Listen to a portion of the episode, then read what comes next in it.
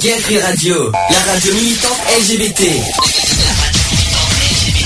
Gay Free Radio, la radio militante LGBT contre les discriminations et l'homophobie. Le samedi de 15h à 18h. Le samedi 15h 18h. Retrouvez l'émission Equality. L'émission Equality sur Gay Free Radio. On ne choisit pas sa couleur de peau,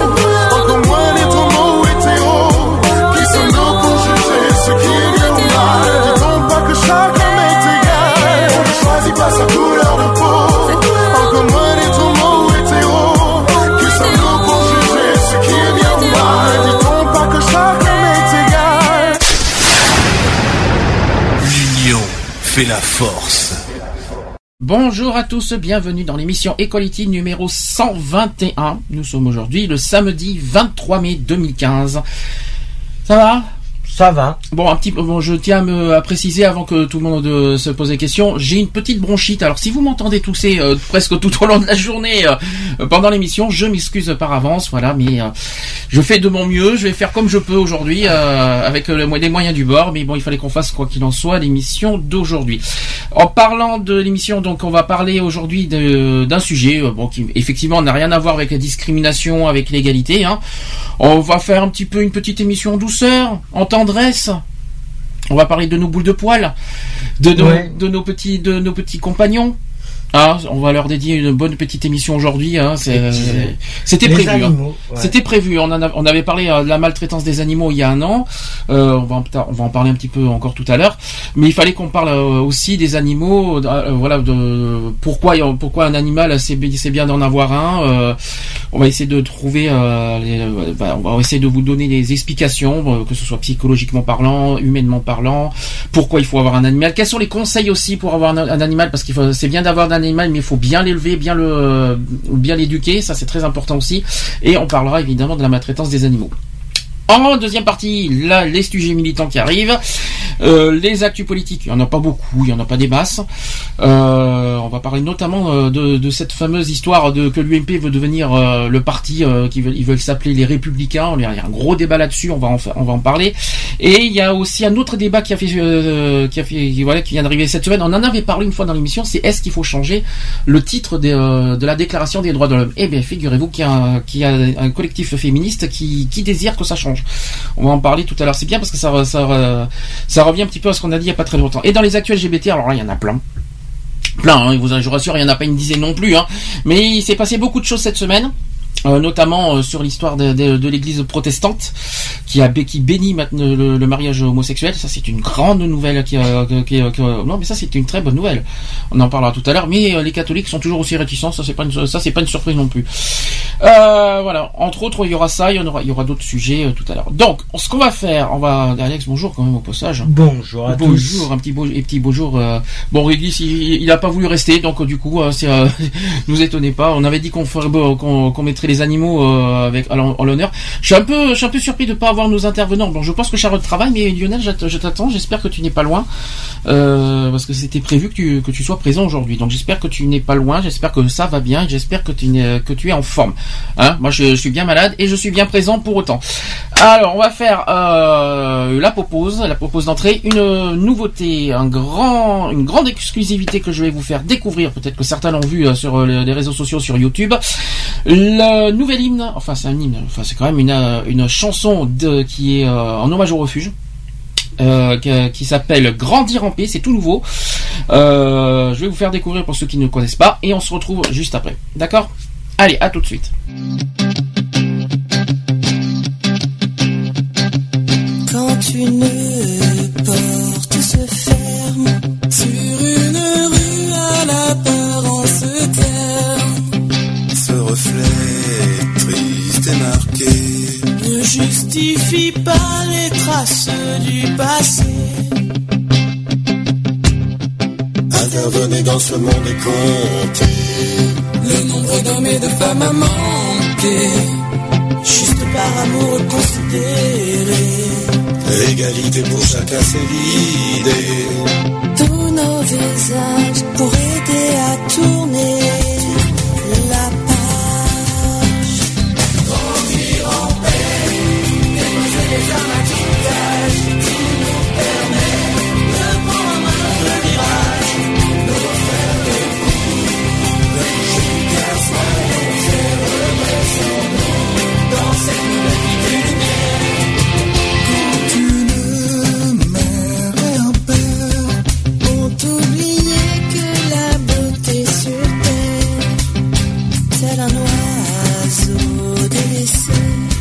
d'être libre de voler s'évader, et de voler s'évader. Prenez en main vos destins décidés. De quelle valeur demain vous dépendrez? On se lève pour la bonne cause de voter. Solidarité pour nous, c'est l'idée. Tous nos visages pour aider à tourner la.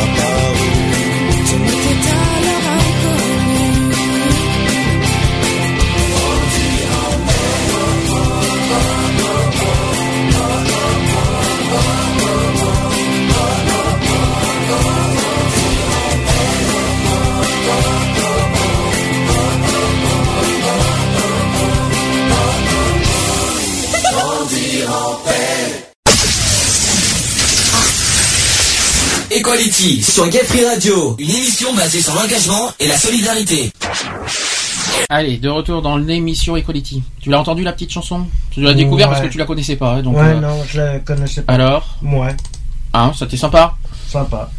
Bon, avant de, de faire le sujet du jour, euh, justement en parlant du refuge, pr- premièrement d'ailleurs ce titre, euh, je le rappelle euh, pour ceux qui savent pas, euh, est disponible dans toutes les plateformes de téléchargement légal comme iTunes, comme euh, Amazon ou tout ça. N'hésitez pas à le, vous le procurer et c'est euh, ça sera reversé à l'association Le Refuge. Ça c'est la, la première chose qu'il fallait savoir.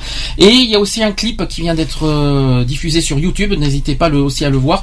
À Euh, télécharger. non, pas le télécharger. hein. Tu peux pas télécharger un, comme ça une vidéo. euh. Non, par contre, vous pouvez le visionner sur YouTube. Et d'ailleurs, euh, pour ceux qui remarqueront.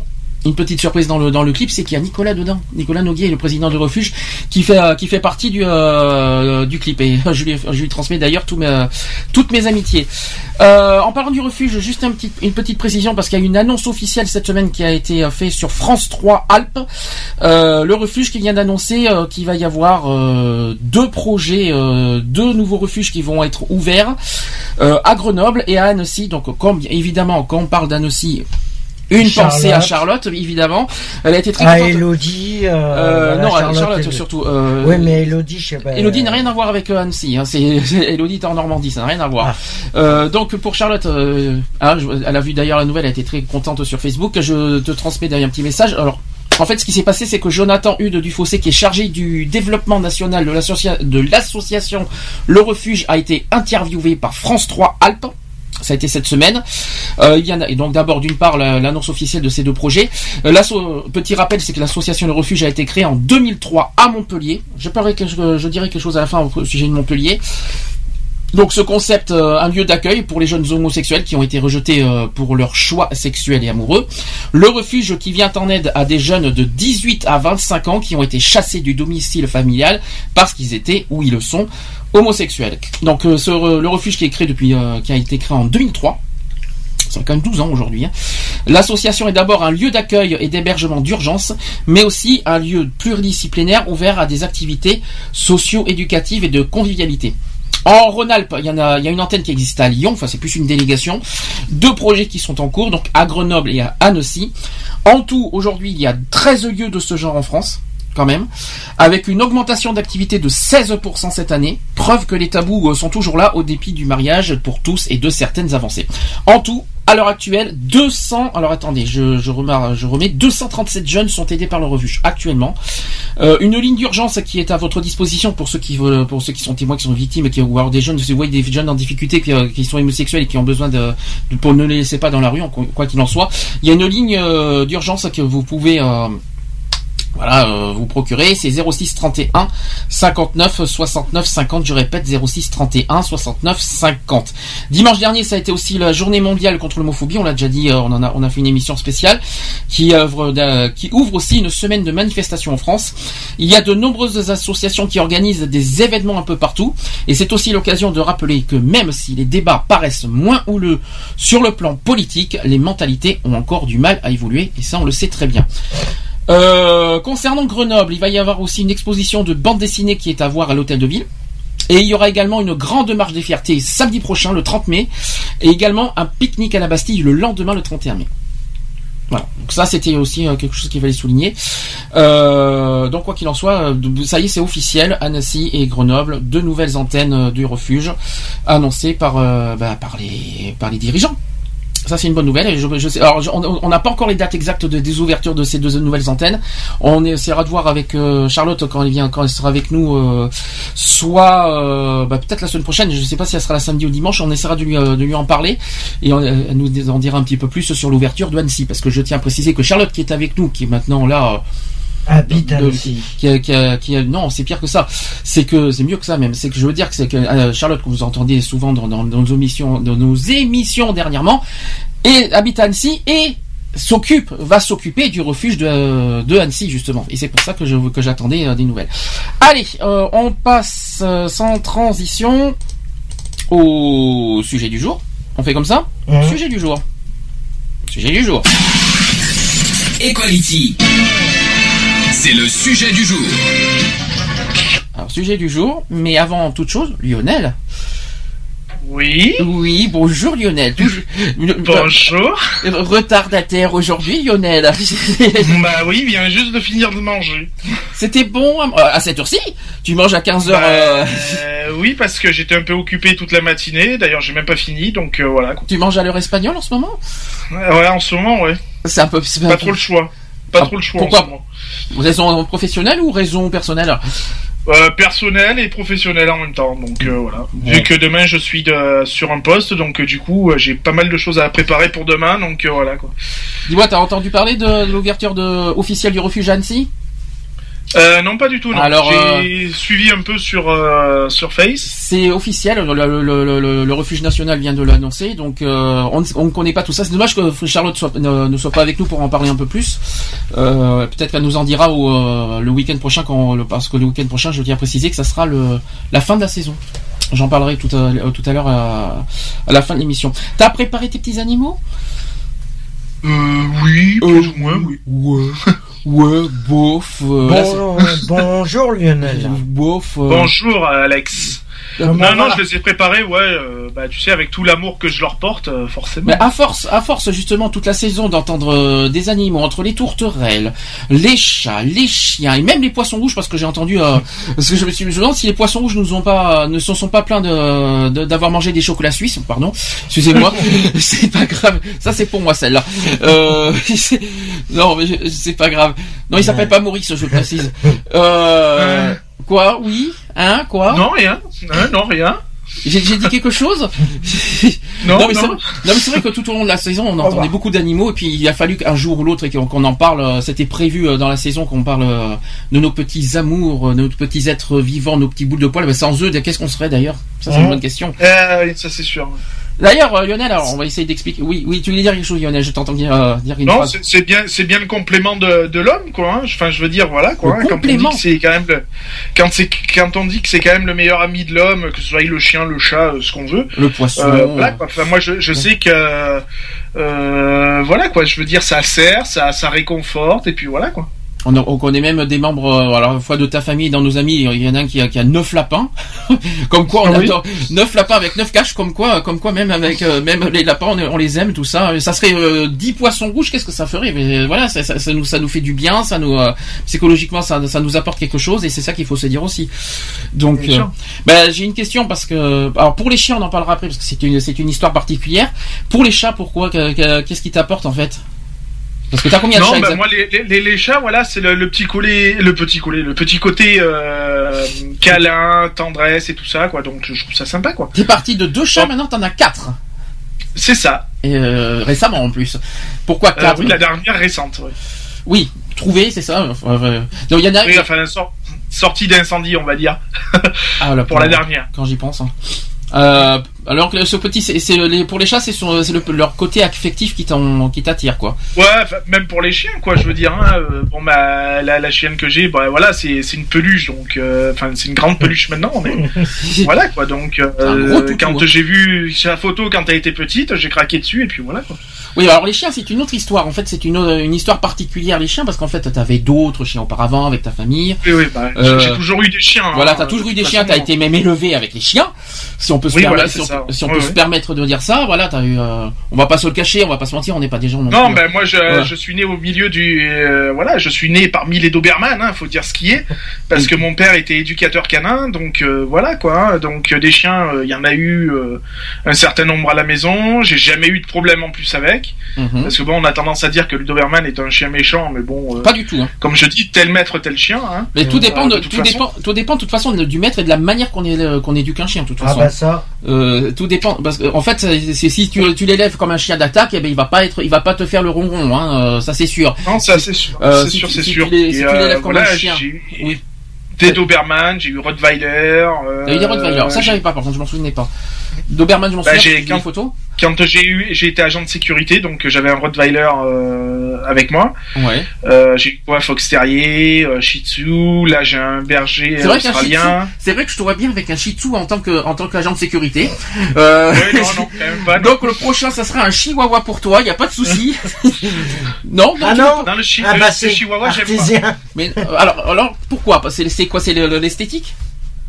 Non c'est pas l'esthétique c'est c'est trop petit ça ça gueule pour un oui pour un non Ouais. Euh, donc euh, voilà non j'aime j'aime pas et puis si je passe c'est pas mon, mon genre de chien moi Un je suis plus gros chien en fait donc euh, voilà Mais gros chien. Un saucisson.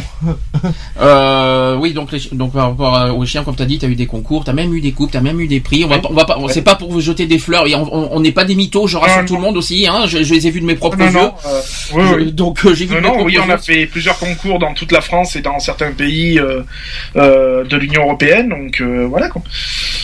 Donc euh, bon, c'est pas pour s'en vanter, mais ouais, voilà, on a bien pas mal barulé et puis voilà quoi. Bon, maintenant on s'est calmé, hein, ça fait quelques années qu'on s'est calmé, mais bon voilà quoi. À titre personnel, j'ai jamais eu de chien. Non pas que j'aime pas les chiens, mais comme je vis en appartement, euh, j'ai toujours du mal à, éduquer et élever un chien dans un appartement. Donc c'est pour ça que j'ai jamais de chien. Donc du coup, je me réfère aux chats. J'ai toujours eu des chats dans ma vie quand j'ai réfléchi, hein. Euh, parce que le, mon premier chat, il j'avais quoi, j'avais 10 ans, 12 ans, un truc comme ça. Pendant 10 ans, après, c'est ma mère qui l'a gardé. Euh, après, j'ai eu euh, Sangohan, et c'était en 2005, et après, maintenant, on a Réglisse. Princesse. Euh, princesse, c'était à toi, c'est pas à moi, donc c'était un peu, c'était un peu différent. Mais voilà, j'ai toujours eu des chats et les chats m'ont toujours apporté quelque chose. Surtout dans les moments difficiles, on va dire, euh, parce qu'on a, toujours eu des moments difficiles et puis les animaux, euh, ils, ils voient ta détresse tout ça et puis t'apportent cette, cette douceur et ce, ce calme, cette, sé- sérénité que tu as besoin quand t'as- dans ces moments difficiles et euh, et c'est pour ça que je m'attache beaucoup aux chats moi personnellement. C'est pas, est-ce que c'est ton cas, Lionel? Euh, oui, enfin moi c'est euh, c'est voilà parce que j'aime bien les bêtes et j'ai toujours aimé les bêtes et puis euh, bon je dis pas que plus tard j'aurai toujours un chat ou un chien mais après pas pas autant que maintenant quoi. ben, des dents Parce que bon, ça, ça demande beaucoup de beaucoup de temps. après, ben, tu peux pas faire non plus tout ce que tu veux parce que ben voilà, les chiens, tu peux pas forcément les amener de partout. Donc voilà quoi. Donc c'est pas inévident, c'est pas évident non plus de, de de trouver du temps quoi. Tu serais dans un appartement, euh, ça m'étonnerait que tu aurais eu deux chiens et quatre chats quand même. hein. Non, ça c'est sûr. Là, c'est parce que tu as l'avantage d'être dans une maison. Oui, voilà, une maison, il y a un jardin, bon, il y a, de- il y a de l'espace quoi. hein, donc euh, voilà quoi. Mais de toute façon, moi, je j'arrive pas à concevoir le, le chien en appartement. Donc euh, Moi non plus, c'est pour ça que j'ai pas. Excusez-moi, j'ai dit que j'ai la bronchite. ça, ça, c'est dit, ça c'est fait. Euh... je n'arrive pas à parler aujourd'hui, je vais y arriver. Donc, ouf, euh... non mais ça, c'est pas grave, euh, il faut, il faut s'y habituer aujourd'hui parce que j'ai, ça va toute la semaine, euh, j'ai supporté. Hein. Euh, donc pour les chiens, euh, oui, moi non plus, c'est pour ça que j'ai jamais de chien chez moi euh, en appartement. Donc euh, on me verra jamais avec un chien en appartement, je ne peux pas, c'est pas possible. Et Non, mais je trouve que le chien n'a pas sa place dans un appartement, quoi. Je veux dire, un chien, mais tel, quelle que soit la taille, quoi. Je Ah oui. dire, hein, pour moi, il a, elle a, euh, besoin de liberté. ça a besoin d'espace, euh, voilà, euh, ça a besoin de se défouler et tout, donc euh, voilà, quoi.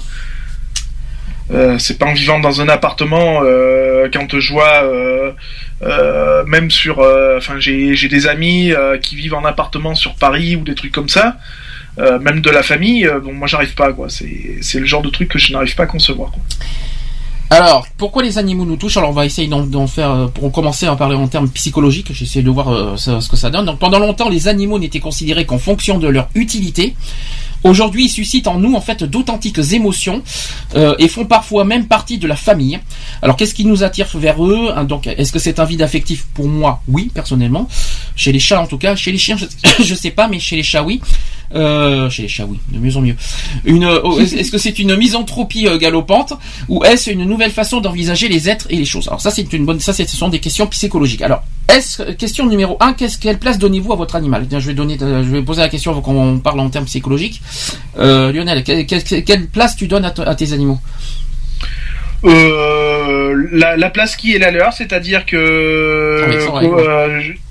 Euh, c'est-à-dire que voilà, je, ils ont, euh, je leur apporte mon attention, mais euh, voilà, comme je dis, euh, le chien, il faut qu'il sache qu'il a où il a sa place et il passe euh, après tout le reste, quoi. Je veux dire, donc ce qui est tout à fait pour moi logique.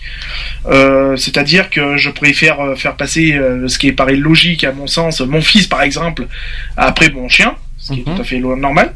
Même si j'ai tendance à faire passer mon chien avant mon mari, mais bon ça après ça me regarde que moi. Ça, voilà, ça, c'est très charmant. Non, mais est-ce que euh, est-ce qu'on peut est-ce qu'on peut traiter son animal comme un enfant? Ah moi je, enfin moi je vois avec les, les petits chats tout ça, je suis gaga avec eux. hein, donc euh, euh, c'est ouais, je leur parle comme euh, comme un être humain quoi. Je veux dire, hein, euh, je leur parle quand ils font des conneries, ben je les engueule comme euh, comme tout gamin euh, qui ferait une connerie. Et puis voilà quoi. Alors déjà, en termes psychologiques, après vous réagirez. Euh, selon une hypothèse en vogue chez les anthropologues, euh, nous serions génétiquement programmés euh, pour être émus euh, par les créatures dotées de- des yeux ronds, qui poussent aussi des petits cris. Vous savez, vous savez quand, quand, quand ils ont deux mois les chats, euh, c'est sûr qu'on qu'on craque. Hein, c'est même pas la peine de rêver. Quand on craque, on craque. Hein. Euh, et paraissent aussi vulnérables comme nos, nos bébés humains. De là, la tendance marquée à fondre devant les chiots euh, et les chatons, et le réflexe de parler donc bébé avec nos compagnons à quatre pattes, ou alors où est le gros wawa, ou alors le gentil toutou, le mignon minou? Selon donc domi- qu'est-ce qu'il y a, qu'est-ce qu'il y a, qu'est-ce qu'il y a, qu'est-ce que j'ai dit? Il y en a qui rigole déjà. Qu'est-ce qu'il y a, il est grand le gros wawa Qu'est-ce qu'il y a le grand wawa Ouh, ça y est, ça y est, ça y est, donc fait, ça y est. Ah, il, il est où le petit Yuki hein? Il est où? Ça y est, ça y est, dès que je dis un truc comme ça, il est, il est, il est à fond dedans. Qu'est-ce qu'il y a? Non, rien, c'est. T'étais pas comme ça quand t'étais gamin Il est où le petit wawa Ouh, Non? Il est où le petit mignon à son, à son pépère, non? Ah, si, Ah bon si, j'étais comme ça, mais bon, voilà, après, il y a eu. je- comme j'ai eu. T'as jamais été, tout le monde a été comme ça. Faut, faut pas me prendre, faut, faut pas me- Je, je trouve une euh, plus une affection dans les chiens, moi. Dans les chats aussi, mais voilà. dans les chats, non, euh, dans les chats peut-être pas, mais. Non, euh, mais avec, avec les chats et les chiens, Oui, c'est vrai que j'arrive à. Euh, donc, c'est expressions qui me. Selon Dominique Guillot, qui est euh, sociologue et anthropologue, et donc euh, les auteurs euh, du livre qui s'appelle Des chiens et des humains. Donc cette habitude à première vue très régressive et plus rationnelle qu'il y paraît, elle tient à ce que nous savons de la compréhension très limitée euh, de nos compagnons, sans oublier que l'animal semble adorer ça. Plus on le complimente, plus il adore ça, vous le savez très bien. Voilà. Bah oui forcément. Hein, et s'il remue la queue, c'est pas pour rien des fois. euh, bon bref, c'est mon côté humour aujourd'hui. Euh, Qu'est-ce que vous en pensez là de ce que je viens de dire? Non, mais tout à fait. Après, euh, voilà quoi. C'est clair que l'animal en, lui-même apporte euh, psychologiquement euh, un réconfort euh, qui est sans précédent. hein, euh, parce que qu'on vienne que le premier vienne me dire que c'est pas vrai quoi. hein, je veux dire. hein, euh, Moi, ce qui m'embête, ce qui m'embête Ouais. de ce que je viens de dire et de tout, vous allez me dire ce que vous en pensez. Ce qui m'embête dans cette histoire, c'est que certains craquent quand ils sont petits et après une fois qu'ils sont grands, on les délaisse ouais, bah, on les, euh, on les, on- pas rejeter parce que euh, normalement on doit assumer hein, quand, quand, quand on élève un, un chien ou un chat, on l'assume, on doit pas l'abandonner. Mais il y en a certains qui craquent dès que petit, puis une fois qu'ils grandissent, euh, on- on- ils sont moins attirés, moins. euh, c'est pas le petit minou à son pépère et le Ouais, wawa à, son, à sa mémère. D'ailleurs, Euh, d'ailleurs, par rapport à ça, moi justement, j'aimerais bien. disons, c'est pas pousser un coup de gueulante, mais voilà, c'est que je trouve par rapport à la SPA. Alors la forcément-. Heureusement que la SPA existe euh, pour Oui, moi. Parce pour que les récupérer, oui, mais bon, au bout d'un certain temps, euh, si personne vient les réclamer au bout d'un certain temps, euh, Non, je pense pas. Est-ce que, Si. dans la SPA ils tuent les animaux? Ils les. euh, Euh, Sauf s'ils sont à la rage, hein, je crois. sauf voilà, s'ils sont malades. Normalement, s'ils sont, s'ils sont très malades ou qu'ils sont porteurs de, de maladies X ou Y, euh, là oui, à ce moment-là, ils, ils emploient la manière euh, que, que l'on n'aime pas forcément. Mais sinon, ils s'arrangent toujours pour placer, euh, pour les placer, quoi. Je veux dire. Sachant le- qu'il existe des, alors il n'y a pas que la SPA qui existe parce qu'il faut, bien se rappeler qu'il y a des refuges pour animaux qui existent. Hein. Donc je ne m'inquiète pas pour les animaux en bonne santé qui, qui, qui ont des, petits refuges pour, euh, voilà, pour, pour, en attendant qu'ils trouvent leur, leur famille d'accueil, quoi. C'est Mhm. ça qu'il faut. Mais moi, je n'y crois pas du tout, euh, sauf voilà, euh, cas Ah, en exceptionnel. cas euh, exceptionnel, oui, c'est euh, vrai que c'est en cas exceptionnel. Mais moi, je me dis heureusement que le- la SPA et les refuges existent parce que disons que les animaux, pff, Ouais. euh, que, euh, je je vous raconte pas le, le ce qui ce qui deviendrait, hein. surtout dans les. C'est hein. le cas. Alors, est-ce que vous avez pour vous euh, des ennemis, bah, des, des- des- des noms d'ennemis des animaux? Est-ce qu'il y a pour vous des ennemis chez les, euh, pour les animaux? Bah, ils ont toujours des ennemis euh, comme nous, hein. euh, Je veux dire. Hein, euh, Est-ce qu'on peut dire que les jeunes enfants et les, en- les enfants sont des ennemis des animaux? Ah non, pas du tout, non. Pas tous. Ça dépend. Pas tous. En fait, ça dépend parce qu'il Ouais. y a des jeunes enfants qui voilà qui veulent qui veulent vraiment un, un, un animal euh, en douceur tout ça, mais il y a des- aussi des animaux, euh, des animaux, des enfants qui ça- qui, qui jouent avec les animaux comme Mhm. des euh, comme un comme un ballon quoi, on va dire en quelque sorte, comme un comme un jouet. Sauf que les animaux sont pas des jouets. Alors comment faire comprendre à un enfant qu'un animal n'est pas un jouet? Ça c'est la, grande- la question que je vous pose. Ouais. Ça, c'est le problème, c'est que euh, le problème des, des animaux, et je vais parler surtout de, par rapport aux chiens, euh, c'est vrai qu'au bout d'un moment, euh, les chiens, quand t'as un enfant qui, qui l'embête, qui s'amuse avec, euh, au bout d'un moment, il encaisse, il encaisse, et au bout d'un moment, ça peut chiffre. arriver que... J'ai un chiffre, peut-être que ça va vous éclairer un peu plus. Euh, seul, euh, donc sur 300 enfants de 13 ans, 90% ont indiqué que l'animal fournit de l'amour sans condition. Euh, seuls 10% ont déclaré qu'il n'y a aucun avantage à prendre un chat, un chien ou un hamster. Oui, parce qu'on a oublié les hamsters aussi. Euh, S'il n'est pas problématique d'être relativement indifférent des animaux, jouir aussi de, de, de les torturer, parce que c'est ça qui m'embête un peu, euh, pourrait euh, favoriser un avenir de délinquants, voire de tueurs en série. Ceux qui déclarent avoir fait euh, souffrir le- des animaux par plaisir dans leur enfance commettent plus d'actes violents que la moyenne des gens. Et parmi des meurtriers accusés de crimes sexuels, 46% se montraient enfants ou adolescents cruels avec des animaux. C'est terrible ce que je vous dis. hein. C'est- Et pourtant c'est réel ce que ce que je suis en train de vous dire. C'est est-ce que vous étiez au est-ce que vous imaginez ça Est-ce que est-ce que vous étiez au courant Est-ce que ça vous surprend? Moi, par contre, ça me surprend, ouais. Est-ce Qu'on que peut- qu'on puisse en arriver euh, à des extrêmes pareils, c'est... qu'est-ce que oui justement quel, quel- il faut aussi Ça euh, sur des animaux ou des enfants ou voilà, c'est en général. euh, non, moi je je cautionne pas ce genre de. est-ce que qu'est-ce que t'en penses Lionel vite fait? Non, bah après, euh, oui, voilà, moi c'est pas le, le genre de truc. Je pense que bon, ben, euh, euh, voilà, hein, quand on prend un animal de compagnie, c'est une responsabilité. C'est comme un enfant, hein, je veux dire. hein. Euh, quand on quand on a un enfant, ben voilà, c'est une responsabilité. C'est voilà, ben un animal pour moi c'est la même chose, quoi. Je veux dire, donc ben il faut faut l'assumer jusqu'au bout. Et puis voilà. Et puis si si on en, si on le sent pas de l'assumer, ben on le prend pas. Et puis c'est tout, voilà quoi. Alors, en termes psychologiques, selon Dominique Guillot, qui est euh, donc la thèse selon laquelle l'animal ne serait qu'un substitut, un doudou vivant euh, pour échapper à la solitude ou réparer l'absence d'enfants est démenti de, par la réalité. En fait, c'est surtout dans des familles que vivent les animaux de compagnie. Des gens qui ont beaucoup d'amis et une vie professionnelle bien remplie en adoptent. Et la relation avec l'animal peut parfaitement combler jusqu'à un certain point nos besoins de sociabilité.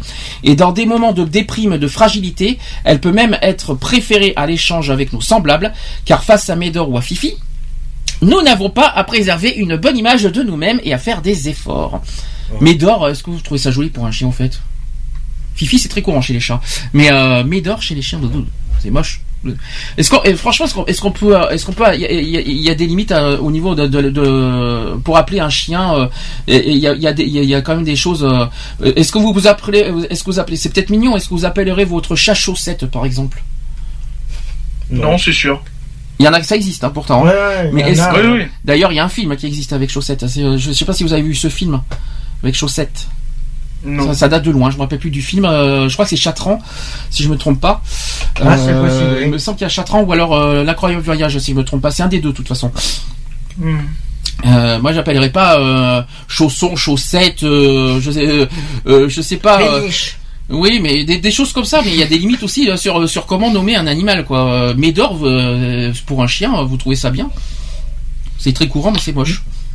Oui, c'est clair, voilà, c'est c'est bizarre. Ou alors, euh, Foulcan revient. Ouais. Euh, c'est. Bah, si t'en as deux, t'en appelles un full camp et l'autre revient. Ouais, bien sûr. comment être comment être schizophrène sur ce coup-là, tu sais C'est Non, mais bon, voilà, non, après, euh, oui, après, il y en a, bah, c'est, c'est comme un peu les prénoms euh, qu'on donne à, des, à nos enfants, hein, je veux dire. Il y en a qui donnent des prénoms, ça fait peur, quoi, je veux dire, euh, tu te dis, mais d'où ils sortent ces, ces noms-là, quoi, je veux dire, c'est, c'est impressionnant, quoi, je veux dire, euh, euh, non pas que j'ai quelque chose, mais euh, voilà, euh, euh, moi, j'aurais du mal à appeler, par exemple, ma fille Mégane, quoi, tu vois, par exemple, sachant que c'est une marque de bagnole, quoi. Euh, Ben, il y a exemple- bien, il y a bien, il y a bien, il y a bien des prénoms qui s'appellent Renault. C'est bien une marque de voiture Attends. aussi, hein. C'est comme le Oui, chien. mais, ouais, mais ça que- s'écrit pas pareil, donc c'est pas. Oui, mais vois, la- oui, alors mais que Mégane, ça s'écrit exactement pareil, quoi. Je veux dire. C'est euh, comme le- Enfin, moi, ça me, ça me gêne un peu, quoi. C'est comme le chien que j'ai vu ce matin. hein. Ses propriétaires, tu sais comment ils l'ont appelé? C'est une femelle, hein. T'es bien d'accord? Écoute bien. Louvia. Moi, je trouve ça joli. Louvia, Louvia, en plus, loup, euh, louve, hein. Hein, Ouais. Donc, euh, moi, je trouve ça joli. Et pourtant, c'est même pas une. euh, C'est pas une louve, hein. Non, mais c'est Non, bien. non. Mais je trouve ça mignon, moi, Louvia. Ouais, c'est un caniche. Bah ouais. Eh ben, il y a, il y a pas besoin d'avoir un- une race précise pour qu'elle pour qu'elle s'appelle Louvia, non? Ah non, non, euh. après. Regarde, moi, ma, ma dernière petite minette, elle s'appelle bien Cendre. Ben ouais, voilà. Alors ça, par contre, il va falloir que tu m'expliques pourquoi. Pourquoi c'est pourquoi Ben, ce parce nom que vu qu'elle sort d'un incendie et qu'elle elle est restée pendant 3-4 jours dans des cendres, ben voilà, je l'ai appelée Cendre. Cendre. Et puis l'autre, ça sera cigarette. Non, mais là, euh, là, tu l'as cherché loin, celui-là, quand même. Cendre. euh, Non, alors en fait, c'est un, petit, c'est un petit nom qu'on lui a donné comme ça, mais elle n'est pas encore baptisée définitivement. Tu peux me rappeler aussi euh, le, les, le prénom de tes autres chats, s'il te plaît? Alors il y a Omalé, Jusque là, je m'en souviens, oui. Oui, il y a Gribouille. oui, voilà, Gribouille, oui. Non, ça, c'est le chien, ça, Alors, excuse. alors, non, alors, il y a non, alors parce qu'à l'origine il s'appelle Gribouille, mais on l'appelle Gribouillette parce que vu qu'il y a deux Gribouilles, Mhm. ça porte à confusion. Donc la chatte c'est Gribouillette. Pourquoi tu l'as pris pour un brouillon, ta chatte hein Euh, Il y a ben il y a Bidochon. Bidochon, voilà. Non, mais c'est Bidochon, le rouquin. Non, mais c'est bien, c'est bien pour Alors- un chat. Bidochon. Alors, Non, euh, ça, c'est un surnom, Bidochon. Tu sais même pas son prénom. C'est pas son prénom, Non, Bidochon, c'est son, c'est son surnom. Ah, tu, ah, vous l'avez changé parce que l'année dernière, c'était pas Bidochon, ouais. c'était son, c'était son. Non, c'est- Bidochon. Voilà, c'était et c'est devenu son nom. Sauf Enfin, que son prénom. normalement, il faut appeler, il faut pas faire trois syllabes sur un, sur un. Ah mais tu donnes le nom que tu veux, hein, euh, on s'en fout des syllabes. Ouais, mais normalement. moi, moi on m'a rien dit quoi, le veto il a pas tiqué ni rien quoi. Ils Parce que normalement, normalement pour les chats, enfin pour les chats, il faut toujours faire en deux syllabes. Normalement, c'est souvent ce qu'on nous dit pour que les chats comprennent bien leur, leur qu'ils saisissent bien leur prénom en fait. Les chiens ça va, mais les chats c'est plus compliqué donc. euh, On a Bidochon donc, on a euh, la, la, la noire, euh, La alors noire. la noire elle est pas baptisée, sans être raciste, j'espère parce que voilà. Elle est, alors on l'appelle Blackounette ou alors Ah, c'est nous, Mistaigne ou ça dépend. Mistaigne, voilà, c'est ça que je cherche. Le, le mien, je l'appelle aussi un peu mon Blacounet, mais c'est moi, c'est mon petit. euh, il aime bien. Quand, plus, plus je le complimente, et plus, plus il adore. Alors, euh, Puis la dernière, ben, la petite dernière qui est surnommée Cendre pour l'instant et puis voilà. Cendre. Bon, ben c'est bien, comme ça tu peux chanter du Mylène Farmer, il y a pas de souci. Hein. Euh, comme ça tu peux faire Libertine, parce que Cendre de Lune, petite bulle d'écume, il y a pas de souci. Euh, poussé par un vent, je m'en. Voilà. Voilà, bref, je brûle et je m'enrhume aussi. Euh, passons au suivant. Euh, je sais pas ce que j'ai aujourd'hui entre ma. euh, C'est pas parce que j'ai la bronchite que je dois être un petit peu zinzin, mais bon, tout va bien. Euh, c'est peut-être la fin de la saison qui approche, qui fait du bien. Euh, Moi, par contre, euh, moi, par contre, si je peux, ouais. Par rapport à ma, par rapport à mon futur métier, ouais. De toute façon, je vais être obligé de prendre un chien, moi, ça, c'est sûr. D'accord. Bon, ça, on a- ça, c'est- ça, c'est encore autre chose. On parle peut-être Ouais. pour les métiers. Euh, mais justement, en Voilà, parlant des métiers, est-ce euh, que, est-ce que vous êtes d'accord Ça tombe bien que tu me vas faire une transition. C'est pas prévu, c'est pas marqué dans le sujet. Est-ce que vous êtes d'accord que qu'on utilise des chiens pour les métiers? Après, ça dépend. Il y, a, y a certains métiers, t'as pas le choix. Hein. Hum. Ouais, mais est-ce que ça, est-ce que franchement, euh, c'est c'est bien d'utiliser euh, des animaux pour euh, Alors, bon, il y a les, les, les policiers qui utilisent des bergers allemands. Euh, voilà. Est-ce que, est-ce Les que- militaires aussi. mais est-ce que vous êtes pour ou contre ça? Moi, je suis pour. Bah, ils sont pas maltraités les animaux, donc. euh, Et puis, il faut savoir quand même que le chien a, a un odorat euh, beaucoup plus développé que nous. Donc, euh, c'est vrai que pour certaines certaines choses, c'est très utile, quoi. C'est pas ça, c'est D'ailleurs, maintenant, on s'en sert pour les avalanches et tout, donc euh, voilà, quoi. Je veux dire, c'est. Je sais pas, j'ai vu un ils, documentaire. ils- ils peuvent aller dans des endroits où l'homme ne peut pas aller, par exemple. crois- Je crois que c'était quoi? C'était hier quand j'ai vu une série euh, qui, euh, quand euh, ce que j'aime pas c'est c'est la manière que des fois on traite les chiens. Nous, sommes- souvent d'ailleurs les chasseurs euh, qui rabaissent les chiens en disant allez-y flairez allez-y en plus en, en les rabaissant en les euh, en les dénigrant en les insultant aussi. Moi, je suis désolé les chiens c'est pas des esclaves quoi Euh, il y, a, y, a des- il y a- il y a certaines personnes qui, qui utilisent des chiens pour trouver leur euh, leur truc et à côté euh, allez ça clébard vas-y euh, va chercher ça. Non mais attends il y a des limites quand même. C'est juste ça qui me qui me choque moi. C'est le côté voilà que quand vous que je voudrais pas que les que les chiens soient utilisés comme des esclaves. Vous voyez ce que je sais pas si vous voyez ce que je veux Mm. dire. Si c'est juste ça quoi. Ça c'est mon petit. En plus j'ai vu un, Ah j'ai vu un exemple hier ou après avant-hier, je ne sais plus si c'est une série ou un documentaire, mais j'ai été choqué quand j'ai vu ça quoi personnellement. Euh, euh, Qu'est-ce que je voulais dire aussi euh, Ça c'était pas prévu ce que je viens de dire, c'est pas grave, c'est pour ça que. Euh, Est-ce que en échange, qu'est-ce que les, animaux vous apportent Qu'est-ce que- qu'est-ce qu'ils vous enseignent en, en retour? Ça c'est la grande question qui tue. Merci pour la réponse. hein. Bah, c'est un réconfort euh, ouais, mutuel, ça dépend. Quand vous- euh, Je vais vous poser une question différemment. Vous savez que les, les- les animaux, quoi qu'il en soit, ont des âmes, ils ont des euh, tout ce que vous voulez, euh, bah, bah, tout ce qu'on pense, ils ont des âmes. hein, les- les- Ouais. les- Quand vous les regardez, euh, par rapport au regard des animaux, des animaux, qu'est-ce qu'ils vous transmettent en échange? Bah, ils nous, ils nous retransmettent un peu la, hum, l'amour qu'on leur donne, quoi. Je veux dire, ils savent bien nous le rendre, quoi. Je veux dire, euh, enfin, moi, c'est, je vois ça comme ça, hein. Donc, euh, je veux dire, voilà, euh, euh, eux ils aussi, ils ont besoin de, de tendresse, de voilà, d'attention et tout. Et ben, nous, quand on en a besoin, bah, eux aussi, ça le, nous le donner, quoi. Donc, c'est, je trouve qu'il y a un bon échange de procédés en fait qui se fait entre entre l'homme et l'animal, quoi. Alors, euh, je vais arriver à parler parce que je suis un peu em- em- embêté là. Euh, en fait, s'ils sont d'indéniables antidotes à la solitude et au stress, ça, il faut pas l'oublier. Enfin, c'est bien de, se dire qu'un chat, ça, ça, sert à combler la solitude, mais c'est pas une raison d'utiliser des animaux pour, euh, voilà, pour par rapport à nos détresses humains. hein. Il faut, on- si on aime, si on doit prendre un animal, c'est parce qu'on adore les animaux et pas pour dire, bon, ben, je suis triste, je suis seul, je vais prendre un animal pour combler ma solitude. Bof, pas terrible quoi. Euh, malgré ça, quand même, les animaux de compagnie sont aussi de véritables donneurs de leçons. Est-ce que vous avez euh, donneurs de leçons et au niveau de vie, à condition de les observer attentivement et de les aimer pour ce qu'ils sont. Donc l'in- l'indéfectible loyauté du chien, par exemple, la fière aussi sensualité du chat, euh, l'hypersensibilité du cheval aussi. Oui, parce que les chevaux sont hypersensibles, peut-être Ah oui, les gens, les gens ouais. le savent pas. Et il y a aussi euh, l'inaltérable impassibilité du poisson rouge. Est-ce que vous êtes d'accord avec ça? Donc la surenchère dans le choix des épithètes euh, est la règle dans le monde des animaux de compagnie, un univers dans lequel pro- projection narcissique, amour de la nature et connaissance empirique cohabitent avec plus ou moins d'excès. Qu'est-ce que vous en pensez? Là c'est la petite introduction. Lionel est toujours là? Lionel nous a quittés. Il nous a quittés pendant... Non, non, je suis là. C'est, c'est mon micro qui déconne. C'est pas grave. Comme toujours en C'est fait. des choses qui arrivent. Ça ça- ça- ça- ça n'a pas changé entre temps ça. Non. Euh, Qu'est-ce que t'en penses? Euh, bah, et moi, qu'est-ce que j'en pense euh, T'as entendu ce que je viens de euh, dire au En sachant qu'un poisson rouge fait, fait euh, à 3 secondes de mémoire, donc euh, c'est, c'est compliqué pour qu'il se souvienne de toi, donc euh, voilà quoi. C'est bien les poissons rouges et vous imaginez qu'il y a énormément de gens qui ont des poissons, mais euh, il y a des moments, c'est très joli au niveau couleur, euh, je ne Bah, le cache pas, mais après à quoi ça sert, ça c'est une bonne C'est question. plus euh, quand t'as des poissons, c'est plus parce qu'il y a les enfants derrière qui veulent des poissons par rapport aux couleurs, par rapport à tout Si ça. c'est pour le cuire à la poêle après, ça sert à rien d'avoir des non, poissons. non, hein, bah euh, non, bah non, euh, euh, ils sont pas que, ils sont pas comestibles. Ah si, je suis désolé. Si, ah les poissons rouges c'est comestible, là je suis désolé. Bien sûr que si. Ouais, mais bon, ça sert à rien. de Bon c'est sûr, tu vas pas élever une truite, hein. euh, tu- Tu veux pas, Non, le, tu veux pas le python non plus. Un python Oh, c'est ça- un poisson. Un python. Non, c'est un serpent, mais. Euh, Oh là là, Voilà. il m'a fait peur. un poisson chat. Ben excuse-moi, excuse-moi, excuse-moi de te, excuse-moi Ah non, de te, le requin marteau. Excuse-moi de te contredire, mais dans tes connaissances, il y a quelqu'un qui a un python. Oui. Voilà, donc euh, de- de- tu nous dis ça en plus, alors qu'il y a quelqu'un dans tes connaissances qui élève un python, quoi. Comment on, alors justement, tu vas m'expliquer comment on peut faire pour Il élever un deux ans. python. Il a deux ans le python. Oui, mais explique-moi comment on peut élever Bah, un il, python. a, il a son terrarium et voilà, c'est. Il se nourrit, euh, il se nourrit de, de souris euh, Ah, congelées, Pitié, je peux pas. de souris congelées Ah, que mais- tu fais décongeler. Non, mais c'est horrible ce que tu dis. T'achètes euh, ça dans une droguerie.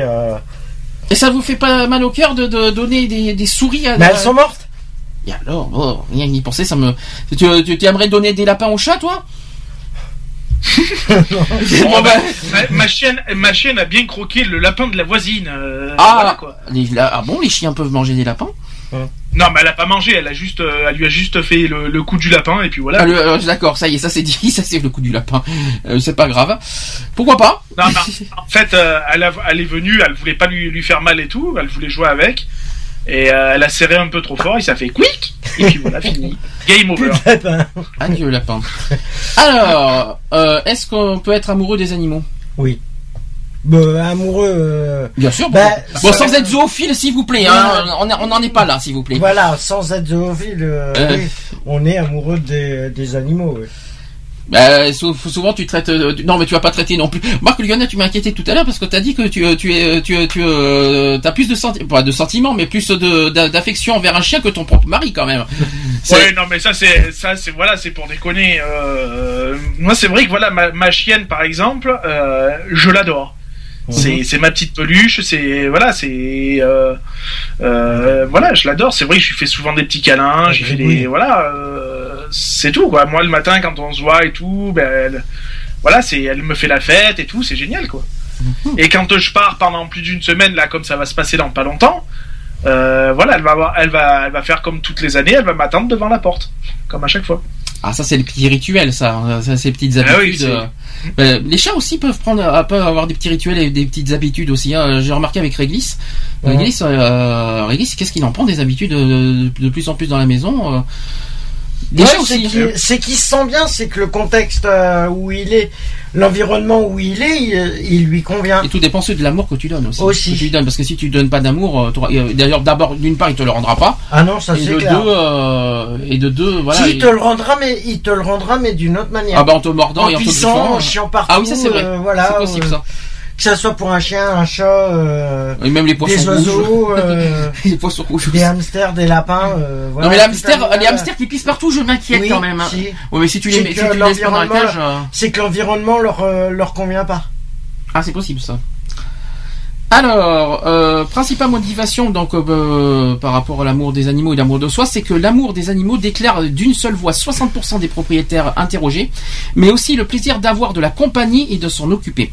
Le développement de l'enfant est également un argument non négligeable mis en avant par 70% des familles adoptantes. Les trois quarts des personnes interrogées insistent, insistent sur le rôle social de l'animal de compagnie, créateur de liens et agent actif contre la solitude et anti-stress unanimement reconnu. Hein. Oui, c'est vrai que Ah ça oui, aide. non, oui, oui, c'est vrai que ça c'est hein, ça aide. Mais ça aide. euh, Ouais, mais c'est pas les animaux, c'est pas des médicaments pour autant. hein. Non, pas- non, mais voilà, au moins t'es sûr que. Mais c'est vrai que c'est vrai que ça fait du bien quoi. Quand, quand t'as quand t'as passé une très mauvaise journée, tu rentres le soir. Qu'est-ce que c'est vrai que euh, d'avoir un petit câlin de ton, de ton animal, qu'est-ce que ça peut faire du bien? Ouais. C'est vrai que ça fait c'est vrai que ça ne fait pas de mal du tout et puis ça te ça te, ça te, ça te- disons que ça enlève, on va dire tout le, Le tout le stress. stress et le, le- on va dire le- la mauvaise journée que t'as passée. Ça c'est Mm. vrai par contre. Nous, souvent au niveau des chats. Après les chiens, je ne sais pas, Lionel. Ah, je suis, je suis mal placé au niveau des chiens, donc. euh, Hmm, non, mais moi voilà, enfin j'ai mes petits rituels avec ma chienne, donc euh, voilà, euh, c'est c'est toujours pareil, ça fait toujours du bien, quoi, je veux dire. Hein, donc euh, voilà, hein. de temps en temps je joue avec elle et tout, donc euh, voilà. Pas tout le temps parce que j'ai quand même d'autres chats à fouetter, mais voilà quoi. Je trouve qu'on est, on est très fort aujourd'hui. Hein. J'ai un chat dans la gorge, aujourd'hui aussi, hein, depuis tout à l'heure. Qu'est-ce que vous voulez que je vous dise Euh, on, est à fond sur les proverbes aujourd'hui. Je sais pas ce qu'on a. Euh, donc l'animal de compagnie, vous voyez, vous voyez, on parle de changer la gorge, voilà ce que ça donne. Donc l'animal de compagnie un thérapeute qui s'ignore. Donc si l'animal a le don de défier de dé- non plutôt de délier les langues et de générer euh, des démonstrations affectives particulières, sa spécificité, sa spécificité est justement de ne pas être thérapeute, selon Nadine euh, Santana, euh, oui, Santana, qui est psychologue et membre de l'AFIRAC. Je je sais pas ce que c'est l'AFIRAC par contre.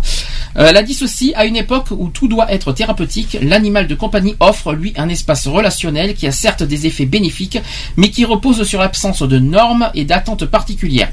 Entre un chien ou un chat et son propriétaire, il se passe des choses d'ordre émotionnel, mais est-ce pour autant thérapeutique? Non.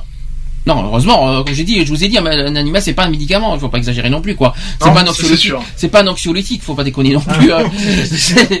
c'est pour ça que thérapeutique, non. Par contre, c'est vrai qu'émotionnel, c'est clair, parce qu'ils te transmettent, euh, voilà, même rien que par le regard, ils te transmettent des choses, c'est hallucinant quoi. Ah, ça. Et quand il vous fait, comment vous les craquez face à un animal qui vous fait déjà euh, dès que t'arrives, t'arrives à la maison, il te fait euh, déjà, il, il s'allonge sur toi, il te, il te lève la patte et tout ça. Comment tu veux pas craquer déjà dès que tu rentres? Déjà, C'est clair. euh, tu, peux- tu peux pas craquer, tu vas pas l'ignorer, euh, tu craques d'office. euh, je me lève le matin, et- il m'engueule en disant Miaou comme ça, dis attends mais je dis qu'est-ce que je fais? À peine je me lève et je me fais engueuler euh, enfin c'est un bonjour assez euh, assez ruant quand même qui nous fait souvent euh, Régis, hein. Ah ouais, non, mais c'est souvent. Je l'appelle, il, il- il arrive. Et quand t'as les chiens qui se mettent à. J'appelle par son nom, il, arrive de suite maintenant, euh, ça y est, il, Tu sais, il- t'as les chiens aussi qui font. euh, quand, t'as- quand tu rentres chez toi, t'es crevé du boulot, qui t'attendent assis derrière la porte. euh. Je sais pas si t'as réussi qu'ils ça. te voient, euh, Je ne sais pas si t'as réussi cet exploit, Lionel, ou je sais pas si avec tes chats. Est-ce qu'au son de, de leur nom, t'as, t'as des chats qui arrivent, euh, qui viennent vers toi? Rien que le son de Oui. leur. de- Ah, moi j'ai Ah réussi. oui, oui, il y a. J'en ai deux, deux, quasiment trois. Pour en arriver là, il faut vraiment que le- qu'il y ait un, comment dire, un, une fusion. Un ouais, voilà, une faut qu'il y ait fusion. un lien qui soit vachement fort. Quoi. Voilà, sinon ça passe pas euh, pour en arriver là parce qu'il n'y a pas besoin de les appeler comme vous savez comme des mm, comme ça viens-y viens ouais, tout ça non rien que par le son de leur voix le- le- de leur nom il, il, il vient dessus et en plus il miaule hum, dès qu'il est en bas parce que bon vous savez que je suis- j'en suis en mezzanine dès que je dis euh, Réglis euh, Rég- je- j'appelle Réglis alors il fait miaou oui vas-y j'arrive de suite il se met sur le lit donc j'ai même pas- j'ai même pas besoin de le non mais c'est vrai que c'est- dès que quand le lien est très très fort et ben voilà ça va tout seul après quoi c'est ça que je voulais dire aussi c'est ça. ouais, ça dépend de leur environnement, ça dépend de. Euh, pour la psychologue aussi, la plus, grande vertu de cette relation réside dans sa dimension créative. Donc le fait que la communication avec l'animal soit non verbale oblige à affûter son sens de l'observation pour le comprendre et être compris de lui. Et en cela, c'est c'est aussi une école de l'altérité. Pour euh, l'éthologue américain qui s'appelle Aaron Katcher, notre relation avec l'animal de compagnie n'est ni un substitut euh, ni une singerie euh, des relations humaines, mais un supplément qui les enrichit. En termes psychologiques. Hein. Euh, autre terme, c'est que le besoin qu'a l'homme de sa propriété, la nature, est inscrit en lui depuis les origines. Affirme aussi, ça, a été euh, affirmé par un anthropologue qui s'appelle Jean-Pierre Digard qui est directeur aussi de recherche de la CNRS. Il a dit aussi que le phénomène animal de compagnie est allié croissant avec la perte progressive du contact avec la nature. En prenant un animal sous son toit, l'homme a d'une certaine façon, l'impression de la recréer, et selon l'anthropologue, outre le besoin, de la proximité et de la fascination, l'homme serait en quête de rédemption. Euh, dans toutes les sociétés de chasseurs, les hommes rapportent euh, chez eux les petits des euh, animaux ont à la chasse, qu'ils ont tué à la chasse, et ces animaux sont élevés comme des enfants. D'une certaine façon, ils équilibrent l'acte de tuer et l'acte de nourrir et, et aussi d'élever. Dans nos sociétés de grands abattages animaliers, il se pourrait que les animaux de compagnie soient inconsciemment associés à des animaux rédempteurs. C'est ce qu'on appelle d'ailleurs la quête d'innocence. Qu'est-ce que vous en pensez? Est-ce que vous avez quelque chose à dire, notamment au niveau des chasses d'ailleurs? Non, bah après, Mm. euh, enfin, je sais pas. Non Non, moi j'ai rien à. Rien à ajouter, tout est dit. Alors c'est vrai que Non. là, je vous ai fait un petit peu en termes psychologiques parce qu'il fallait qu'on en parle un petit peu pour comprendre euh, comment ça se fait que les animaux, euh, les- pourquoi l'homme s'accroche euh, tellement aux animaux. Ben, il fallait qu'on en parle un petit peu en, matière psychologique. Là, on va revenir sur euh, les moyens courants. On va revenir un petit peu tout ça. Ça sera plus simple. On va parler des chiffres. Est-ce que vous savez combien il y a de millions d'animaux en France? Non. Euh, non, pas Tout du tout. confondu, hein, je parle. Animaux de compagnie. Euh, je parle pas de- des animaux sauvages, tout ça. hein. Il Non, y a je- en total 42 millions d'animaux de compagnie. Ça fait- 42 millions. Ça fait pas mal. Ça Ah fait ouais, pas quand mal. même, ça fait un sacré. euh, 42 millions d'animaux de compagnie, ce sont des chiffres réels. Euh, sachez que 52% des foyers en France en possèdent au moins un. Ça veut dire qu'une personne sur deux en France possède un animal de compagnie. Voilà ce que ça veut dire. Pour le chien, concernant le chien, il est présent dans 27% des foyers. Ça veut dire qu'à peu près euh, un peu plus Un d'une personne, euh, non, c'est un peu plus d'une personne sur quatre possède qui possède un chien. Je pensais un peu plus Ouais, et un pourtant quart. euh, un peu tout petit peu plus d'un quart. Pour 83% des Français, c'est le meilleur ami de l'homme. Est-ce que vous êtes d'accord? Est-ce qu'on peut dire franchement que l'homme, euh, que, le, que le- le chien est le meilleur ami de l'homme? Est-ce que euh, moi, euh, ou est-ce que c'est plutôt le chat? Là, il y a une grosse bataille là-dessus. Ouais, là. c'est 50-50, moi, Est-ce que, est-ce qu'on peut dire, euh, Lionel, qu'il y a les deux? C'est plus le chien ou plus le chat? Chez toi? Non, je pense que c'est pareil. Moi, je pense qu'il n'y a pas de, de plus l'un ou plus l'autre. Euh, c'est vrai qu'on a souvent euh, comment euh, attribué ça aux chiens. Euh, maintenant, moi, je je- j'aimais pas de, de différence en fait. Ensuite, chez le chat, alors par rapport au chat, 25,6% des Français ont, ont au moins un chat. Donc un, un quart des Français encore. 45% des foyers euh, à félins comptent au moins 3 personnes. Donc évidemment avec des enfants ou alors en Ouais. couple, tout ça. Là par contre, attention, là c'est un chiffre qui va vous faire, qui va vous étonner. Concernant le poisson, sachez qu'il y a environ 4 millions d'aquariums en France. Ça fait, ça fait bizarre de vous le dire, et mais c'est vrai. 4 millions d'aquariums en France. 12% des Français en, en- en ont installé un chez eux. Moi personnellement, j'ai jamais eu de poisson. J'ai eu des tortues, mais j'ai jamais eu de poisson. Euh, puis ça, ça m'aurait pas intéressé d'avoir un poisson parce que ça va tellement vite les poissons. Dès que vous pouvez même pas partir euh, une semaine parce que les poissons ça va vite. Hein. Euh, vous n'avez pas intérêt d'avoir un poisson. Puis qu'est-ce que vous voulez communiquer avec des avec des poissons? Qu'est-ce que qu'est-ce que ça pourrait apporter des poissons d'ailleurs? Je sais pas. à part vous regarder et, vous- et- et faire ses grandes bouches, euh, euh, qu'est-ce que qu'est-ce que ça peut apporter euh, Qui vous écoute mais qui vous répondent pas. pas quoi. Oui, bah oui. Surtout qu'il y a une barrière. Ah, tu- Oui.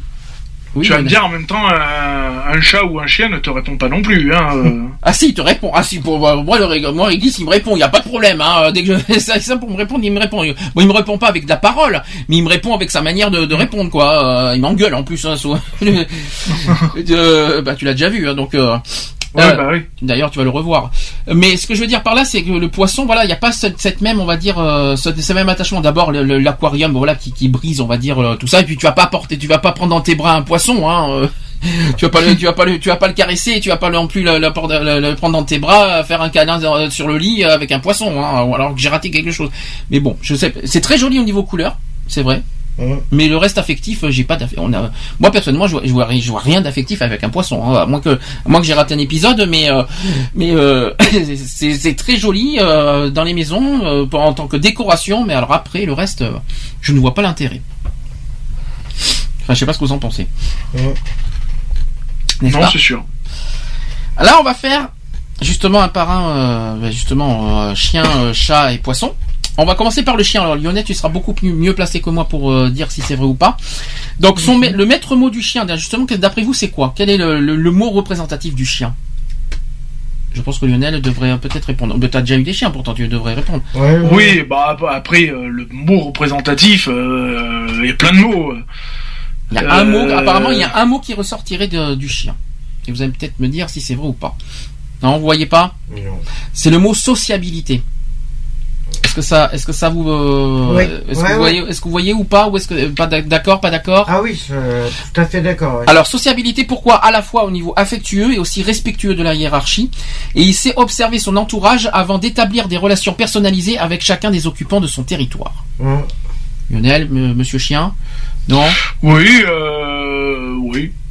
Après, euh, sociabilité, oui, oui et non quand même, parce que tous les chiens ne sont pas forcément sociables, hein, euh, malheureusement. Toi, t'as des soucis Euh, avec des races de chiens, si j'ai l'impression. T'as des, t'as des soucis avec certaines races, apparemment. Non, c'est, bah non, c'est pas, c'est pas, non, c'est pas des soucis, c'est que, euh, voilà, bon après voilà, il y a, il y a des chiens qui sont plus, moins, comment dire, plus moins. moins sociables que d'autres, quoi. Je veux dire, euh, euh, les petits roquets, les petits trucs comme ça, quoi. Je veux dire, mais après, euh, bon voilà, après j'ai pas de, j'ai pas de difficulté avec les, avec, avec les chiens, quoi. Loin de là. Hein. Moi, je veux dire, demain, je croise un chien dans la rue, euh, je vais le caresser sans problème, quoi.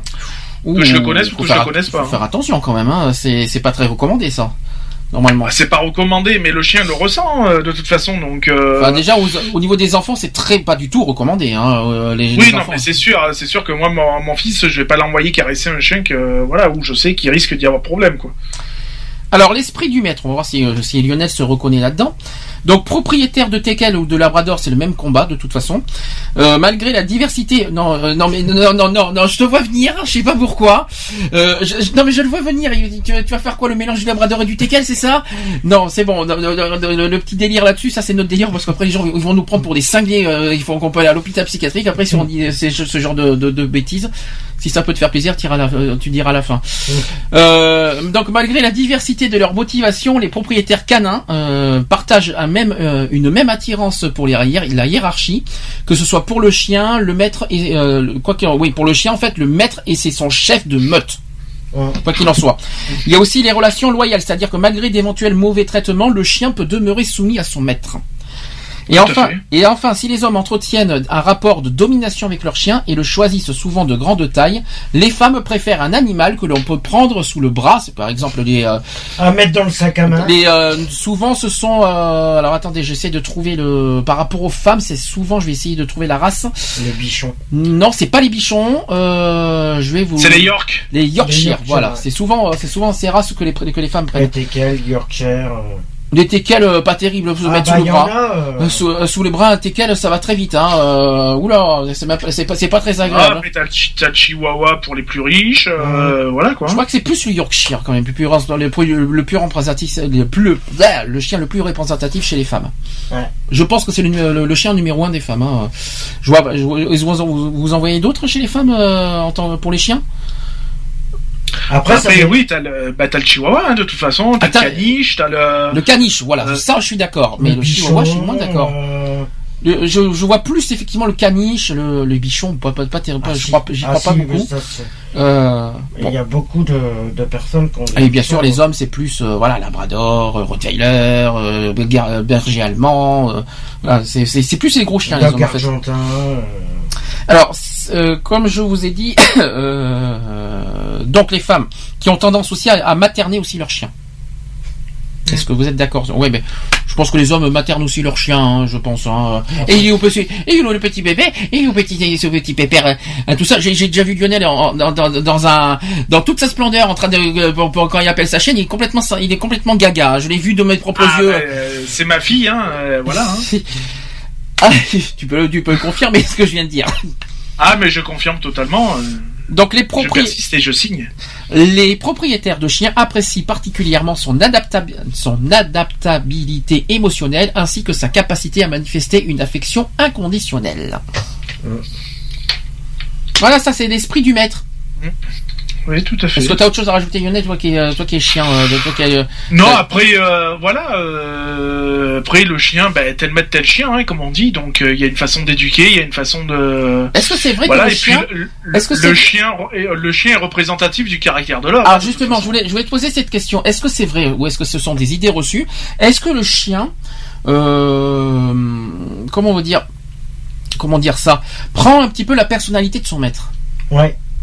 Ah oui, totalement, il y a toujours une partie de, de personnalité, oui. Donc en fait. gros, si le maître est agressif, le chien est agressif. Si le, le maître est doux, le, le chien est doux comme un agneau. Hein. Euh, tout ça. Par contre, faut que, par contre, il y a une chose qu'il faut pas si oublier. le maître est juste, le chien sera juste. Par contre, il y a quelque chose de très très important, c'est que le, le maître reste le maître. Ah bah automatiquement. Faut Ah pas oui, que le chien devienne bah le maître. C'est très important ça aussi. Ouais. Parce que si Ah, le- parce que si c'est le chien qui devient le maître, c'est foutu. Alors, il faut que le chien, alors c'est moche à dire, mais il faut qu'il soit, qu'il reste soumis à son maître. C'est moche à dire, j'aime pas ce peu, mot, ouais. mais un petit peu, voilà. Vous voyez, euh, chaque. Sans exagération.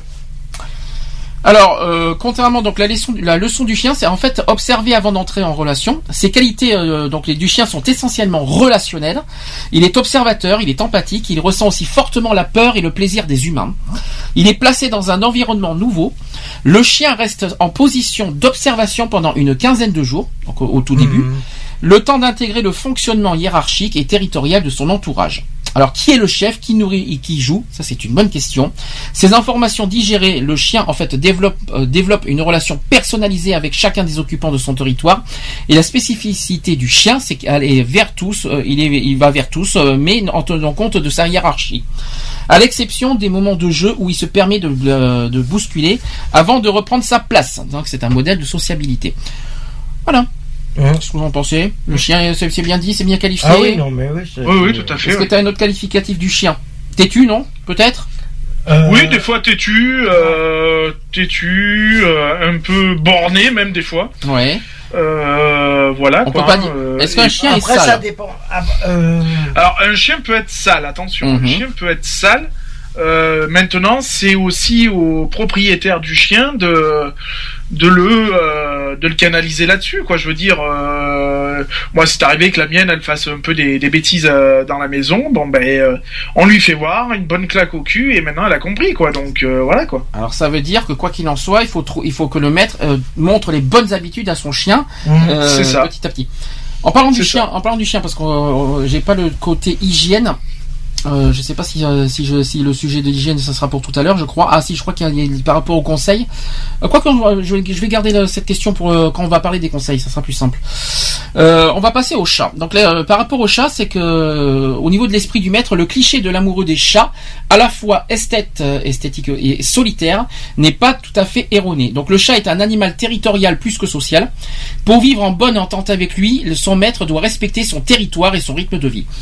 Oui, mais est-ce que le chat, euh, là je, je- je m'arrête un peu, est-ce que le chat respecte le territoire de son maître? Non, parce que je vas-y, Ah je non, le, le- le- le chat est complètement indépendant. Hein, donc, bah, euh, euh, disons que j'ai un Joe l'incruste chez moi, tu sais, hein, euh, je suis, je suis en plein devant, euh, en plein travail devant, euh, devant l'ordinateur. Non, il faut que le chat s'installe entre moi et l'ordinateur. Non, mais tranquille, quoi, tu sais, euh, il faut que. J'ai Joe l'incruste. j'ai Joe l'incruste qui, qui s'installe. Je me, alors quand je dors, viens. Oui, quand je, quand je, oui, j'entends, j'ai entendu un gentil petit téléphone. Quand je me mets d'un côté, il se met devant moi. Je me mets de l'autre côté, il, se- il, il change de, il change de côté, il se met devant moi. On dirait, on dirait. Non, Après, au niveau territoire, euh, après, il a, il a, il a effectivement son petit territoire. Il a son petit coin favori. euh, souvent, le, le nôtre, c'est sur- souvent sur le canapé. Maintenant, sur le dossier du canapé, il a son petit territoire. Alors, si tu dors euh, sur ton, son territoire, ça ne gênera pas, apparemment. Moi, je. Ah bah non, il dort avec moi. Oui, Moi, il y a des fois quand je dors, euh, bon, ça m'arrive de, de dormir sur le canapé. Euh, il dort, il dort avec moi. Il est posé sur mon bras, avec en train de me ronronner euh, dans les oreilles. Donc, pour vivre en bonne entente avec son chat, il son maître doit respecter son territoire et son rythme de vie, ce qui dessine le profil d'un maître non intrusif et davantage porté vers la contemplation et que vers l'action. Les moments d'échange affectif et tactile, généralement choisis par le chat, font de son propriétaire une personne soucieuse de respecter les besoins d'autrui et fermement décidée à défendre les siens. Moi, ça, ça c'est sur l'esprit du maître. Hein? Donc, euh, qu'est-ce que le, le chat vous donne comme leçon Ça, c'est une bonne question. Est-ce qu'un euh, qu'est-ce qui vous apporte On en a parlé un tout petit peu tout à l'heure. Lionel est, est revenu, non? Non, il n'est pas revenu. Il est encore au téléphone. Alors, la leçon du chat, en fait, c'est que le chat vous, lai- vous laisse vivre. euh, en fait, il, d'abord, il est vivant et il, fait vivre et il laisse vivre ce chat, le chat. Hein. En gros, euh, vous, vous vivez comme vous Bah, l'entendez. en fin de compte, il est, un- comme euh, Lionel il disait, le chat est indépendant. hein. Alors, euh, connaître ses besoins, choisir ce qui lui convient le mieux. Le chat n'a pas son, pas son pareil pour flairer le meilleur partout où il se trouve. Au point que certains soulignent son égoïsme. Moi, je trouve pas. Après, ça dépend de la race du chat. Est-ce que le chat est égoïste? Euh, Je suis pas d'accord. hein, euh. Enfin, personnellement, euh, dans les chats que j'ai, dans tous les chats qu'on a eu, j'ai pas trouvé les chats égoïstes. Non, Ça dépend de l'habitude que tu donnes au chat aussi. hein. voilà. En réalité, le chat est un hypersensible. Ça, c'est vrai, par contre. Hein. Ah, ça c'est vrai, ça je ne le cache pas, que le chat est très, est, est hypersensible, dont aussi les capacités d'attachement, certes peu euh, spectaculaires de prime abord, font de lui un compagnon fidèle, présent et calmant. Alors calmant. Bah oui, quand il te rentre dans les oreilles, ça te détend. Mais... Ouais, mais alors le problème calmant, euh, comment vous dire, euh, ça dépend des jours aussi. Hein, oui, euh, aussi, ouais, ça dépend des moments. Quand il saute partout, qu'il fait partout, en plein, en plein, en pleine nuit quand tu dors, euh, oui, non, tout à fait. Hein, alors calmement, euh, C'est vrai, par contre, c'est vrai qu'ils t'endorment aussi. ils se mettent à côté de toi, ils te ronronnent dans le Dans les dans les oreilles. oreilles. Euh, ça, ça fait un gentil petit, ça fait un joli somnifère sans passer par les médicaments. hein. C'est vrai le pire. C'est vrai le pire parce que moi c'est vrai que quand quand moi je me mets dans le canapé, c'est vrai que quand Réglisse y vient, euh, C'est ça t'endort. ah mais il se couche, j'ai mon bras comme ça, il se couche, il met les deux pattes ici, Alors, tête il Alors la tu sais que le problème c'est que personne te voit. Hein, euh, bah, donc il euh, le met sur le sur les sur les bras, ouais, sur, les épaules. biceps Mhm. et en fin de compte il met ses deux pattes sur les biceps et il pose sa tête sur mon épaule et Mhm. voilà et il ronronne. Alors euh, le chat aussi sait toutefois témoigner son affection par de petites touches de tendresse voluptueuse. Ça c'est clair, net et précis. Euh, ni trop près ni trop loin et pourrait être sa devise parce que c'est une vraie leçon d'équilibre affectif. Alors le trop près, euh, on en a un spéci- on a un grand spécimen quand même nous. Hein, lui Euh, c'est du chatage qui lui, lui, euh, lui quand même, je suis désolé, on a, on a quand même un, un sacré spécimen euh, parce que lui, il veut pas être loin de nous, justement. Enfin, Non, loin de moi. Lui, il veut pas. Ah, c'est même pas la peine de rêver. euh, il veut pas, il veut pas être séparé de moi. C'est même pas la peine. Hein. Il est pas très indépendant. Alors ça, c'est, ça c'est embêtant parce qu'il faut que le chat soit indépendant. Hum. Il faut que le chat ait une Oh, part d'indépendance. il a quand même son indépendance, même s'il est. il arrive quand même. Est-ce que Lionel est de retour? Non, Non. il est toujours au téléphone. On, en- on lui posera la question après pour les chats. Alors, on va en arriver maintenant au poisson. Alors là, je vais m'inquiéter. Le maître mot du poisson, c'est quoi d'après toi? C'est la zen attitude. En gros, le poisson, Mhm. c'est le, côté zen. ouais. En fait, le, poisson, c'est euh, c'est s'adapter n'importe où, ça c'est sûr, Mhm. pourvu qu'il y ait de l'eau. Donc c'est une quiétude absolue qui fait envie. Donc euh, l'esprit du maître quand, par rapport au poisson, peut-on parler de maître à un poisson d'abord? Non. Est-ce que, que franchement, euh, un, un- quelqu'un qui a un poisson, on va dire que le poisson, que le, d'abord question numéro un, est-ce qu'on peut dire que, que, que le, propriétaire est le euh, on, on peut être maître d'un poisson, on va pas éduquer un poisson. C'est- J'ai jamais, entendu ça, moi. Alors ensuite, qui peut se vanter d'avoir des échanges affectifs avec son poisson rouge? Déjà, est-ce qu'on peut avoir une affection avec son poisson rouge? Est-ce que tu, ton poisson rouge, tu l'as, il meurt, tu vas pas, est-ce que tu vas pleurer pour ton poisson rouge? Si jamais tu t'as un petit poisson rouge, Ouais, est-ce- si j'ai un, jour j'ai un poisson rouge, euh, ça m'étonnerait. est-ce que tu en pleurerais de, de perdre ton poisson rouge Oh non, pas spécialement. Bon. C'était une question que je me pose. Mais c'est- pourtant, ça, il y a des gens, ça existe. Il y a des gens qui Ah, qui s'attachent énormément arrivent, au hein. poisson, hein, qui, qui s'attachent énormément, Ouais. euh, et effectivement, qui en arrivent à ce stade. Donc c'est pas ridicule. À la fois, c'est vrai que ça paraît un peu ridicule parce que c'est pas les mêmes affections qu'un chat et qu'un chien. Mhm. Mais à la fois, il faut se dire aussi que euh, ça dépend aussi de, de- de la personne qui qui, s'attache à, n'importe quel animal. Bah, c'est surtout les enfants qui, qui s'attachent aux poissons. euh, C'est vrai. C'est vrai, c'est surtout, sur- surtout les, les- les- euh, oui, c'est surtout les enfants qui sont sensibles de la perte des animaux. Oui, Ouais. euh, n'importe quel animal d'ailleurs. Ouais, aussi, ouais. Euh, donc, est-ce que la main qui distribue la nourriture est-elle est-elle seulement vue? C'est une question. Est-ce que les animaux à sang froid sont en général appréciés par les températures à sang froid, donc les esprits observateurs, contemplatifs, mais aussi les esthètes euh, fascinés par ce monde euh, silencieux et coloré qu'ils peuvent faire évoluer à leur gré? Donc, euh, l'aquariophilie est une passion évolutive. L'environnement créé par la main et de l'homme devient de plus en plus sophistiqué à mesure que l'intérêt esthétique et scientifique se développe. Est-ce que le poisson donne euh, une leçon au, à- au propriétaire? On va pas parler de maître, on va, euh, il n'existe pas des maîtres poissons quand même. Est-ce que, franchement, est-ce que le poisson... Bah, pas spécialement, puisqu'il tourne en rond dans son bocal. euh, Alors, euh, il faut oui, il nage dans son aquarium. euh, Quoi qu'il en soit, il faut s'adapter envers et contre tout. Il y a bien sûr l'infinie quiétude euh, du poisson rouge qui peut voir s'écrouler le monde autour de lui sans qu'une seule de ses écailles ne frémisse. Il est euh, un peu d'ailleurs, euh, il en est un peu de, le Monsieur Jourdain du Zen. C'est un petit, une petite image, Monsieur Jourdain, pour Mhm. ceux qui connaissent, c'est le bourgeois gentilhomme de Molière. Euh, mais la vraie leçon de vie qu'il donne, en fait, que le, poisson donne, c'est une leçon euh, darwinienne, c'est-à-dire que c'est-à-dire avec son extraordinaire adaptation dans un milieu totalement artificiel. Donc une pompe à oxygène, du sable aseptisé, euh, des algues fluo et le poisson nage qui vit euh, et se reproduit comme s'il vivait dans l'océan. C'est vrai que euh, c'est très vivant. Euh, c'est sans doute aussi ce qui fascine les aquariophiles parce que qui dépensent des sommes astronomiques pour recréer euh, dans leur salon un petit coin du paradis sous-marin des Seychelles. Donc c'est une vraie leçon de résilience subaquatique. Donc en fait, ceux qui ont la, poisson, la, la passion des poissons, des aquariums, tout ça, voilà, ça c'est pas une surprise. Après, Ah, au niveau arrive, affectif, On peut pas s'attacher à un poisson, ça. Ah, ça c'est une autre question. Euh, est-ce que ben, j'attends Est-ce que Lionel est de retour? Non, Lionel n'est pas de retour. Alors ce qu'on va faire le temps que Lionel va revenir, on va faire une pause. Comme ça, on va, on va ça sera peut-être plus simple. Comme ça, ça Mhm. évitera de poser sans cesse la question s'il revient ou pas. Euh, je vais vous mettre. euh, bah, aujourd'hui, attention, il n'y a que des, que des nouveautés que je vais mettre. Euh, Calogero avec Avant toi qu'on a entendu avant-hier euh, sur le, le concert de- d'Europe 1. Et on va mettre Louane, jour 1, qu'on a aussi entendu au concert d'Europe 1 avant-hier. On fait comme ça, on se dit à tout de suite. C'est parti. Pour la suite. Pour la suite. C'est des jours entiers ployés sous un fardeau. Jamais léger, toujours courbé le dos. Avant toi, avant toi, laisse-moi te dire que c'est traîner des pieds, c'est exister à peine désespérer que quelque chose advienne avant toi. Avant toi, laisse-moi te dire.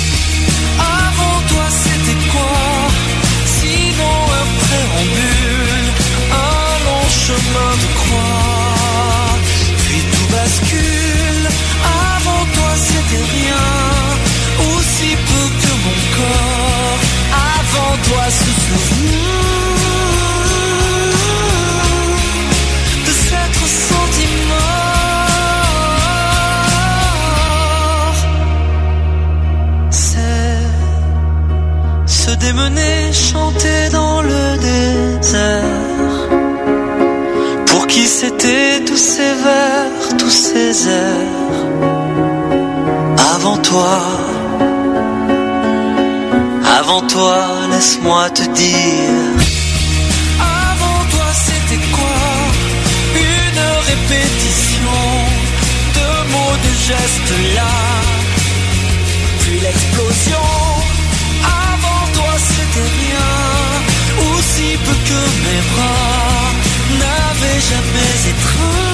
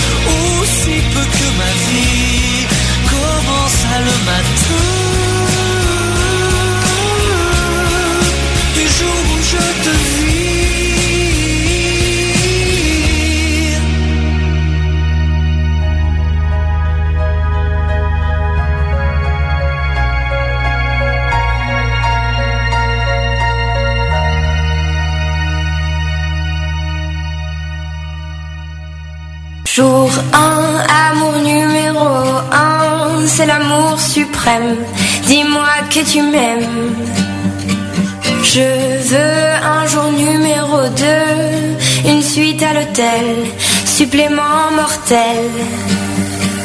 Je t'ai regardé toute la nuit, danser sur mon âme n'est plus permis. Neuf jours, la vie c'est du velours et l'éternité curiosité. Jour 10, variation du délice. Que voudrais-tu faire? Une balade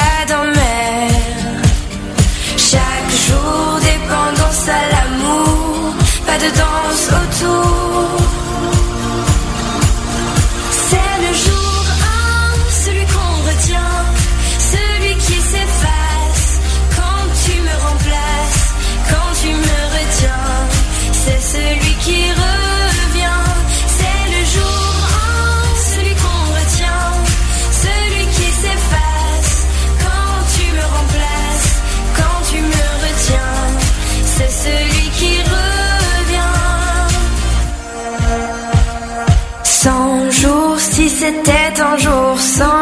Sans, en avoir l'air, de l'orage dans l'air.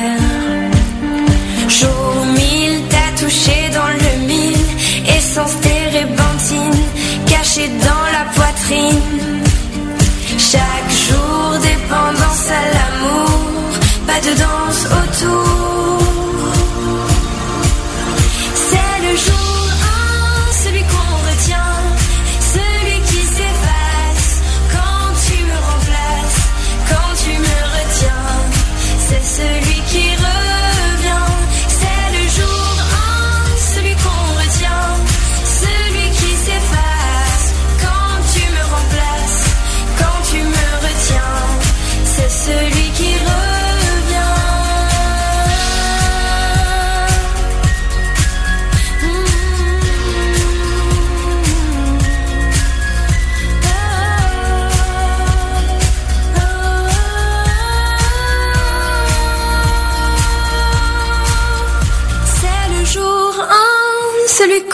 Retient, celui qui s'efface quand tu me remplaces, quand tu me retiens.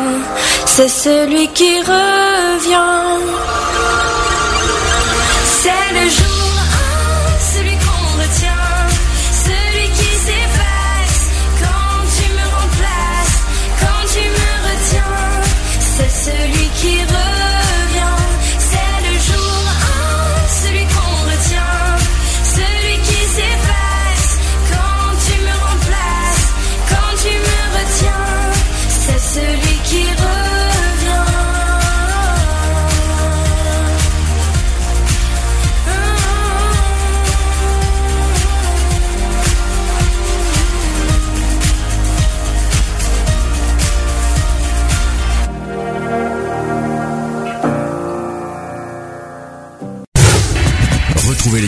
Equality tous les samedis à 15h sur Gay Free Radio.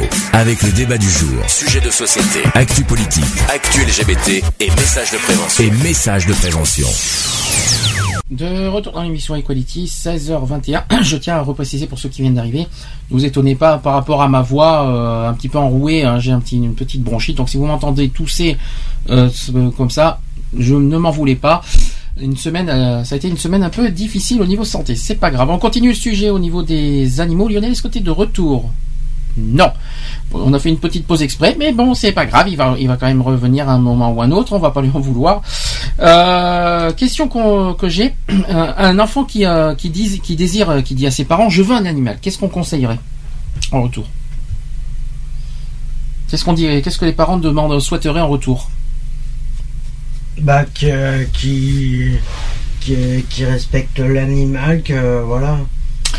Alors déjà, euh, en général, hein, en général, l'enfant réclame euh, un, un animal à partir de l'âge de 5-6 ans. Ouais. En général.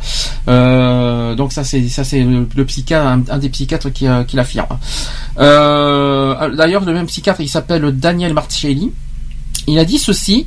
Il demande d'abord un petit frère ou une petite sœur à cet âge-là. Ensuite puis reporte son désir sur un animal, mais concurrentiel pour lui. Donc les parents doivent-ils euh, doivent percevoir la vraie demande de l'enfant S'ennuie-t-il euh, à la maison ou a-t-il besoin d'affection? Trop souvent, l'enfant s'entend dire en retour. Est-ce que tu sais à peu près ce que le, le- le- le parent répond en retour? D'accord, mais qu'est-ce qu'il demande le, le- le- le- Mais tu t'en occupes. Exactement. C'est souvent le la réponse des parents. C'est un peu un petit peu facile, mais Bah, c'est pour responsabiliser les enfants, euh, voilà. Absolument.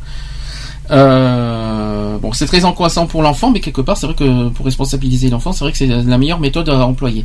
Euh, donc déjà, comme on a dit, un animal, c'est pas un objet, c'est pas un jouet. Donc quand un enfant veut un animal, c'est pour pour l'éduquer, pour l'élever, pour le et pour en prendre soin, pas pour en- pas pour le considérer comme son sa peluche, son euh, comment vous dire, son son jouet, euh, son punching ball, son euh, sa son euh, son Swiffer aussi. Par, vous savez, les, les, poils de chat, c'est pas non plus ça, c'est pas non plus une moquette, hein, c'est pas non plus euh, c'est pas non plus un aspirateur, c'est pas un balai, hein, vous voyez ce que je veux dire. Donc ce que à condition de, de- que, que l'enfant ou même les parents hein, prennent un, un animal, euh, on va dire de respecter l'animal. C'est surtout ça Ah qu'il bah, faut se dire.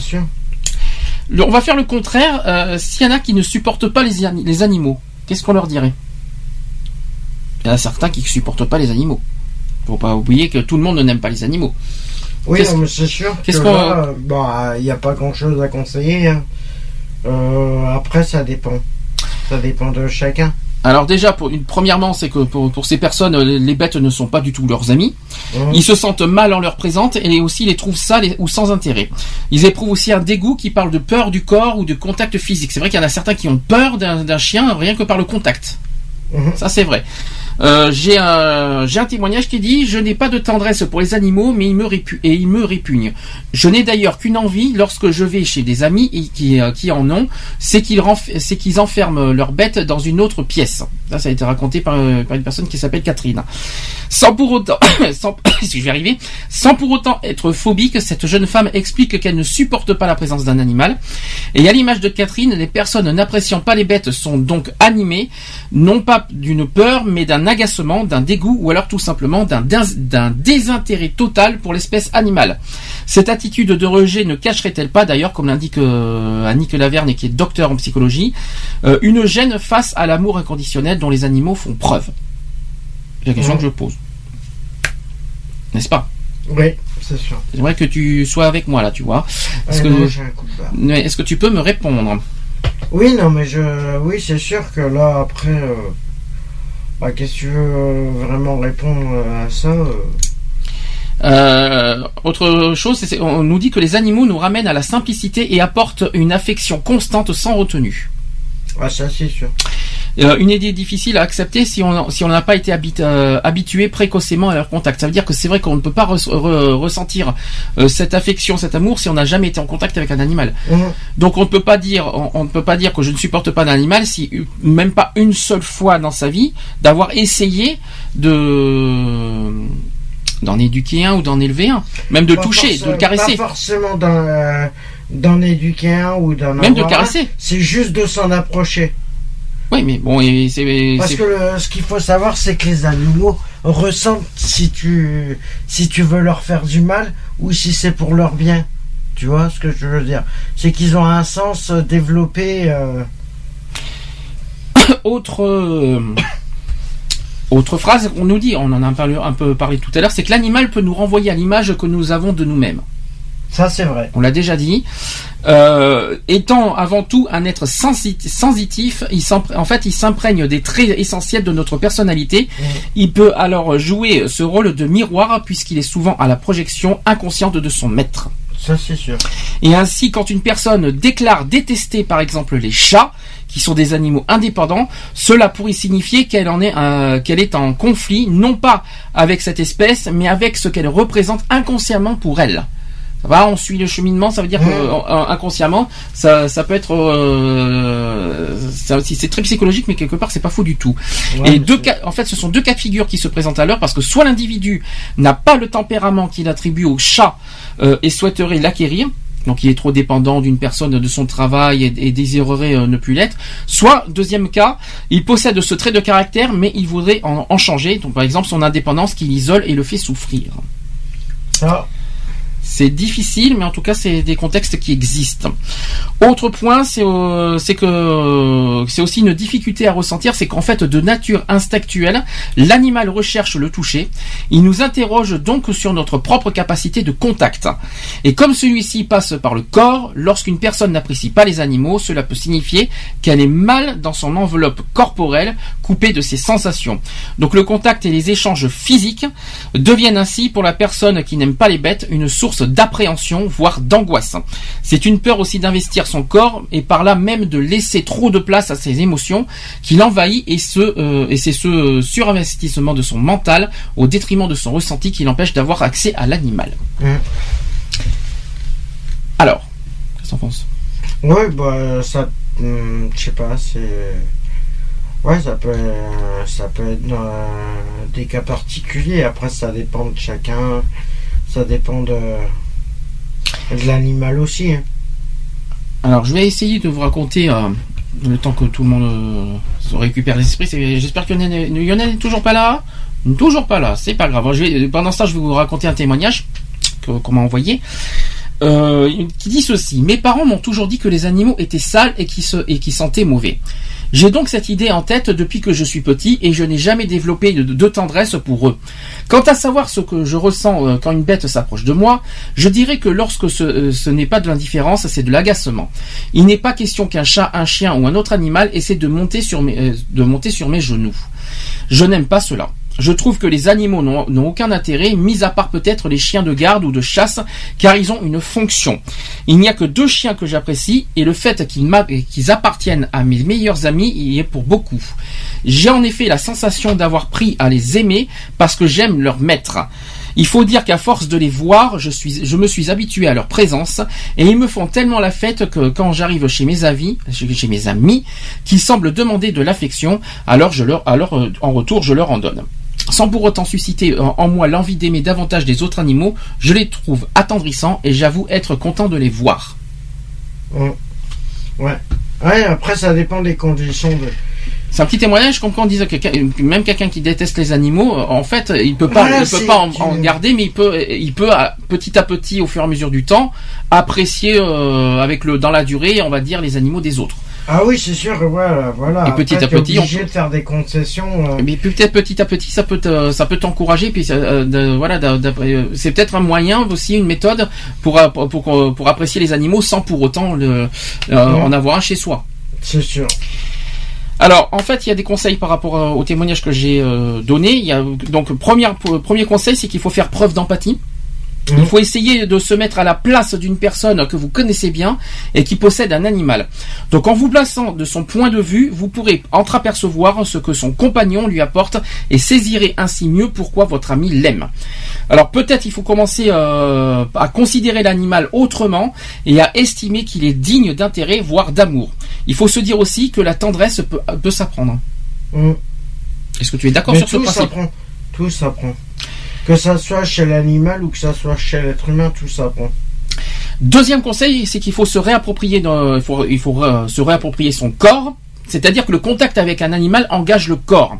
Si euh, euh, l'animal vous est désagréable, c'est peut-être que le toucher euh, d'une manière générale, celui des bêtes comme des humains, vous met mal à l'aise. Alors il faut commencer en fait par vous octroyer le droit de ressentir du plaisir par la peau, le massage d'un professionnel bah, ou, alors les caresses de votre compagnon, ou aussi les crèmes que vous appliquez sur votre corps peuvent vous donner accès à cette sensualité.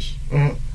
C'est des petites méthodes, des petits conseils qu'on peut donner, mais euh, voilà, s'il y en a certains qui sont très réticents au- au niveau du toucher, eh bien il faut qu'on- euh, petit à petit, euh, voilà, apprécier le toucher par des méthodes, que ce soit massage, que ce soit le voilà tout, euh, ces genres de méthodes qui peuvent aider à, à apprécier euh, ce de à la fois d'apprécier sur votre corps mais aussi de d'apprécier on va dire les les touchés les petites sensations Mhm. les- le, le, le- le- voilà ces petits ces petits moments là donc euh, dernier euh, tout ça il y a aussi des conseils à l'entourage c'est que rien ne sert de juger celui qui n'aime pas les animaux Et donc il y a parce que toute personne a ses raisons. Il faut en fait, vous pouvez en revanche essayer doucement de lui, euh, de les lui faire apprécier. Alors pour ce faire, il faut expliquer à cette personne ce que votre animal vous apporte. Donc déjà conseil, euh, quoi qu'il en soit, pour faire apprécier un animal, donnez votre euh, euh, expérience en disant à vos amis voilà cet animal, j'ai un animal, pourquoi j'ai un animal, il m'apporte tant et tant. Essayez de trouver le, moyen de le convaincre. Ensuite, en comprenant l'importance de sa présence à vos yeux et de la tendresse qu'il vous donne, il saisira plus aisément le lien qui peut unir un être humain à un animal. Donc vous pouvez aussi approcher petit à petit votre compagnon de sa main en lui montrant les caresses et que celui-ci affectionne particulièrement. Et l'essentiel, c'est d'y aller progressivement. Ça, c'est très important. Mm. Qu'est-ce que t'en penses? Ouais. Ah ouais. Ah mais c'est vrai que Euh, de toute façon, euh, un animal, euh, on parle, je vais prendre l'exemple par rapport à un chien. Si tu prends un chien et que tu es agressif avec lui, et puis ça dépend comment tu t'en occupes, le chien sera agressif forcément à un moment. Alors là, on va, on va parler d'un cas euh, extrême. C'est qu'en fait, euh, le cas extrême, c'est quand on apporte, quand on, est, quand on aime trop trop les animaux. Alors, Mm. euh, il y a un terme qui, qui existe et qui s'appelle l'anthropomorphisme. Ouais. Euh, L'anthropomorphisme, en fait, consiste à attribuer des sentiments humains à des animaux. Par exemple, certains vont croire que c'est par compassion que leur chat vient se coucher sur eux en, ronron- en ron- ronronnant lorsqu'ils sont tristes ou malades. Alors, la mauvaise interprétation d'un comportement, c'est aussi la cause de plusieurs problèmes. Et en effet, certaines personnes qui n'acceptent pas de considérer toute autre raison que celle à laquelle elles croient, et la majorité du temps, elles prétendent que leur chat ressent les mêmes sentiments et les mêmes émotions qu'elles. Donc on peut appeler ces personnes des anthropomorpheurs, ça n'a rien à voir avec euh, avec euh, Power Rangers, hein. on sait on sait jamais. Il y en a certains qui vont se dire ouais euh, morpheur, euh, je vais me transformer en chat, non ça n'a rien à voir. hein. Alors attention par contre, ce qualificatif ne se veut pas méprisant, loin de là, parce que la plupart d'entre elles sont généreuses, très gentilles et elles offrent les plus grands soins à leurs animaux. Elles vont même parfois euh, s'empêcher de partir en vacances parce qu'elles ne supportent pas l'idée euh, que leur chat puisse s'ennuyer. En d'autres mots, les anthropomorpheurs vont souvent se priver de plaisir de la vie en raison des fausses perceptions qu'ils ont en ce qui est à trait aux émotions et aux sentiments ressentis par leur animal. Ça va, tu suis Ça, c'est c'est un terme, tout ça. Je vais vous donner des exemples. J'ai plein, euh, on va dire, de, de possibilités. Lorsque le chat, ou même voilà, au niveau de la jalousie, parce que c'est vrai que les chats sont très très jaloux. Mhm. Euh, voilà, si le chat est jaloux de son conjoint, euh, bah, que- comment, comment d'après vous le chat il réagit à, à- à ce niveau-là? Lionel était revenu ou pas? Non plus. Comment il réagit le chat souvent quand il est jaloux? Ah bah il, il grogne. Il... Ah, gr- ah, Le chat, c'est plus le chien qui grogne, parce que les chats non qui mais euh, euh, voilà, il pousse, euh, il monte les. Souvent, quand le chat est jaloux, c'est c'est ce qu'on me dit. Il euh, fait la tête, il. il fait la tête, oui. Alors souvent, il, aussi, il fait pipi sur le côté du lit. Ouais, ça c'est faisable, ouais. C'est c'est sa manière de se venger quelque part de jalousie. Mhm. Euh, Quand il est jaloux, il se venge. Les chats se vengent souvent par le pipi. Hein, faut être Non mais même hein. les chiens se vendent. Les chiens, alors les chiens c'est autre chose. Les chiens, je crois qu'ils se mettent entre, ils se mettent carrément entre les deux. Soit entre les deux, ou soit ils vont, euh, ils vont faire Et ils des grognent aussi. bêtises, ils grognent. Il grogne euh, aussi le chien souvent quand, quand il est jaloux Mhm. de. Et ça, ça se passe souvent quand il y a quand il y a quand il y a un conjoint. Alors forcément. euh, Alors, en fait, en fait, le chat, il est anxieux en raison des changements que ce nouvel individu a créés dans la maison, et tout simplement, généralement, les gens comprennent la logique de l'explication d'un tel comportement, et jusqu'ici tout va bien. Alors, Mhm. je comprends. Oh, Non, oui, les, les chats, ils ont- ils une âme, hein, il faut pas oublier, ils ont une personnalité, hein. euh, Ah, même les chiens. c'est un être vivant, hein, et c'est oui, euh, je parle souvent des chats parce que j'ai pas de chien, j'aurais préféré que le dise à ma place. Euh, De toute façon, il y a tout animal à. Elles sont de caractère aussi. Hein. Mais après, euh, et com- alors comment faire, euh, comment réagir face à un chat qui est jaloux? Comment il faut faire? Là, je sais pas. Alors un chien, pareil. Mais il faut rester maître, tout simplement. Il, faut, il, faut, il faut rappeler qui est le maître de la maison. C'est tout con, c'est tout bête. Le chat n'a pas à décider, euh, de- de- de- que ce soit le chien, le chat, euh, tout ça, ils n'ont pas à décider de, on va dire, des, des habitudes de la maison. C'est le, le maître qui décide, point final. C'est sûr. Autre cas particulier. Alors là, c'est plus compliqué. C'est quand on, on perd, euh, voilà, quand, quand notre animal meurt. Là, c'est un coup de massue. C'est un. Là, c'est plus c'est plus délicat en parler ça. Est-ce que Mhm. tu as déjà eu, est-ce que as déjà vécu un dans ta vie un animal qui est décédé? Comment tu as réagi? Euh, Nous, on a on a déjà vu de notre. Ah oui, le, euh, Lucky. Alors Lucky, c'est un lapin. Euh, Voilà, Lucky, euh, voilà, c'est. Ouais, il est décédé, c'est vrai que bon, ça m'a fait un petit peu. euh, Voilà, après, euh, sinon, ben, j'ai mon. J'ai l'ancien chien de ma mère, mais là, qui est, qui est parti euh, mhm. pour d'autres euh, aventures.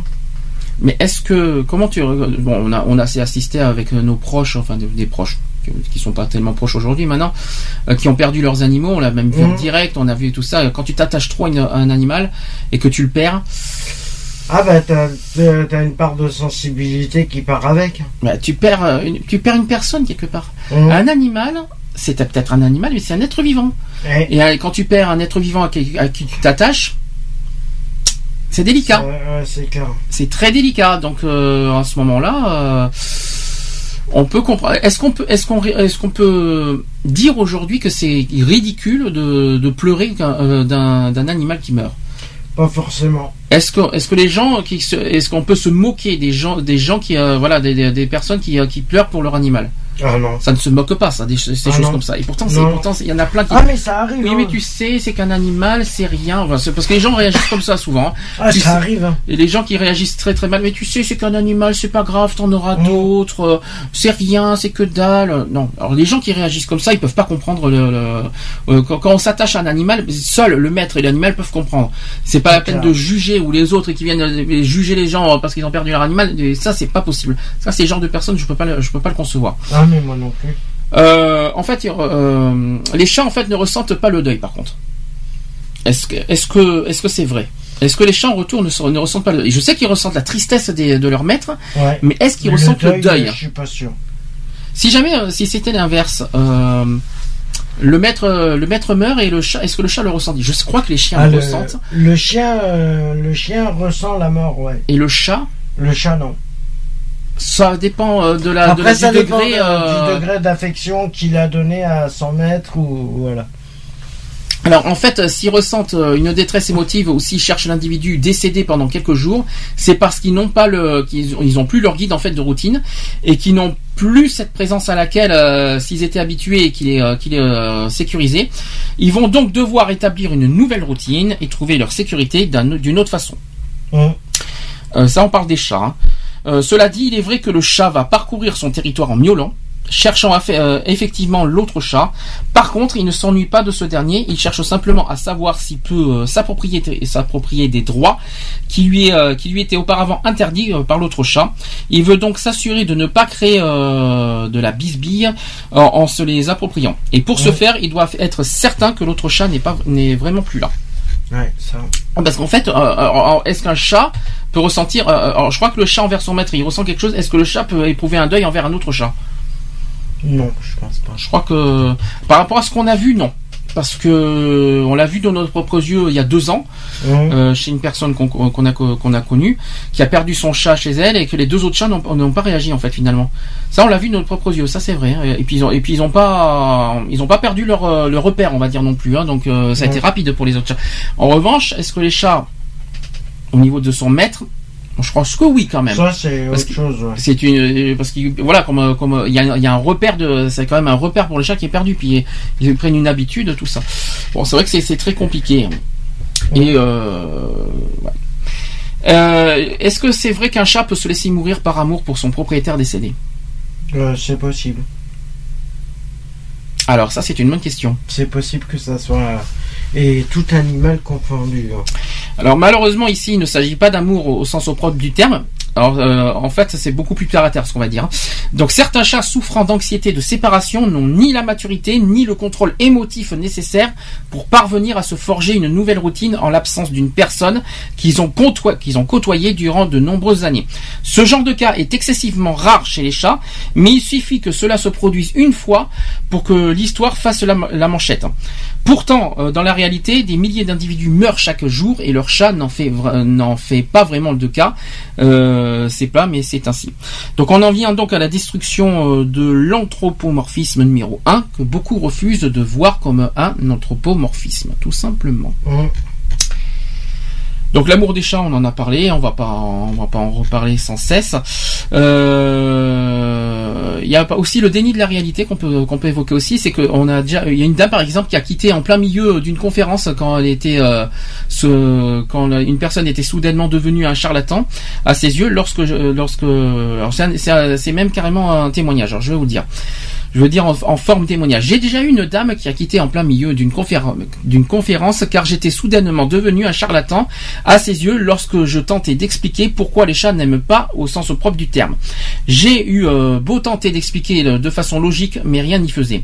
Je déplore le fait que très souvent l'anthropomorpheur refusera l'explication donnée des- euh, qui vient contrer l'assomption anthropomorphique d'un comportement spécifique, même si elle est basée sur des études scientifiques éthologiques. Alors pourquoi? Eh bien, je suis euh, comportementaliste, félin, pas psychologue pour humain. En fait, on a affaire à un comportementaliste. C'est pour ça que qu'on a qu'on a qu'on a tout cette- toutes ces Mhm. histoires à la fin. Donc, comment comprendre qu'un client refuse d'écouter le professionnel qui recrute lui-même pour corriger un comportement et que la cause du comportement est causée par quelque chose que la personne fait à cause d'une interpré- euh, interprétation anthropomorphique? C'est bien, on revient sur le psychologique. C'est très compliqué, mais en tout cas, c'est une question qu'on se pose. Voilà. Donc, ce- Ah, mais c'est ça joue, euh, ça joue sur le psychologique, ça c'est sûr. Donc on va, en- on va en arriver maintenant aux actions. Ça sera plus simple. Lionel, est-ce que tu es de retour? Lionel, nous- nous- Lionel nous a abandonné. Euh, je sais pas où il est parti. Il nous a pas, il m'a même pas envoyé un message à savoir où est-ce qu'il peut être. Euh, J'espère qu'il va en tout cas euh, revenir parmi nous dans les minutes qui vont suivre. Alors là, on va parler, on va parler d'action. Explication. Est-ce que euh, tu connais les, on va dire, les actions, on va dire les, les moyens euh, pour, pour élever des animaux Qu'est-ce qu'il faut, qu'est-ce que le maître doit priorité en faire? Alors il y a plein de choses. Hein, il y a 12 étapes en fait à faire. Est-ce que tu les connais? En premier, il y a la. hum, Il y en a plusieurs. Alors j'en ai 12. Alors j'espère qu'on va y arriver. Est-ce que tu connais? Il y a question par rapport à la. euh, par rapport à la nourriture, par Alors, ça, rapport à l'environnement. Alors doucement, à- doucement. Chaque chose en son temps. D'abord la nourriture. Ouais. Alors la nourriture, en fait, il faut s'assurer que, que de donner les quantités dont. Alors oui, il faut très faire attention aussi aux quantités qu'on donne euh, aux animaux. Hum, Ça c'est très important. C'est pas la peine de donner, euh, par exemple, aux chiens euh, une boîte et demie. Euh, non, il faut faire très attention parce que le poids des animaux, c'est pas un jeu non plus. Ça c'est très Mhm. important. Euh, trop peu de nou- nourriture va, va affamer votre votre animal. Ça c'est très important. Ce qui lui fera s'attaquer à vos nouvelles chaussures. C'est un exemple, que ce soit des chiens ou même d'autres animaux. Euh, et euh, au contraire, trop de nourriture peut les faire vomir Ouais. euh, et leur donner des maux d'estomac. Euh, vous, pouvez, vous devez d'ailleurs pouvoir faire la différence entre le moment où ils ont vraiment faim et celui où ils cherchent simplement à obtenir plus de nourriture. C'est très compliqué. Euh, Est-ce que tu es d'accord sur ce principe? Ah oui, je suis tout à fait d'accord. En tout cas, vrai que- bien nourrir son, quoi qu'il en soit, bien nourrir son animal. C'est Ouais, pas ouais. et faire attention aux proportions. Après, qu'est-ce que qu'est-ce que tu as d'autre comme euh, Après, j'ai avoir. Bah, par exemple. euh, c'est d'avoir un- une petite maison avec une cour. Alors là, c'est dans le cadre des maisons parce que dans les appartements, Voilà. c'est un peu plus En compliqué. appartement, euh, un chat, si, ça peut être. ça peut vivre. Alors, Après, je ne l'ai- euh, alors je ne l'ai pas ça par contre, je, suis désolé. je n'ai pas. mais euh, en chien, c'est vrai que c'est moins. Alors je vais, euh, on va faire étape par étape. Et après on va, tu vas nous dire ce qu'on en pense.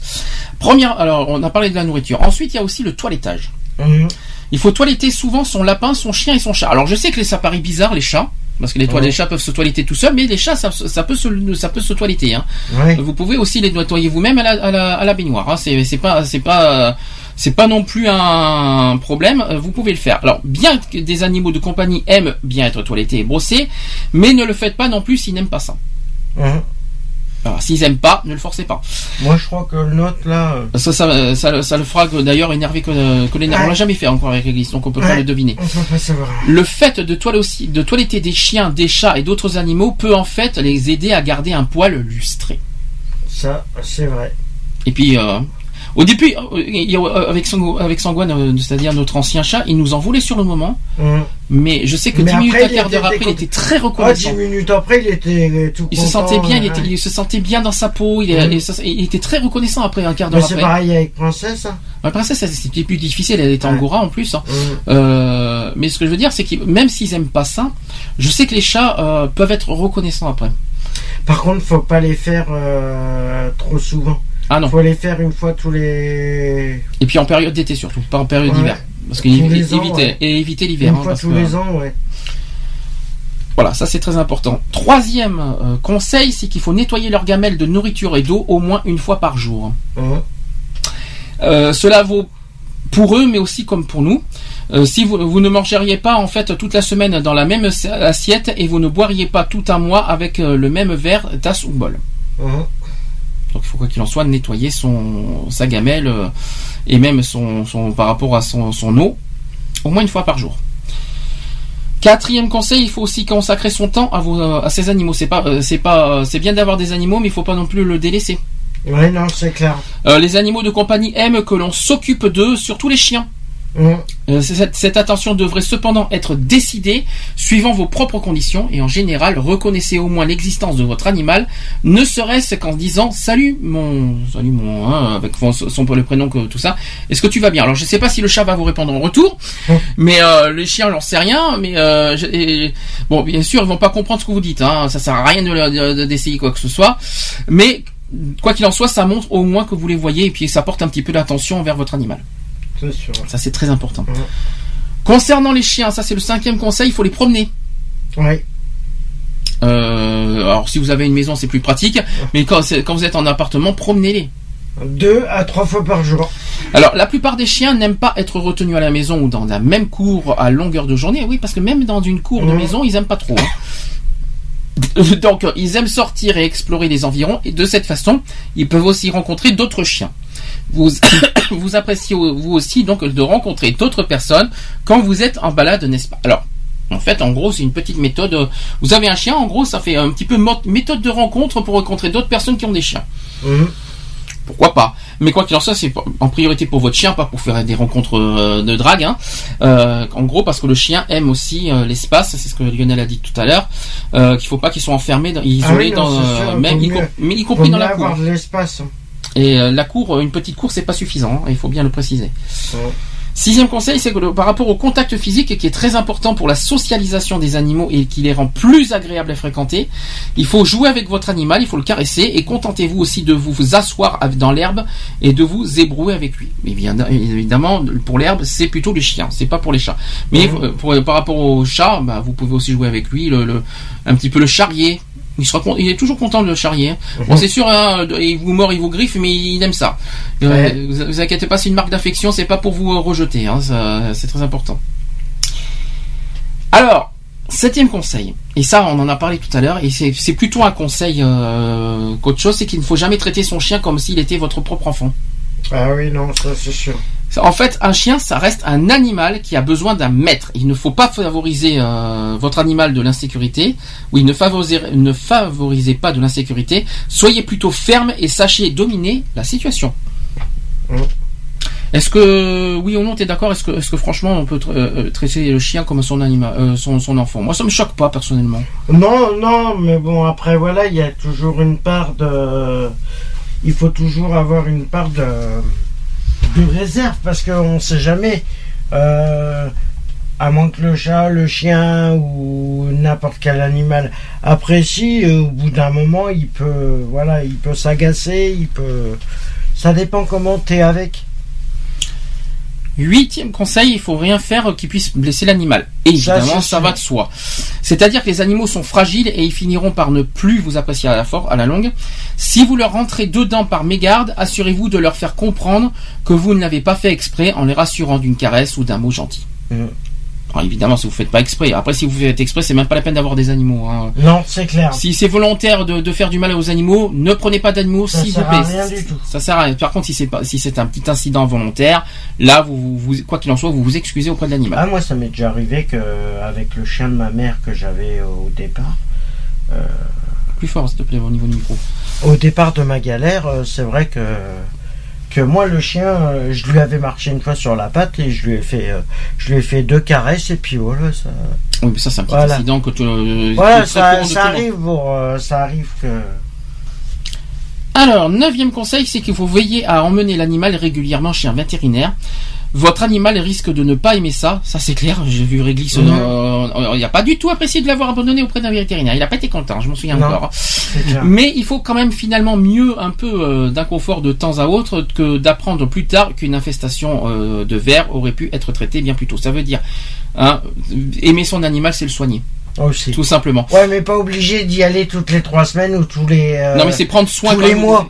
Aimer son animal, c'est prendre soin de sa santé. C'est ça que je Ah veux oui. dire. C'est, c'est Tu peux y aller tous les trois mois, voire tous les quatre mois, ça dépend. Alors tous les trois mois peut-être pas, mais quoi qu'il en soit. Ouais, tous les six mois. Et, ça, n'a- ce n'est pas dit là-dedans euh, par rapport au vétérinaire, mais euh, vérifiez aussi que votre animal est en bonne santé. Hum. Regardez ses oreilles, re- vérifiez ses dents, vérifiez euh, s'il a pas de verre. Voilà, Mm. Le maître aussi a une part de Ah responsabilité bah, envers son animal. Mais après, ça dépend ce que tu lui donnes à manger aussi. Oui. Et puis oui, faites attention à ce que vous donnez à manger, évidemment. Pas de sucre. Pitié. Donnez pas de sucre à vos animaux, c'est pas bon. Ils, Pas euh, et, ils aiment pas du tout les sucres Non, les le animaux. sucre est pas. Alors, pas du tout. très conseillé. Si. Alors pas conseillé du Ah, tout même. hein. si.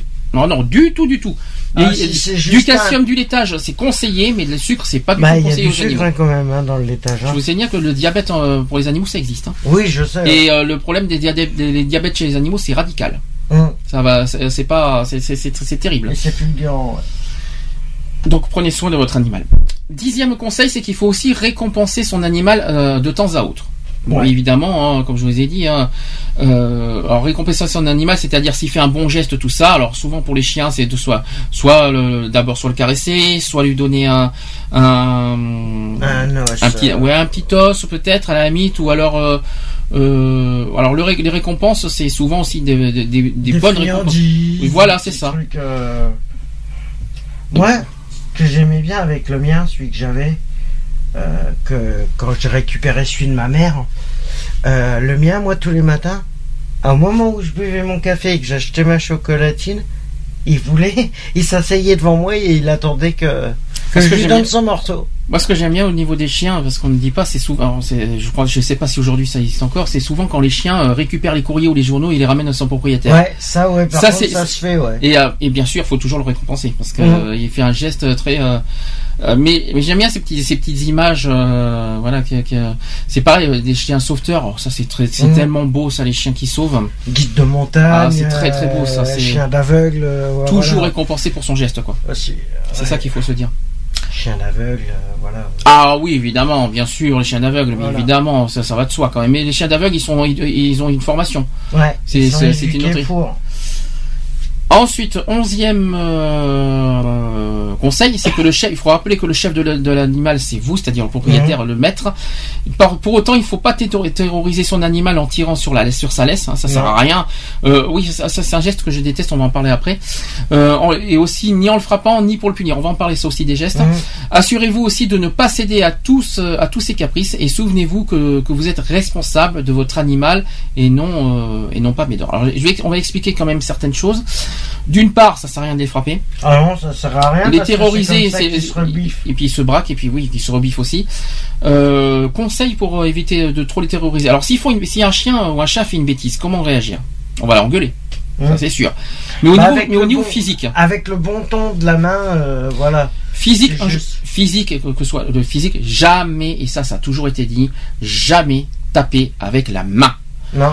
Et encore moins sur le visage Tu, tu prends un journal et, et tu sur le- l'arrière-train, Ouais. pas sur la tête. Faut se méfier parce que c'est pour ça. euh, souvent le problème, euh, le problème, je vais prendre euh, le problème des, des bergers allemands, c'est qu'ils ont, en vieillissant, le problème c'est qu'ils ont le train arrière qui qui fonctionne plus. Il faut rappeler aussi, c'est c'est pas en le frappant qu'on, que, disons qu'il y a d'autres moyens de punir un animal sans le frapper. Ah oui non, c'est sûr, c'est sûr. Ça c'est quelque chose. Et c'est pas en lui privant non plus de manger que. Oui, mais c'est pas c'est pas un enfant non plus, faut pas exagérer, ils ont pas les mêmes corps. Hein. Voilà. Euh, et, euh, et par contre, je vais y arriver. Excusez-moi. Il faut pas céder quoi qu'il en soit aux, aux caprices de l'animal. Alors ça, Ah c'est très important. Euh, restez ferme envers, envers votre envers, envers votre animal et n'oubliez pas un détail, c'est vous le maître. Hein. L'animal doit obliger, doit, doit o- obéir aux ordres de son maître. Ça sert à rien. Il fait ce qui, euh, ça sert à rien qu'il cherche à vous, à vous amadouer ou faire quoi que ce soit. Vous restez ferme envers l'animal. Point final. C'est sûr- Là, je, par- je parle souvent pour les chiens parce que c'est vrai que les chiens, euh, ils ont souvent tendance à. Ah mais quand ils sont jeunes, c'est voilà, quand ils sont jeunes, c'est parce qu'ils ont envie de jouer, euh, ils découvrent, euh, voilà. Mais plus ils grandissent, plus ils apprennent, plus voilà, ils arrivent à en grandissant. euh, si t'as si t'as un chien, automatiquement il va reconnaître ta voix, il va voir que c'est toi, c'est quelqu'un de familier, il va se s'adoucir, il va il va s'adapter si tu t'adaptes à lui. Et enfin, douzième conseil, c'est qu'il faut tout simplement ne pas perdre patience envers son animal. Euh, ils ne peuvent, en fait, les, les, euh, les animaux déjà, premièrement, ne, ne, ne peuvent pas nous comprendre verbalement. Ça, on l'a déjà dit tout à l'heure. Mm. Ça sert à rien non plus de leur crier dessus. Ah non. Voilà. Ça sert à strictement rien puisqu'ils vous comprennent pas de toute façon. Et aussi, non, ils vous comprennent pas. Quoique, On montre, il faut- Quoique. Quoique des fois, si tu montres bien l'endroit, quand ils font pipi, euh, quand ils font pipi dans un endroit que tu montres bien l'endroit, ils comprennent parce que Ah, ils bizarre. savent très bien que. Avec Réglisse, je me souviens qu'elle avait fait des bêtises. euh, tu le prends, il a vite compris. Hein. Tu lui montres. Ah mais moi la euh, dernière fois, la dernière fois euh, sur sur la valise que j'ai que j'ai trouvé une euh, voilà sur une valise, euh, il avait fait pipi dessus et je lui ai montré, je lui ai dit non.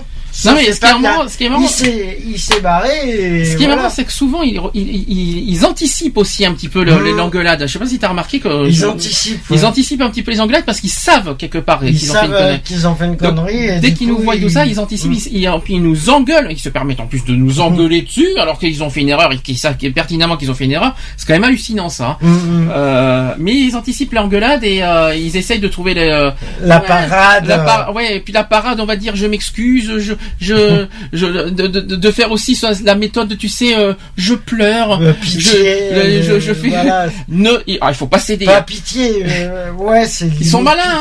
Ils Ah, sont- ils sont très, Ils sont très futés. Ah, mais, ils prennent, mais il faut pas céder, hein, parce que ils prennent très- le côté affectueux de. Ouais, voilà. c'est ça. Donc ils sur- le côté affectueux. affectif, ouais, parce qu'affectueux. Affectif. Mais ouais. c'est la même chose. Mais ce que je veux dire, ne, ne cédez pas ça parce que Ah ils ouais, sont non. très très malins là-dessus. Hein. Ça, je, je- Et pour tout animal. hein. Euh, les, les, les chats, bon, les, les chiens, je crois que ça marche aussi pareil. hein. Ah oui, les euh, chiens. C'est hallucinant. des. Puis les chats, pour se pardonner, cinq minutes après, vas-y, je te fais caresse, je, je m'excuse, tout ça. euh, Ah ouais. Les chiens, je ne sais Et pas, on mais plonge à chaque fois. hein. a à chaque fois. Et on Et se à fait chaque fois, on plonge à chaque fois. C'est dur, hein. mais Ah. mais il faut quoi qu'il en soit rester ferme avec l'animal s'il Mhm. fait une bêtise et puis il faut pas laisser passer une bêtise. Ah non, c'est clair. Bon, après, s'il fait une bêtise et que tu le prends pas sur le fait accompli, ouais, voilà. Hmm. C'est pas la peine de l'en- euh, c'est pas la peine de le pré- de lui dire ça deux heures après. C'est ça. Le chien, il va plus comprendre. Ah c'est ça, exactement. C'est-à-dire qu'il faut pas quand il fait une bêtise, il faut pas attendre trois jours pour le punir parce que Non, effectivement, mais il si comprend pas. tu le- par exemple, il fait une euh, par exemple, s'il fait une bêtise et que tu le vois pas forcément, parce que Mhm. tu peux pas faire gaffe à tout. euh, par exemple, quand tu fais de la cuisine et qui, par exemple, il se fait, euh, il fait une bêtise, euh, si tu l'as pas vu, c'est pas la peine d'arriver deux heures. Si tu la bêtise, tu t'en aperçois deux heures après. Ça sert à rien d'aller voir le chat ou le chien ou l'animal et de le punir, Mhm, parce que là, il va pas comprendre. mhm. Euh, avant de passer au sujet suivant, euh, qui sera sur la lutte contre la maltraitance, est-ce que Lionel est de retour parmi nous ou est-ce qu'il nous a vraiment, est-ce qu'il est parti euh. Non. Non. Bon bah fais-nous signe quand tu seras là, quand tu, quand tu- parce que on s'inquiète un peu. J'espère qu'il sera là en tout cas pour les actus parce qu'il y a pas mal de choses. Euh, concernant euh, la lutte contre la maltraitance, on va en parler au niveau prévention, au niveau loi et au niveau plein d'autres choses. Mhm. Premièrement, c'est que la cruauté envers les animaux, on, on appelle ça aussi maltraitance, c'est le fait, en fait, de faire subir à un animal domestique apprivoisé ou tenu en captivité un acte visant à le faire souffrir volontairement d'ailleurs, que ce soit par le biais de coups, par les biais des blessures ou simplement de négligence. Une négligence, et c'est aussi une cruauté. Ah mais ça, Cette cruauté qui peut s'exprimer de différentes manières, donc elle peut être le fruit du comportement violent de la part d'une personne envers son animal domestique, à qui il va faire euh, subir des violences gratuites, mais la maltraitance aussi animale peut, peut se faire, euh, peut aussi se retrouver dans des cadres plus officiels. Alors j'ai trois points, trois autres points qui peuvent être là, soit par la recherche scientifique avec la vivisection d'animaux. Mhm. C'est même pas la peine de rêver quand, ça quand- je supporte pas. quand Ça, t'as, ça, quand t'es- alors ça justement c'est une question qu'on sait pas, qu'on s'est pas posée. La vivisection des, euh, des grenouilles dans les, dans les collèges. La dissection des Euh, grenouilles, ouais. Franchement, euh, non. Ah, D'abord, une- d'une part, à quoi ça sert?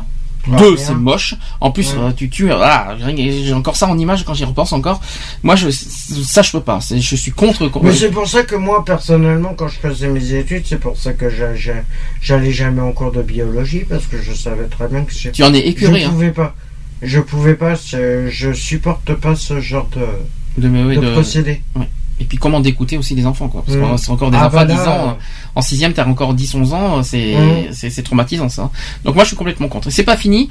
Deuxième, deuxième possibilité de, de maltraitance diverse, c'est la cosmétique avec l'utilisation d'animaux pour la composition de certains produits ou afin de tester les dits produits. Eh bien, oui, ça existe. Ouais. Ça, c'est moche. Hein.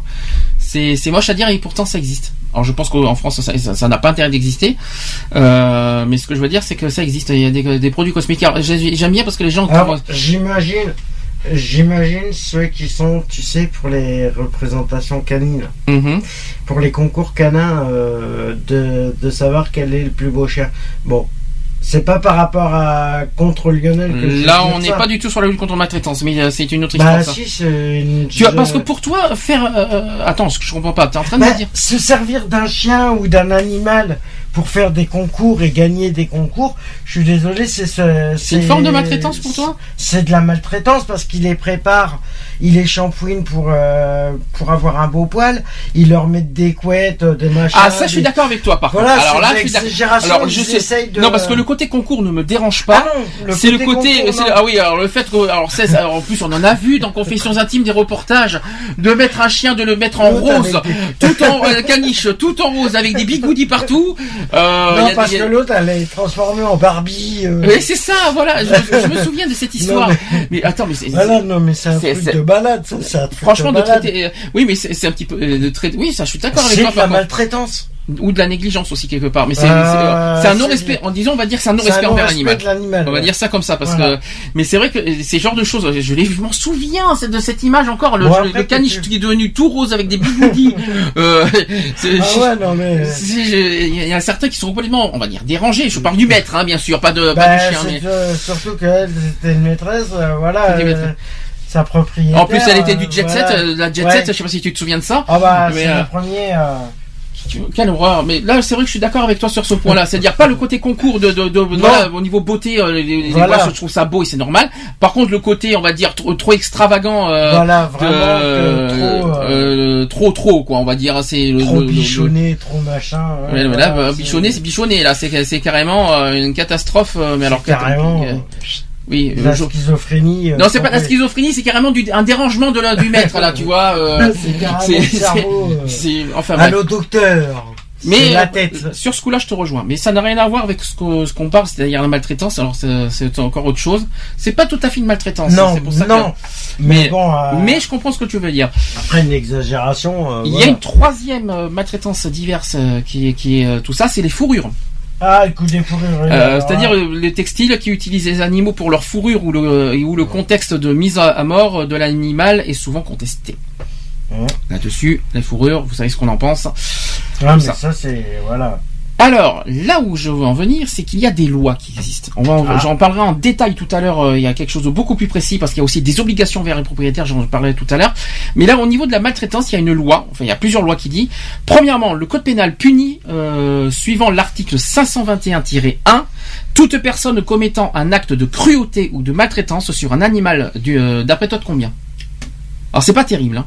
J'en sais rien. Euh, c'est pas terrible au niveau de, au niveau pénal. Je, moi, je trouve pas ça euh, cher payé. Deux ans, je crois. Non, c'est pas. euh, Quoique si.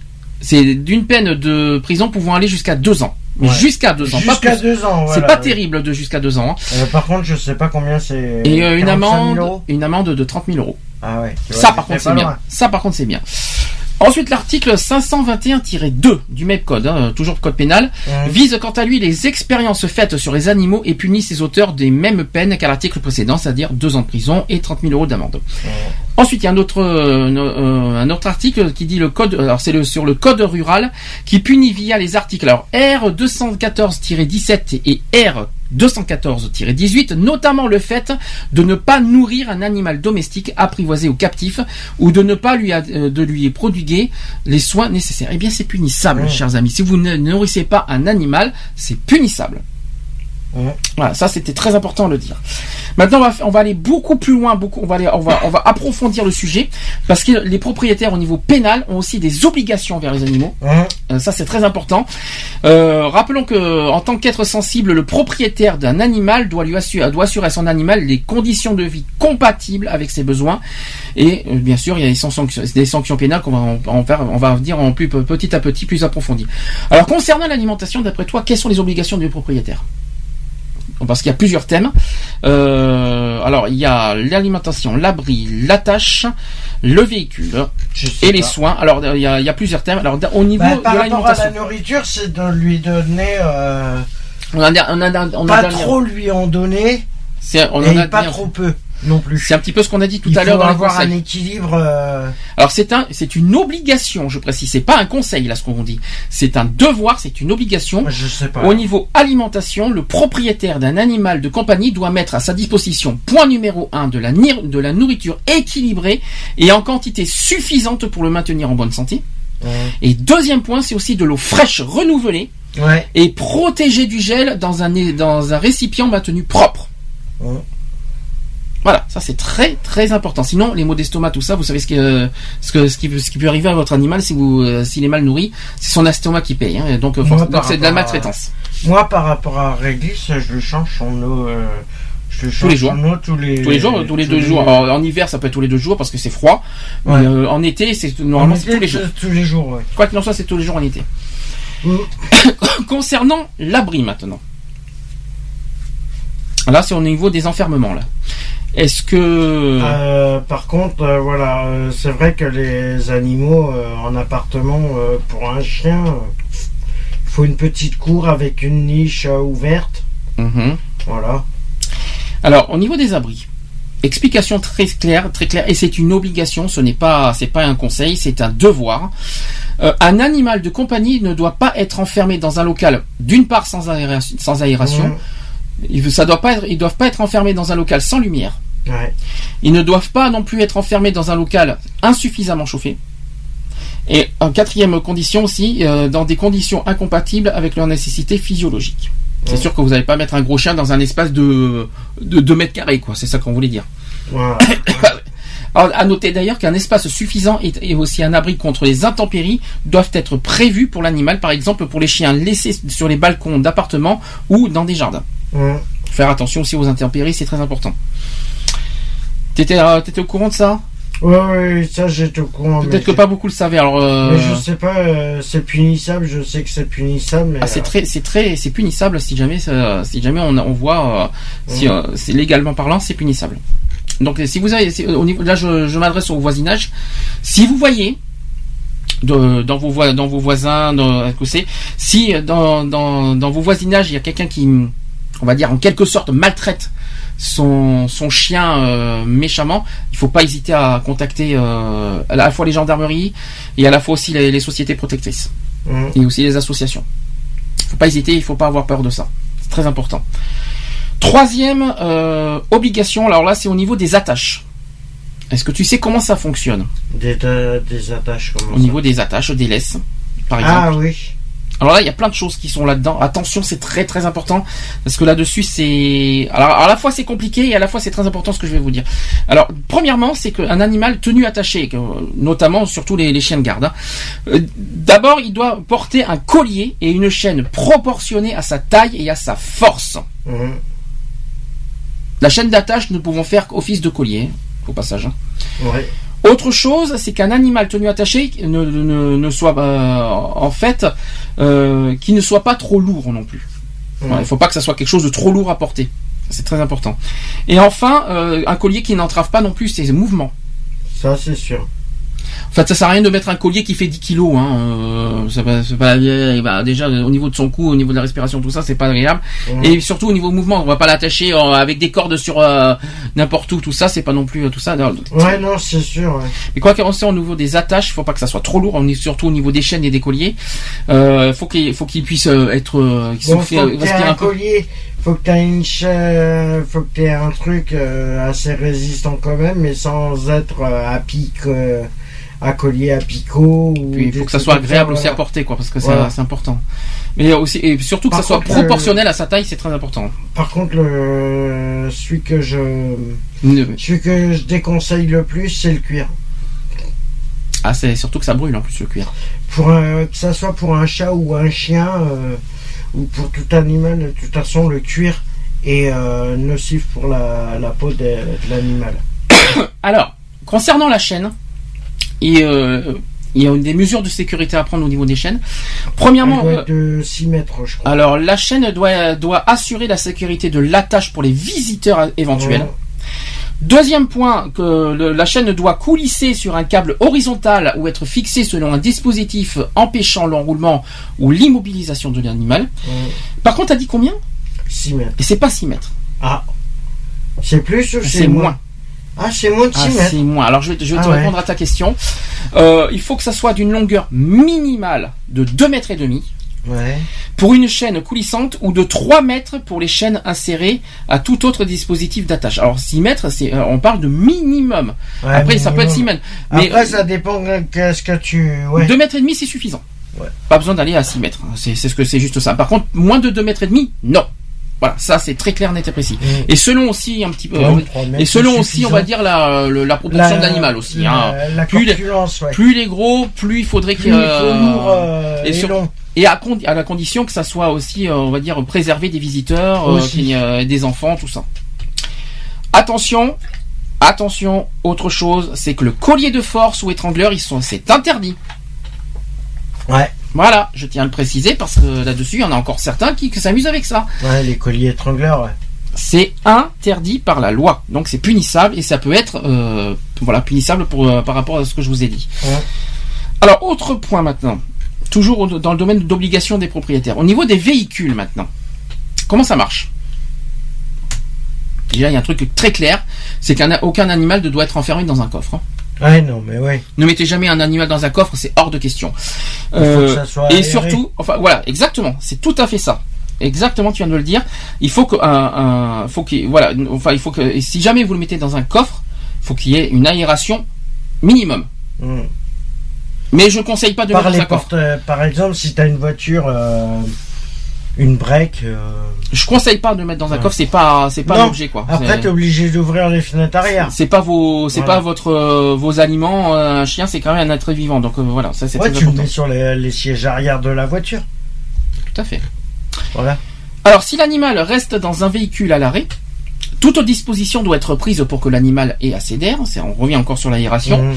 Et aussi, le véhicule doit être stationné à l'ombre. Ouais. Vous n'allez pas être votre chien euh, à 40 degrés au soleil le- l'été, hein, je vous le dis. Hein. Ah, pour éviter justement qu'il trappe, euh, qu'il chope une installation. Alors là, attention, c'est très important. Ne, met- ne laissez jamais votre animal dans un euh, Au dans- soleil, de- comme ça.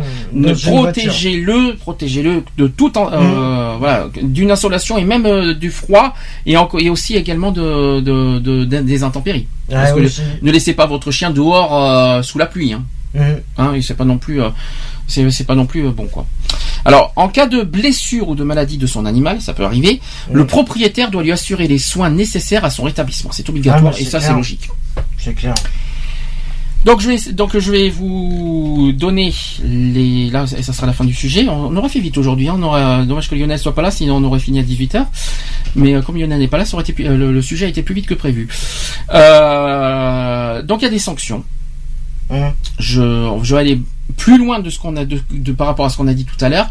Alors concernant les mauvais traitements, le propriétaire d'un animal qui ne respecte pas ses obligations, c'est-à-dire l'absence de soins, les conditions de détention inadaptées, Mhm. la privation de nourriture, d'après toi, c'est puni de combien? D'après toi Je sais pas. ben, C'est puni d'une amende de 700 750 euros. Ah, quand même. Ça fait mal aux fesses, Ouais. pour être poli. Mhm. Concernant les abandons, alors que ce soit les abandons, les sévices graves et aussi les actes de cruauté, donc on l'a dit tout à l'heure, on en a parlé, c'est deux ans de prison et 30 000 euros d'amende. On l'a déjà dit. D'ailleurs, autre précision, c'est que le, jeu- le juge peut prononcer à titre complémentaire l'interdiction définitive ou provisoire de détenir un animal, ouais. Ça, selon l'acte de cruauté. hein. Mhm. Les mêmes peines s'appliquent en cas de, de sévices graves ou acte de cruauté envers un animal. Enfin, ça c'est. Et c'est pas fini. Il y a encore, il y en a encore, il y a encore d'autres sanctions concernant l'atteinte à la vie ou l'intégrité de l'animal, c'est-à-dire blesser un animal ou entraîner sa mort involontairement, c'est aussi punissable. Mais par contre, Involontairement? Oui. Alors, Ah c'est-à-dire blesser un animal ou entraîner sa mort involontairement, Ah oui. c'est Ouais. puni de 450 euros d'amende, même si la blessure ou la mort a été entraînée par maladresse, imprudence, Ouais, inattention. alors, si le chien, et négligence. si le chien tu l'as et que euh, involontairement il fait une crise cardiaque, tu fais comment? Non, Tu payes si tu entraînes la mort. Tu, tu Ah as- oui, si tu l'entraînes. si c'est ouais. toi qui, qui, a, qui a poussé, euh, si c'est toi Ah, qui a, qu'il, euh, ouais, ce qu'il d'accord, soit ouais. blessé ou qu'il soit mort, si c'est toi qui l'entraîne là-dedans, voilà, c'est punissable. Si, Mm. S'il meurt d'une crise cardiaque euh, naturellement, euh, non, t'es pas puni, je te rassure. C'est là, c'est là, c'est naturel. C'est pas la même chose. Blesser un animal, c'est moche quand même parce Ouais. que euh, tu le fais- tu le fais pas exprès, surtout dehors. Mais bon. Ben, ça c'est plus par rapport à la chasse. Mais attention, voulu, euh, attention, c'est uniquement dans les cas c'est uniquement dans les cas de maladresse, d'imprudence, d'inattention, de négligence ou alors aussi manquement à une obligation de sécurité ou de prudence réglementaire. Alors ça, par contre, je suis d'accord. Sur le manquement de- de- d'une obligation de sécurité, alors ça, c'est là, c'est ça mérite d'être puni. Ça, c'est Ouais, clair. mais par rapport aux La négligence- c'est les chasseurs, ouais. Négligence aussi, je suis d'accord, euh, on n'a pas à négliger son animal. En revanche, la maladresse et l'imprudence, ben, euh, ça par contre c'est un petit peu vache quand même. On ne fait pas exprès non plus. Quand c'est vraiment, vraiment, vraiment pas fait exprès, euh, c'est un petit peu sévère.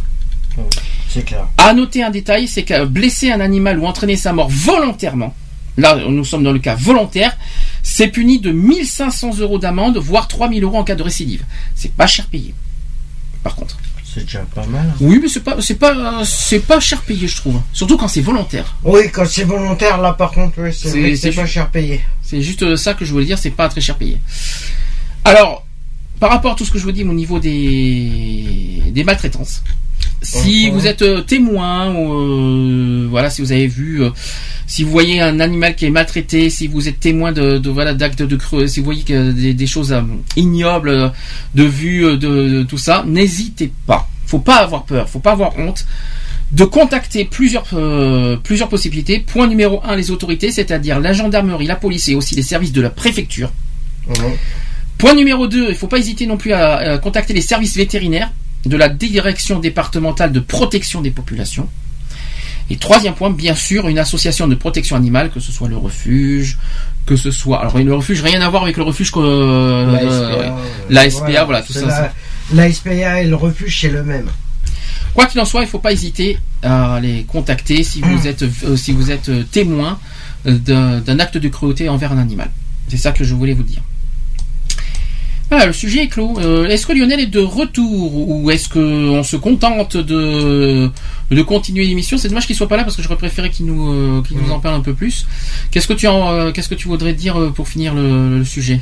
Non, mais moi, par contre, là, voilà, il y a juste une chose que je voulais dire, justement. Par contre, là, je vais descendre pas mal de... Ah, il faut, il faut pas hésiter. Ça dépend si c'est Voilà. justifié. Je vais dénoncer, justement, les... C'est désolé, mais les sans domicile fixe, ils prennent des chiens pour leur taper dessus ou, ou pour euh, leur les mettre dans les fontaines de flotte, euh, dans les fontaines, euh, alors que le chien il veut pas y aller, les forcer à y aller, je trouve ça. T'as du mal à- J'ai encore vu ça ce matin. une personne avec des chiens, voilà, que Oh. je connais de vue, voilà, s'amuser à mettre son chien de 6 mois, de 7 mois à la, à la fontaine. C'est comme par exemple, on en avait parlé Oh. une fois de ça des, euh, des, des chiens des SDF, on en avait parlé une fois, mais il y a un petit moment Aussi. ça. C'est qu'on avait dit que ça, on en a, on n'aime pas que les que les, les personnes de la rue les utilisent les animaux pour, Pour, euh, avoir se des- faire de l'argent, ouais. Alors ça, c'est quelque chose qu'on n'aime pas. Et en plus, les pour chiens, picoler par derrière. surtout que les chiens n'ont pas à subir ce, Ah ce- ce- cette vie. Euh, ils, ils peuvent être beaucoup plus heureux avec des, des propriétaires. Bon, je- c'est vrai qu'il vaut mieux aussi, dans un autre sens, que les chiens soient avec des personnes plutôt que de d'être euh, décapités ou mettre euh, dans des. Mm. Euh, mais en même temps, si c'est pour prendre des chiens, pour les considérer comme des objets ou des, Ou, euh, des- ou ou des- les utiliser à des fins personnelles, désolé. à des fins, on va dire financiers surtout. hein. Ouais, c'est surtout, bah justement, c'est pour ça que je parlais. Alors Financier. après, moi j'ai du mal aussi avec les chasseurs. Ouais, moi Donc, aussi. c'est- alors ça c'est mon côté, ça c'est à moi, ça c'est mon côté à moi personnel. Moi j'ai du mal avec les chasseurs qui utilisent les chiens aussi pour chasser. Euh, je. Bon, après que tu prennes un chien pour aller chercher des truffes, te balader en Ça, forêt, tu vois, C'est pas pareil. chercher des trucs comme ça, d'accord, parce Mm. que tu rencontres personne, tu rencontres des, si tu rencontres du monde, mais qui font la même chose, qui cherchent les truffes, qui cherchent les, dans le Périgord, c'est vrai que là, Ça, ça me dérange pas les truffes. dans le sud-ouest, dans Bah, le Périgord et tout ça, c'est c'est pas vrai pareil. moi, qu'on je prend des chiens. euh, moi, je te parle des chasses, des chasses euh, au niveau sauvage, quoi. C'est ça que je veux Ah oui, non, ça je suis Ça, j'ai du mal euh, Non, moi, je supporte pas. assister aux chiens à ce genre de violence. euh, C'est moche. Mais que ça soit au chien ou ou être un animal, parce que automatiquement, euh, t'as un chien qui va, un chien de chasseur, automatiquement, le chasseur va tuer déjà un oiseau, Chien, ou un lapin, ou un sanglier, ou un truc comme ça. Voilà, c'est, un truc, euh, c'est un truc barbare. Mais voilà, après, euh, En revanche, j'ai beaucoup plus de respect envers euh, certes d'autres méthodes. On en a parlé, les chiens d'aveugle, Ouais. les chiens sauveteurs de mer, les chiens Euh, euh, de montagne. montagne, ouais. Euh, est-ce que est-ce que les chiens de traîneau ou- euh, pour ou contre? Euh, chien de traîneau, ouais. Est-ce que les chiens on doit s'en servir pour euh, pour euh, faire pour faire pour faire des traîneaux C'est pas des chevaux non plus. Non, non, mais c'est voilà. Après, c'est pour euh, faire découvrir les régions.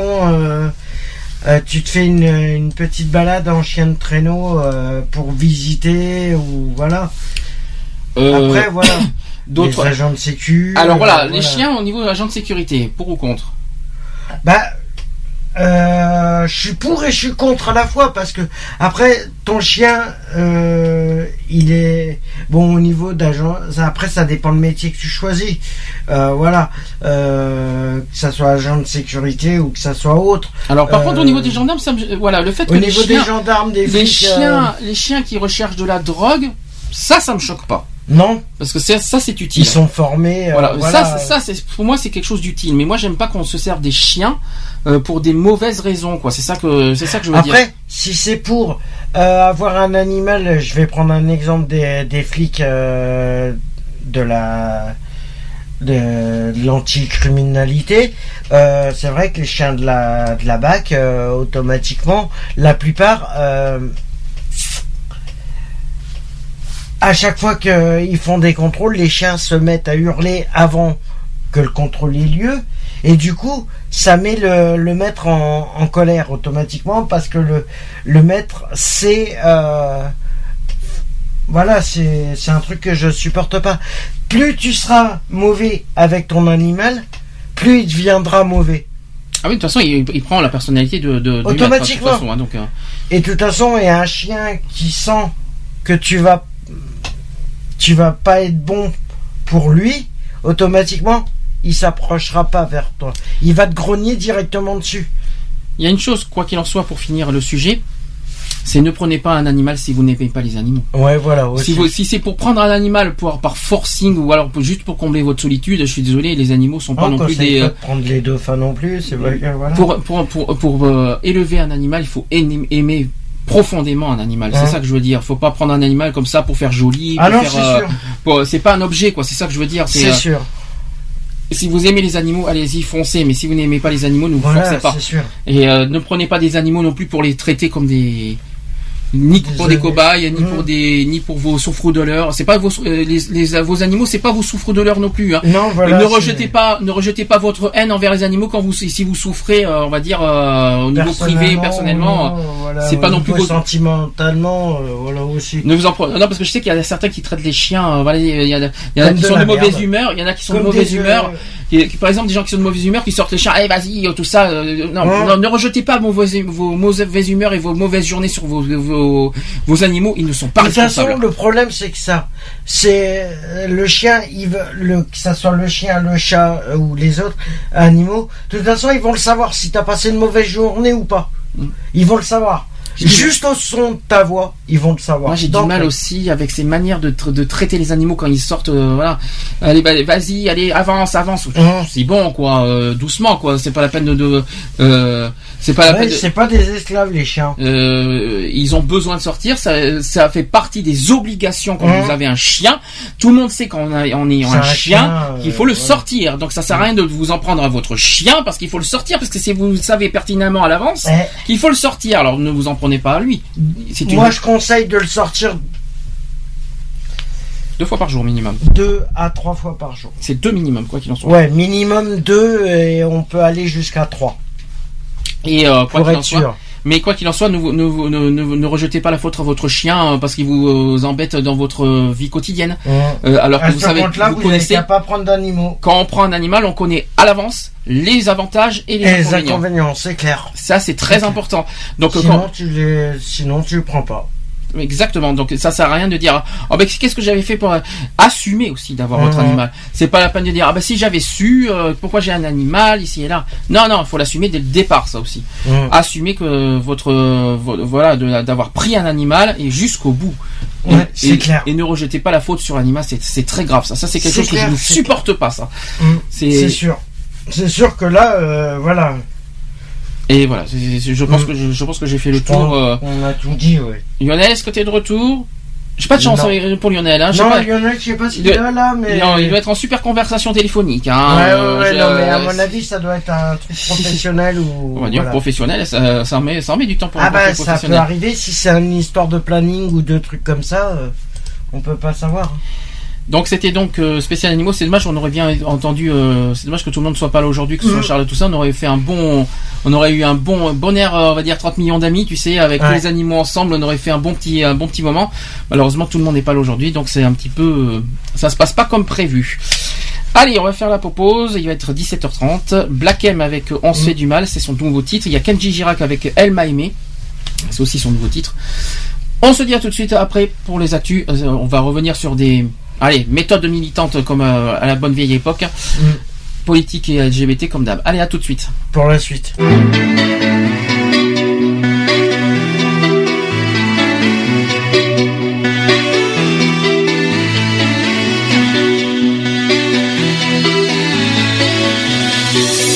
Mon refrain, je suis désolé. J'aurais aimé te rendre à tout ce que tu m'as donné. Ces moments durs où tu m'as épaulé. J'étais pas le seul, t'étais à mes côtés. Personne m'entendait, toi tu m'écoutais. La suite fait mal, je me tais, tu la connais. Fallait que tu saches que je suis dégoûté. On se fait du mal. Faudrait qu'on passe à autre chose, on se fait du mal. Avant que nos cœurs explosent, on se fait du mal. Faudrait qu'on passe à autre chose, on se fait du mal. On se fait du mal. On se fait du mal.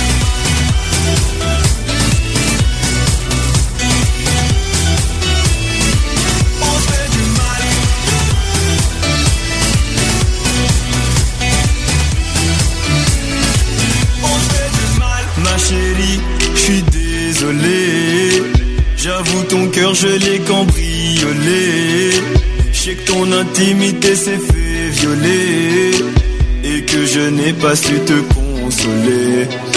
Je t'aime tellement, je pourrais te dévorer. Mais dans ta vie, je ne sers qu'à décorer.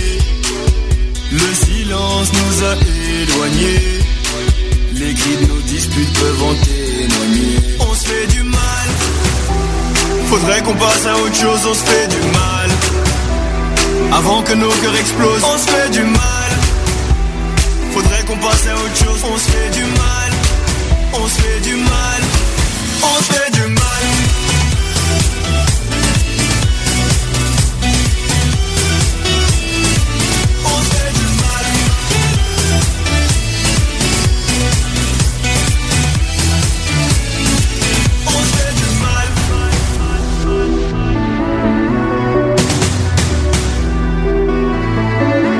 On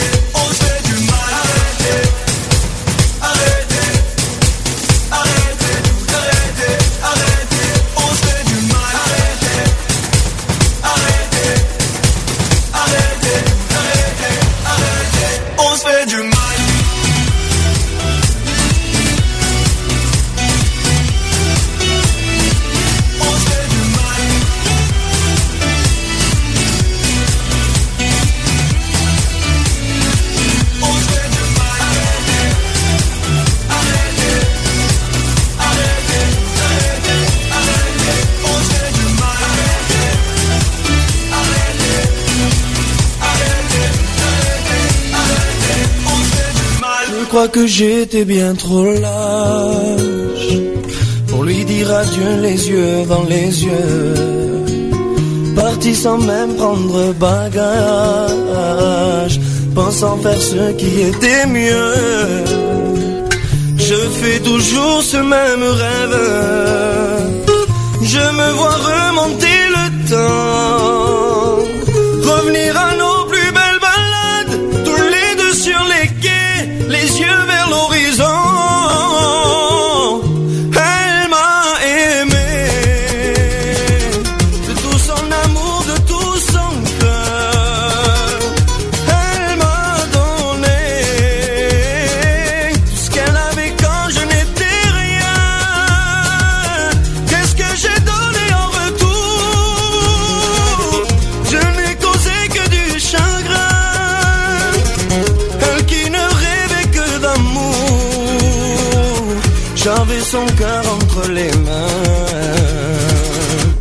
Souvenirs au goût amer.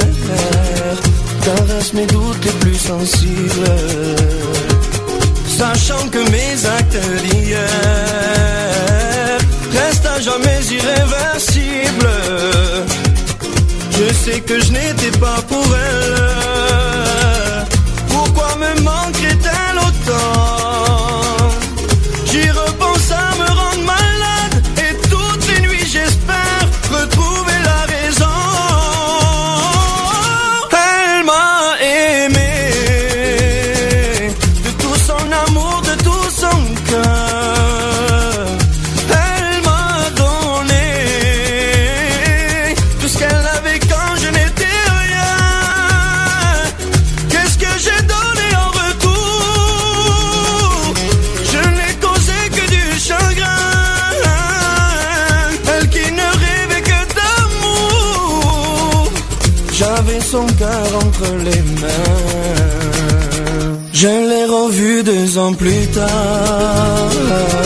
Maman d'une jolie petite fille. J'ai compris qu'il était trop tard. Dans ses yeux, cette lumière qui brille. Elle m'a dit faire ce même rêve.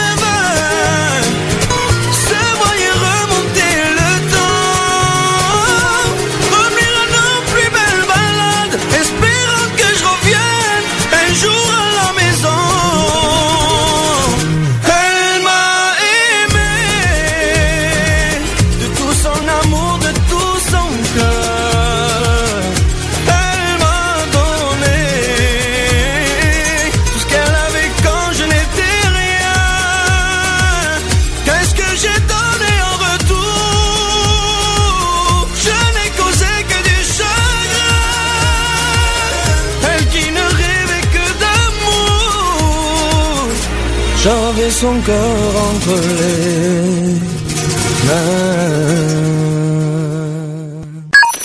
Retrouvez vos émissions préférées Equality. Tous les samedis à 15h avec des débats, des sujets de société, des chroniques, les actus politiques et les actus LGBT de la semaine. 17h35 de retour dans l'émi- dans l'émission Equality. C'est rare hein, qu'on finisse euh, sitôt un petit peu le- les, on va dire les sujets. Je pense que le fait que, que Lionel soit parti, ben, ça nous a, on va dire, raccourci le sujet. Hein, c'est pas très grave. hein. J'espère qu'il va nous revenir au moins pour les sujets militants parce qu'il y a beaucoup de choses à dire. Eh bien, on va commencer par, euh, comme d'hab, hein, actu politique. Equality, les actus politiques.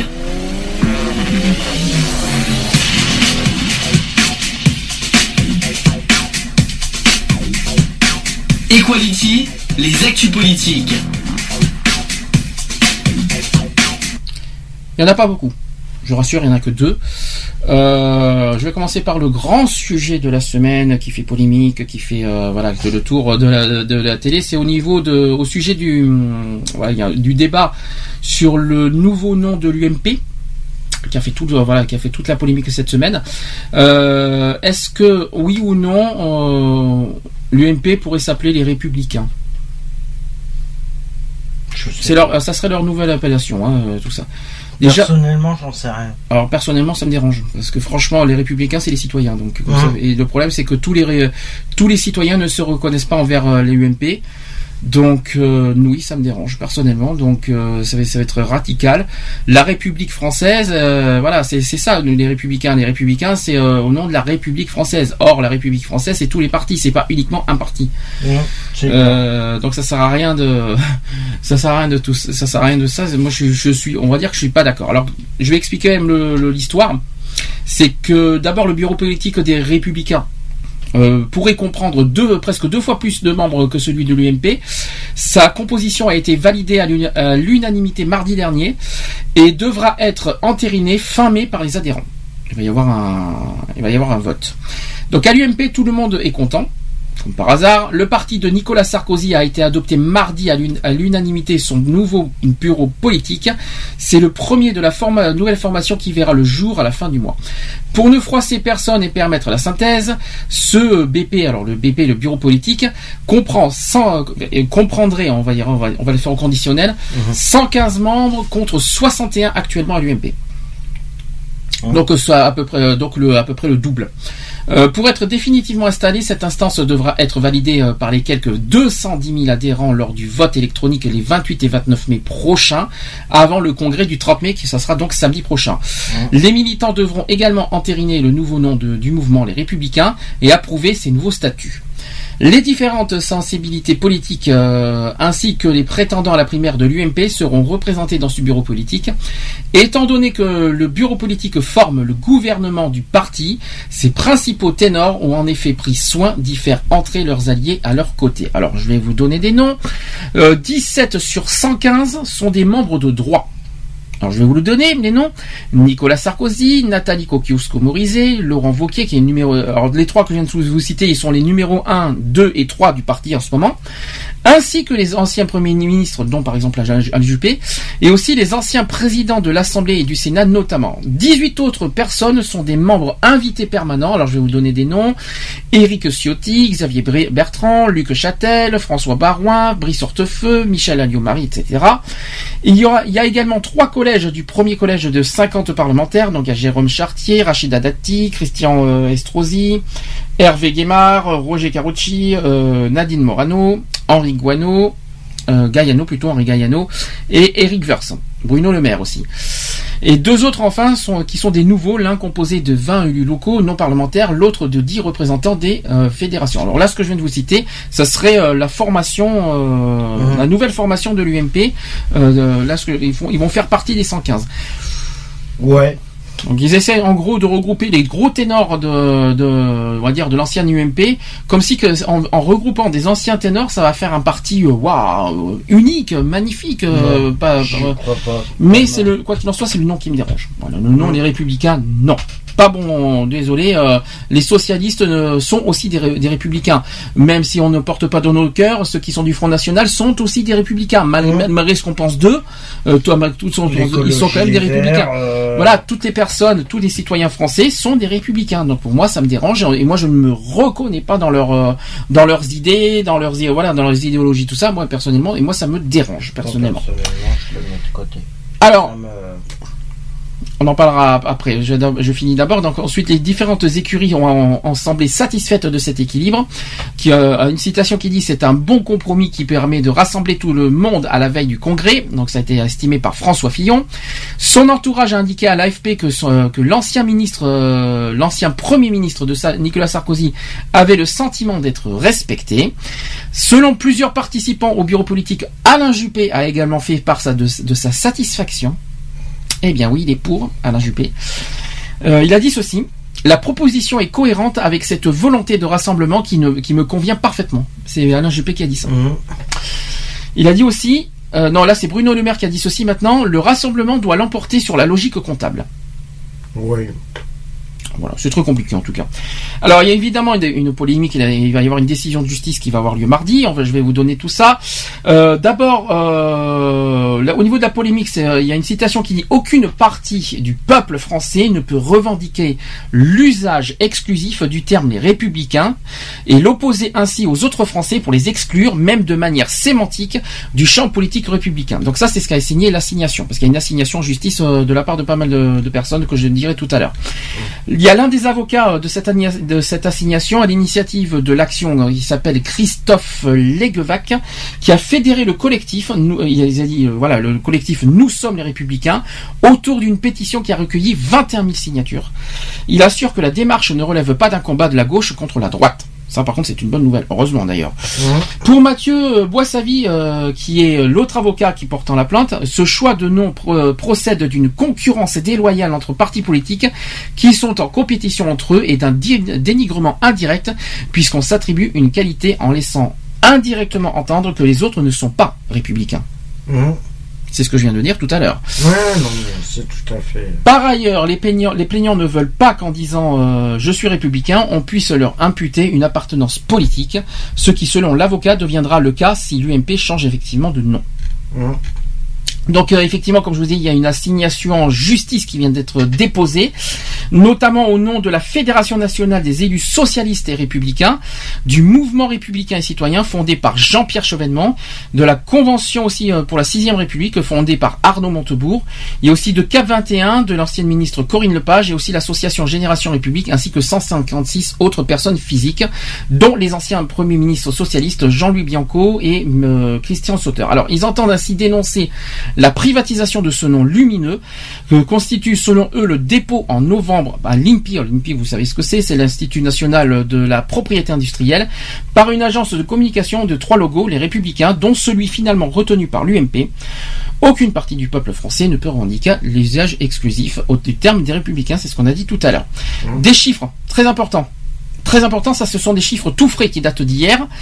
54% des sympathisants UMP jugent positivement le nouveau nom. C'est pas terrible 54% quand j'y réfléchis. hein.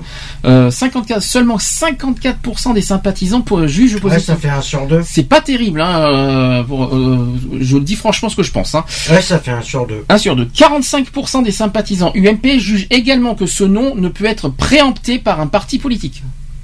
Ça, c'est aussi bon à savoir. 79% jugent en outre qu'un être républicain n'est ni de gauche ni de droite. Et ça, c'est vrai. c'est Et- vrai, et, nous sommes chez les UMP, hein. Attention, hein. Autre chiffre qui parle, et ça ce n'est pas rien, écoutez bien ça aussi, 70% des Français estiment qu'un parti ne peut pas s'approprier ce nom. C'est clair. Deux personnes, deux Français sur trois ne se voient, ne, ne voient pas un parti s'approprier ce nom républicain. Ça, c'est un, un sondage qui a été fait hier avec LCP. Ils sont aussi 85%, je- au niveau des Français, 85% à penser que la République rassemble tous les Français et 82%, pour- 82% à penser qu'être républicain, c'est ni être de gauche ni être de droite. Ça, c'est chez les Français, ça. Autre chiffre qui parle aussi, c'est que plus de 80% des sympathisants de gauche et du MoDem jugent que ce nouveau nom correspond mal au parti de droite. Bon, ça, c'est pas une surprise, par contre. Euh, au final, il y a, vous savez qu'il va y avoir une décision de justice. Alors, il va y avoir par le tribunal des référés de Paris qui, euh, qui va dire ce mardi qui arrive, mardi 26 mai, s'il convient de suspendre le changement de nom prévu par l'UMP, comme le demandent des partis, associations et particuliers qui contestent donc cette nouvelle appellation voulue par Nicolas Sarkozy. Ça aura lieu mardi, la décision. Je plains si ça passe, par contre.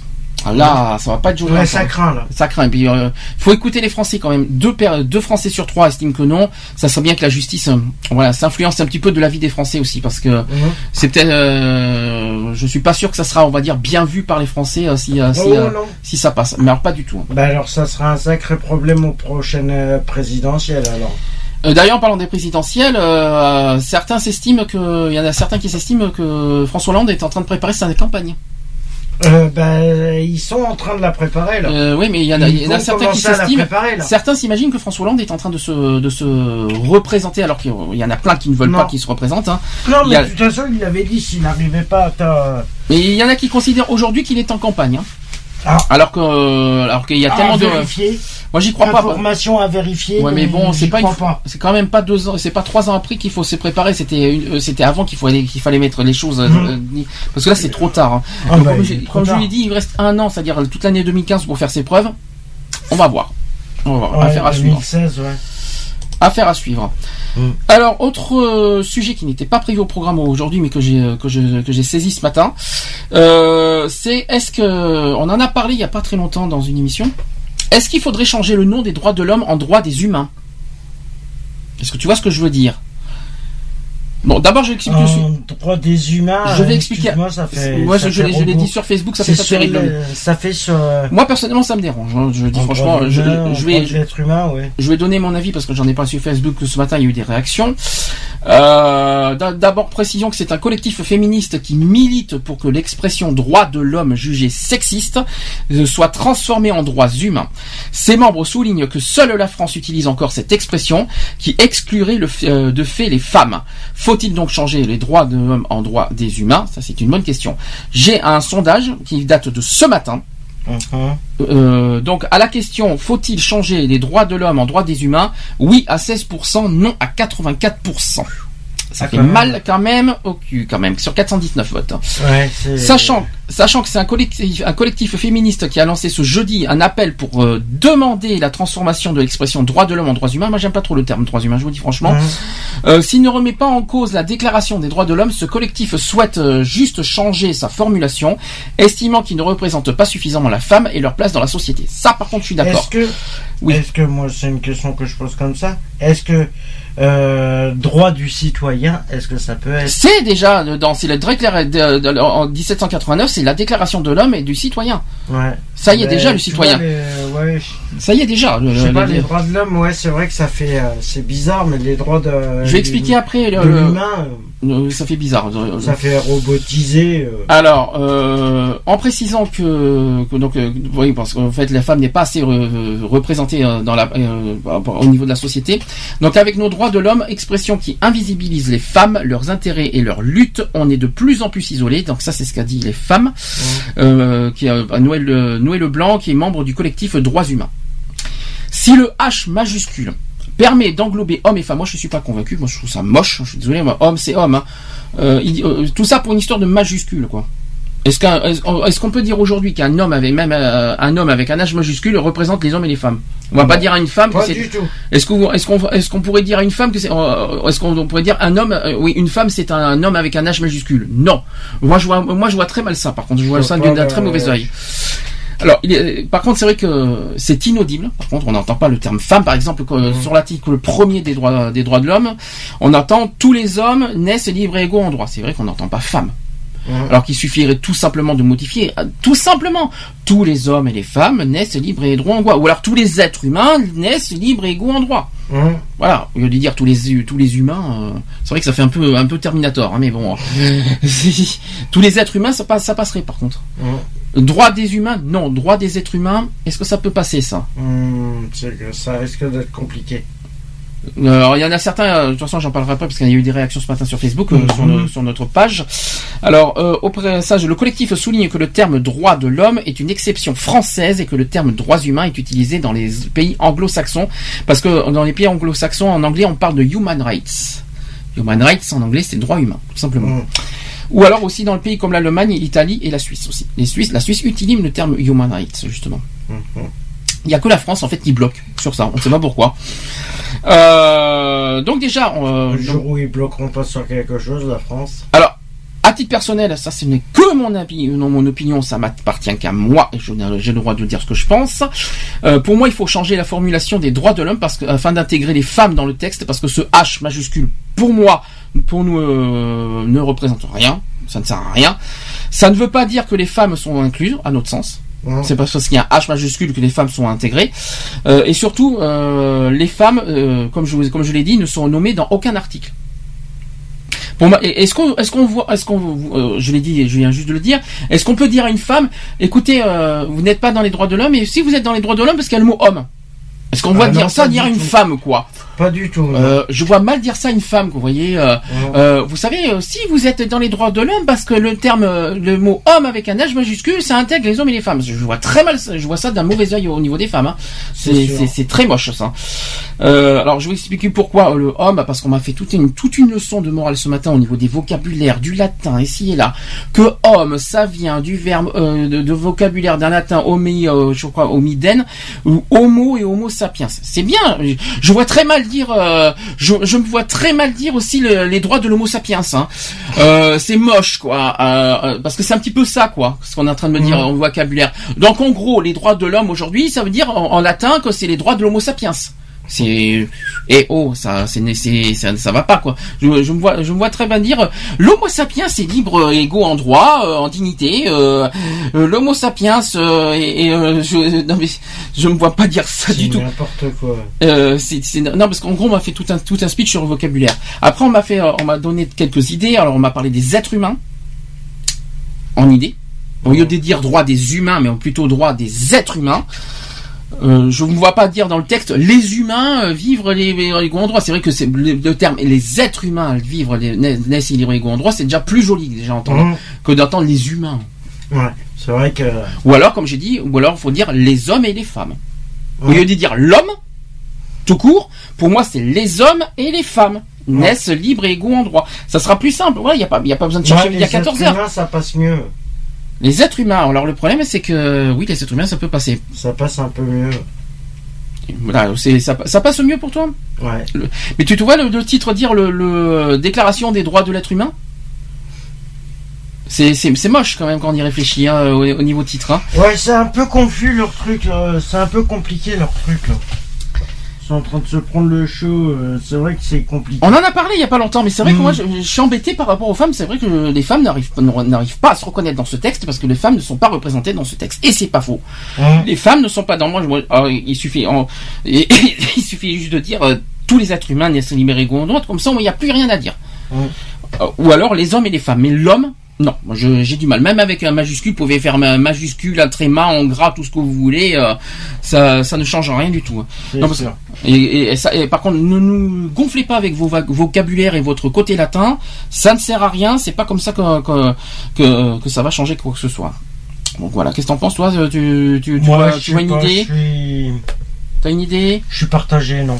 Même pas, pas une petite idée euh, précise euh, sur. euh, Non? Qu'est-ce que t'en penses. Qu'est-ce que t'en Non, mais euh, je sais pas le terme. Ouais, faudrait qu'ils trouvent un, un terme, un terme ou une devise. euh, Une devise Ah Non, la devise elle y est déjà. Ouais, bah la, euh, la devise. euh, Toi, t'es Voilà. à fond là-dedans. Hein, t'es toujours à fond. hein. il ça n'a pas changé. ouais, hein. Bah, Et, euh, ça, ça, c'est quelque chose que- qui n'a pas changé chez toi. Euh, Mais je parle au niveau voilà. des droits de l'homme. Alors il y a les droits fondamentaux qui existent, mais euh, droits, euh, droits humains. J'aime pas Non. trop. Je... moi, je suis un peu sceptique. Donc surtout que droits humains c'est vague. Hum. Ça fait vague, c'est, plat et Ouais, ça fait catégorie. euh, surtout que si on parle de droits humains, il manque tellement de catégories dans, dans, dans la Déclaration des droits de l'homme. Si on parle Ouais. de droits humains, euh, dans ce cas, il manquera plein d'articles alors, notamment sur la misère, sur la guerre, sur Ah bah. euh, sur plein de choses. Alors euh, il manquera plein plein de d'articles euh, si on parle de droits humains.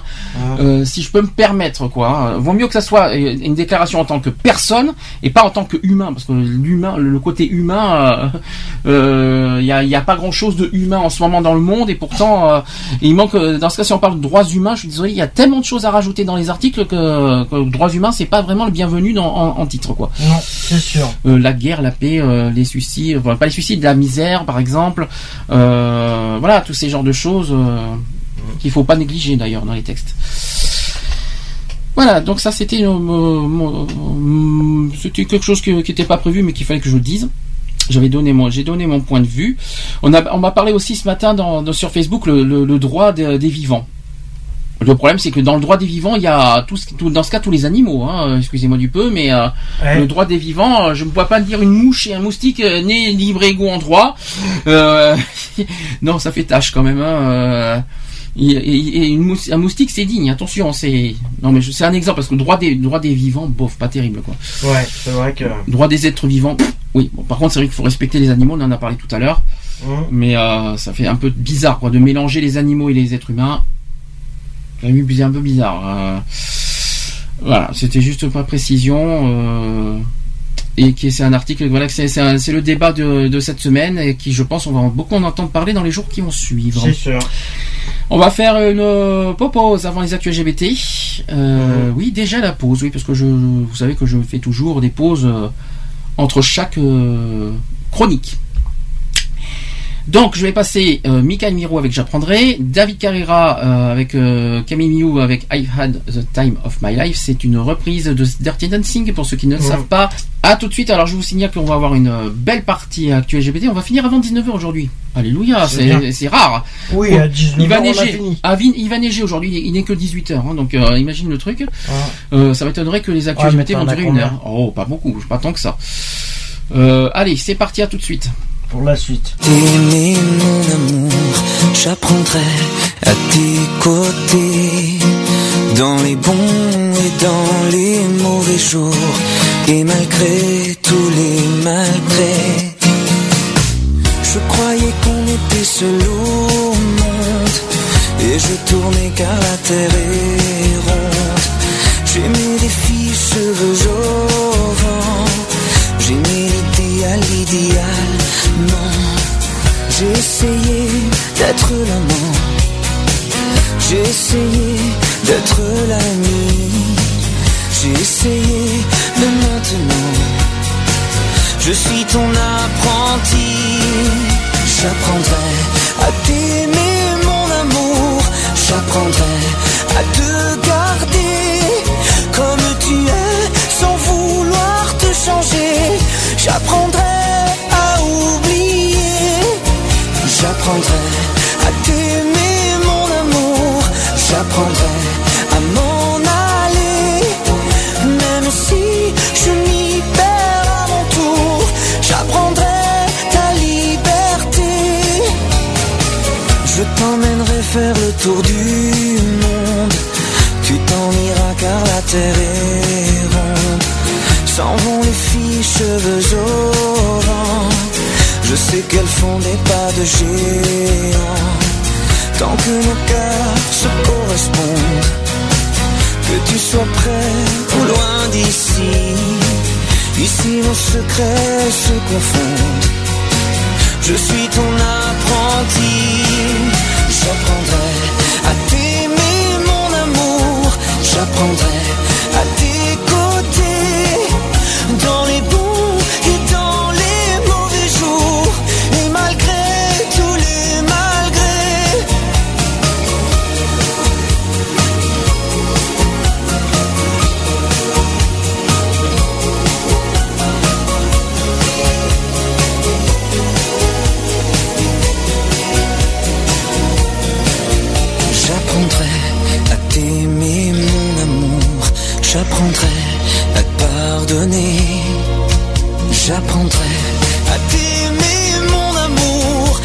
J'apprendrai à t'écouter Dans les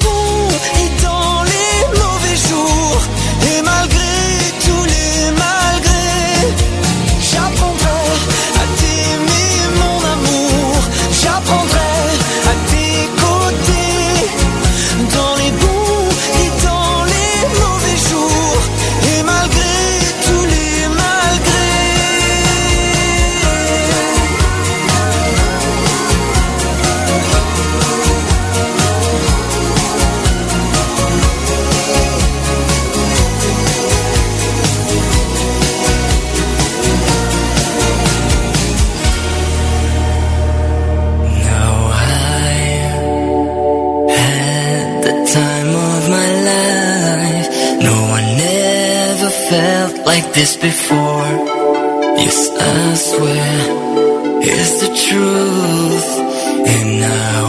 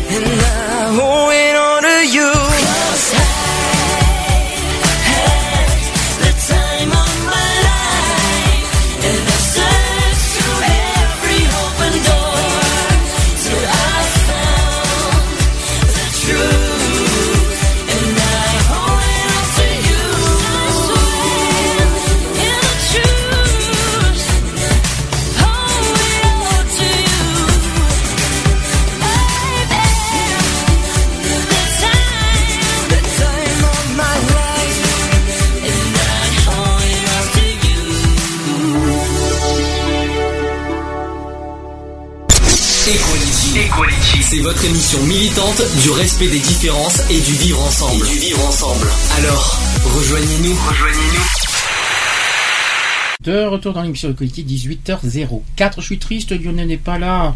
Surtout dans ce moment important parce qu'il y a tellement de choses à dire au niveau associatif euh, par rapport au sujet LGBT du jour.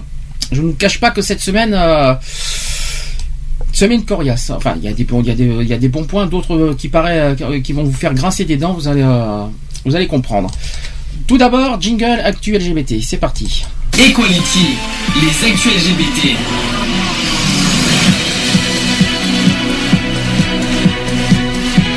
Equality. Les actus LGBT. Waouh. Ah, mais il manque à mes petits jingles. Actuel LGBT de la semaine, je vais commencer par la bonne nouvelle. Commençons simple. C'est que les, enfin, les, églises, l'église protestante a béni euh, le, le- le mariage homosexuel. On va essayer tout ça. Donc dimanche dernier, lors d'un synode national, deux ans après l'adoption de la loi Taubira autorisant le mariage homosexuel, euh, le mariage homosexuel civil, l'Église protestant unie de France, euh, donc EPUDF, a pris une décision quasiment inédite dans le paysage religieux français, mais avec de grandes précautions toutefois quand même. L'équilibre du texte explique en partie le raz-de-marée en sa faveur, 80 94 voix pour et 3 contre quand même. hein. C'est énorme, c'est un joli, euh, joli, c'est un bel exemple. Mais cette quasi-unanimité ne reflète pas les divergences de vues au sein même d'une E- de EPUDF. EPUDF, j'arrivais, qui avec ses quelques 110 000 membres actifs parmi 400 000 personnes faisant appel à ses services, incarne le courant central et historique du, du protestantisme français avec des sensibilités théologiques diverses. Plusieurs dizaines de pasteurs et responsables locaux de cette église avaient ainsi signé un appel invitant à ne pas statuer dans la hâte de répondre à la pression de la société et l'évolution de, de, de ses mœurs. Parmi eux, le charismatique pasteur du Temple du Marais à Paris qui s'appelle Gilles euh, Boucau- Boucaumont, Gilles Boucaumont, excusez-moi, c'est le, c'est rhume qui fait ça, qui s'inquiétait qu'une décision synodale majeure puisse être prise contre, toutes les, euh, contre tous les textes bibliques. Lundi dernier, ce piétiste s- o- opposait aussi aux événements euh, un silence prudent, sinon désapproba- désapprobateur. Le Conseil national des évangéliques de France, c'est-à-dire le CNEF, n'avait pas ses pudeurs, estimant que le synode de l'Église protestante unie a pris une décision consternante, celle de promouvoir une grâce à bon marché bien éloignée de l'évangile de Jésus-Christ et de ses exigences en matière d'éthique de vie. Alors, or, malgré tout ça, le CNEF revendique sous son ombrelle 70% des évangéliques français, une mouvance volontiers euh, conservatrice sur les questions de société, mais en plein essor démographique qui est estimé aujourd'hui à quelques 600 000 pratiquants réguliers. Cet organe représentatif prévient Nul doute que, la décision de l'Église protestante unie marquera de façon négative les relations qu'elle entretient avec les protestants évangéliques et compliquera aussi les relations avec les autres églises. Sûr de son euh, magistère, qui considère le mariage comme un, sacrement, un sacrement accessible aux seuls couples hétérosexuels, l'Église catholique n'a pas réagi officiellement à la décision luthéro-formée. Venu en voisin d'ailleurs à 7, l'archevêque de Montpellier, qui s'appelle Monseigneur Pierre-Marie euh, Carré, euh, a euh, cependant confié au, quotidien catholique La Croix que ce vote ne va sans doute pas simplifier les choses sur le plan œcuménique, je connaissais pas ce mot, car il souligne les différences qui existent aujourd'hui entre nous pour ce qui relève des questions morales. Le pasteur réformé qui s'appelle François Claveroli, président d'une fédération protestante de France, à laquelle appartient l'EPUDF, euh, mais qui comprend aussi les églises évangéliques, reste serein. Euh, une citation qui dit On n'a jamais été aussi reliés les uns aux autres dans le dialogue écuménique. La décision de Sète est un sujet qu'on observe, qu'on abordera certainement, mais qui ne remettra pas en cause les acquis du dialogue. Quant au pasteur euh, Daniel Cassou, qui est porte-parole de l'EPUDF, il préfère ne pas dramatiser l'enjeu d'une révolution très tranquille, qui ne remet pas en cause le cœur de la doctrine protestante, et qu'il voit plutôt comme une réponse pastorale à des demandes quantitativement marginales. Dans les églises étrangères où cette possibilité est déjà offerte, le nombre annuel des bénédictions des couples homosexuels est de l'ordre de 1 pour 100, euh, 1 pour 100 000. Fidèle quand même. C'est mieux que rien. C'est mieux que Ouais. zéro. Déjà, moi, je, je dis, moi, personnellement, autant, autant- même une pour cent mille, c'est mieux que zéro. Moi, je suis preneur. Malgré euh, ce geste généreux, euh, comment ignorer qu'il aura fallu, euh, même que dans cette partie-là, une plus progressiste du, protestant- du protestantisme français, des années de débat pour en arriver là? Et encore, les pasteurs, et aussi pasteurs avec un euh, femme, euh, luthériens et réformés ne pourront bénir les couples gays mariés civilement qu'avec l'assentiment euh, du conseil euh, presbytéral de leur paroisse. Puis des équipes de coordination devront les conseiller sur le meilleur accompagnement de la et la préparation de ces bénédictions liturgiques. Si certains de ces pasteurs plus rétifs à leur hiérarchie bénissaient déjà de, de manière sauvage des couples gays, d'autres ont fait savoir qu'ils n'accepteront jamais d'appliquer cette nouvelle disposition adoptée dimanche dernier à une assez forte majorité. Alors il y a quand même des divisions. Il fallait s'y attendre un petit peu, tout le monde ne serait pas d'accord, ça serait trop beau sinon. Bah, logique. hein. Euh, ce sont quand même toutes les grandes églises protestantes à travers le monde, angli- anglicanes, euh, luthériennes, méthodistes, presbytériennes, réformées, qui sont ici divisées. Elles sont traversées euh, par des polyri- polarisations idéologiques très fortes euh, entre eux, ceux qui plaident l'exclusion des, homosexuels, et ceux qui militent pour leur intégration totale de, dans les communautés.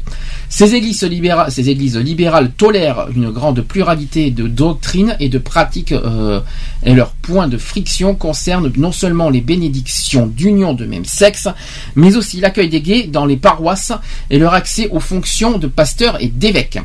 Depuis des années, par exemple, le schisme au sein de l'église anglicane, qui sont euh, 80 millions de fidèles dans le monde, hein, quand même, c'est quand même pas mal, est consommé entre, euh, d'un côté, les provinces anglo-américaines, acquises depuis longtemps aux, aux unions homosexuelles, et aussi aux bénédictions, parfois même à l'accès de, de gays et de lesbiennes au grade de pasteurs et d'évêques aussi. Et de l'autre côté, euh, les, Angl- les pays anglicans d'Afrique noire ou d'Asie, beaucoup plus préoccupés euh, par la polygamie que, que par l'homosexualité, qu'ils considèrent comme contre nature. Il fallait pas, il fallait s'y attendre pour l'Afrique. Hein. C'est pas une, c'est pas une, une- on va dire une nouveauté. Par contre, euh, autre chose, c'est qu'au au sujet du pape, hein, il faut quand même en parler un petit peu.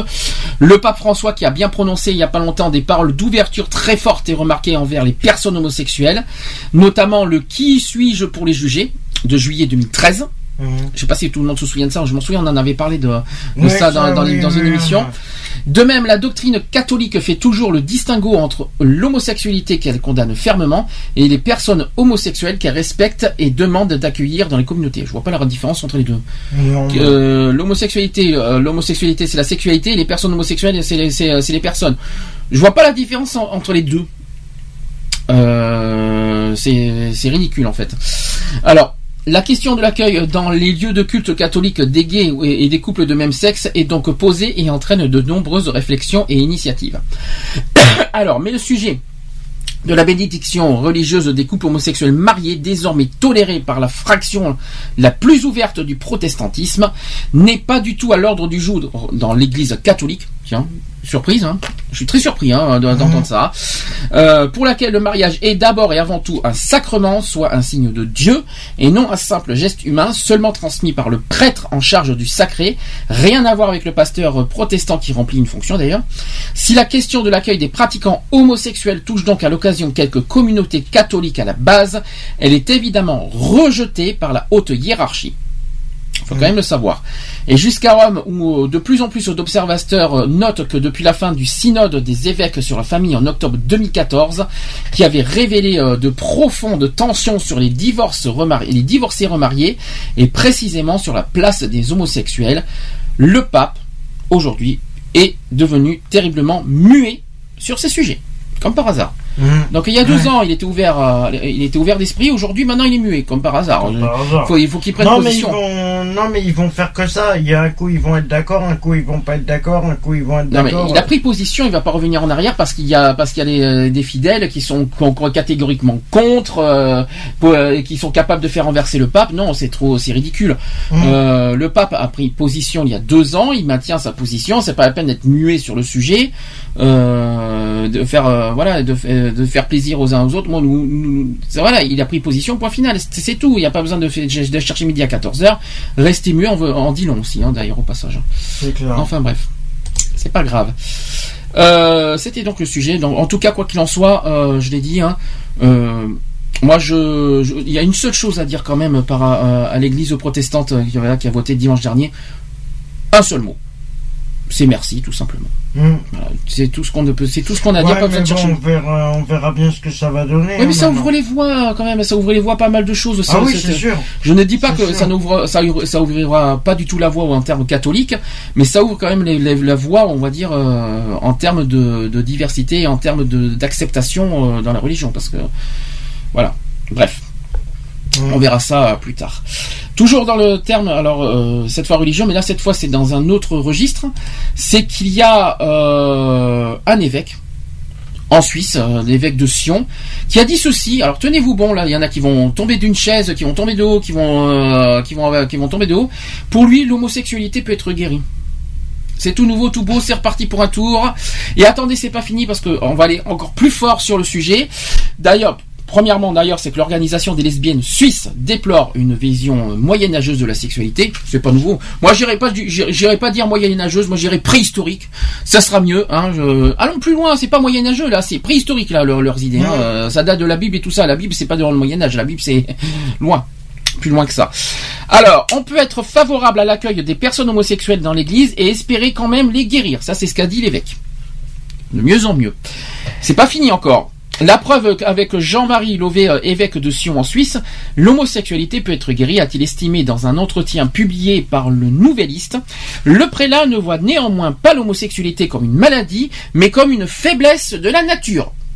Alors, je voudrais qu'on m'explique quelque chose. Quelle est d'abord la différence entre maladie et faiblesse de la nature?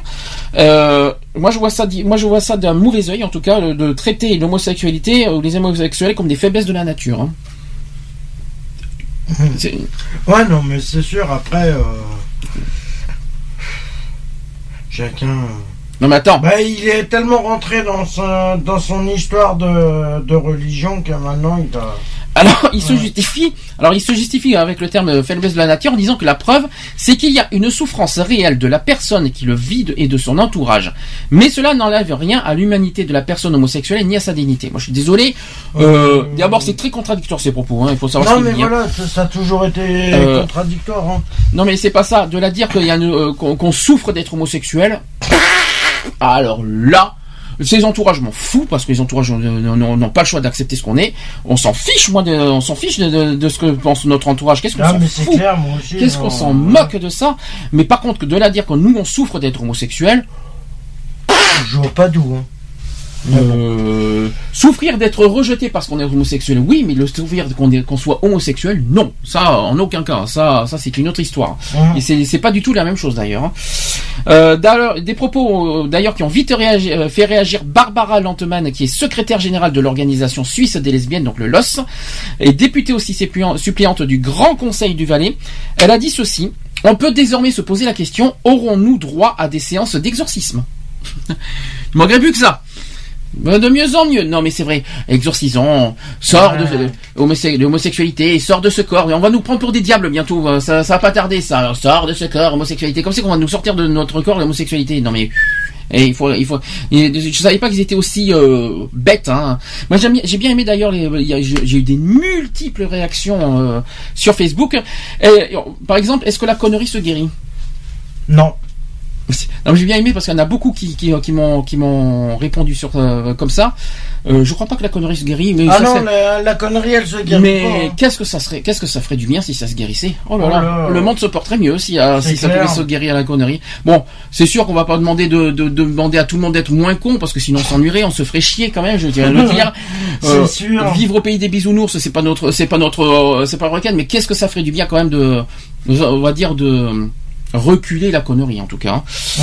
Ça ferait du bien à pas, à pas mal de monde.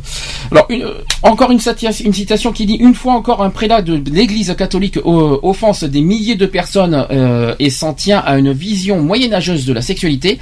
Prétendre que l'homosexualité est une, est une maladie relève d'une approche digne des pires époques de notre histoire lorsqu'on mettait au bûcher les invertis et les sorcières. De tels propos incitent au rejet, à l'exclusion et précipitent toute une jeunesse dans le désespoir le plus profond.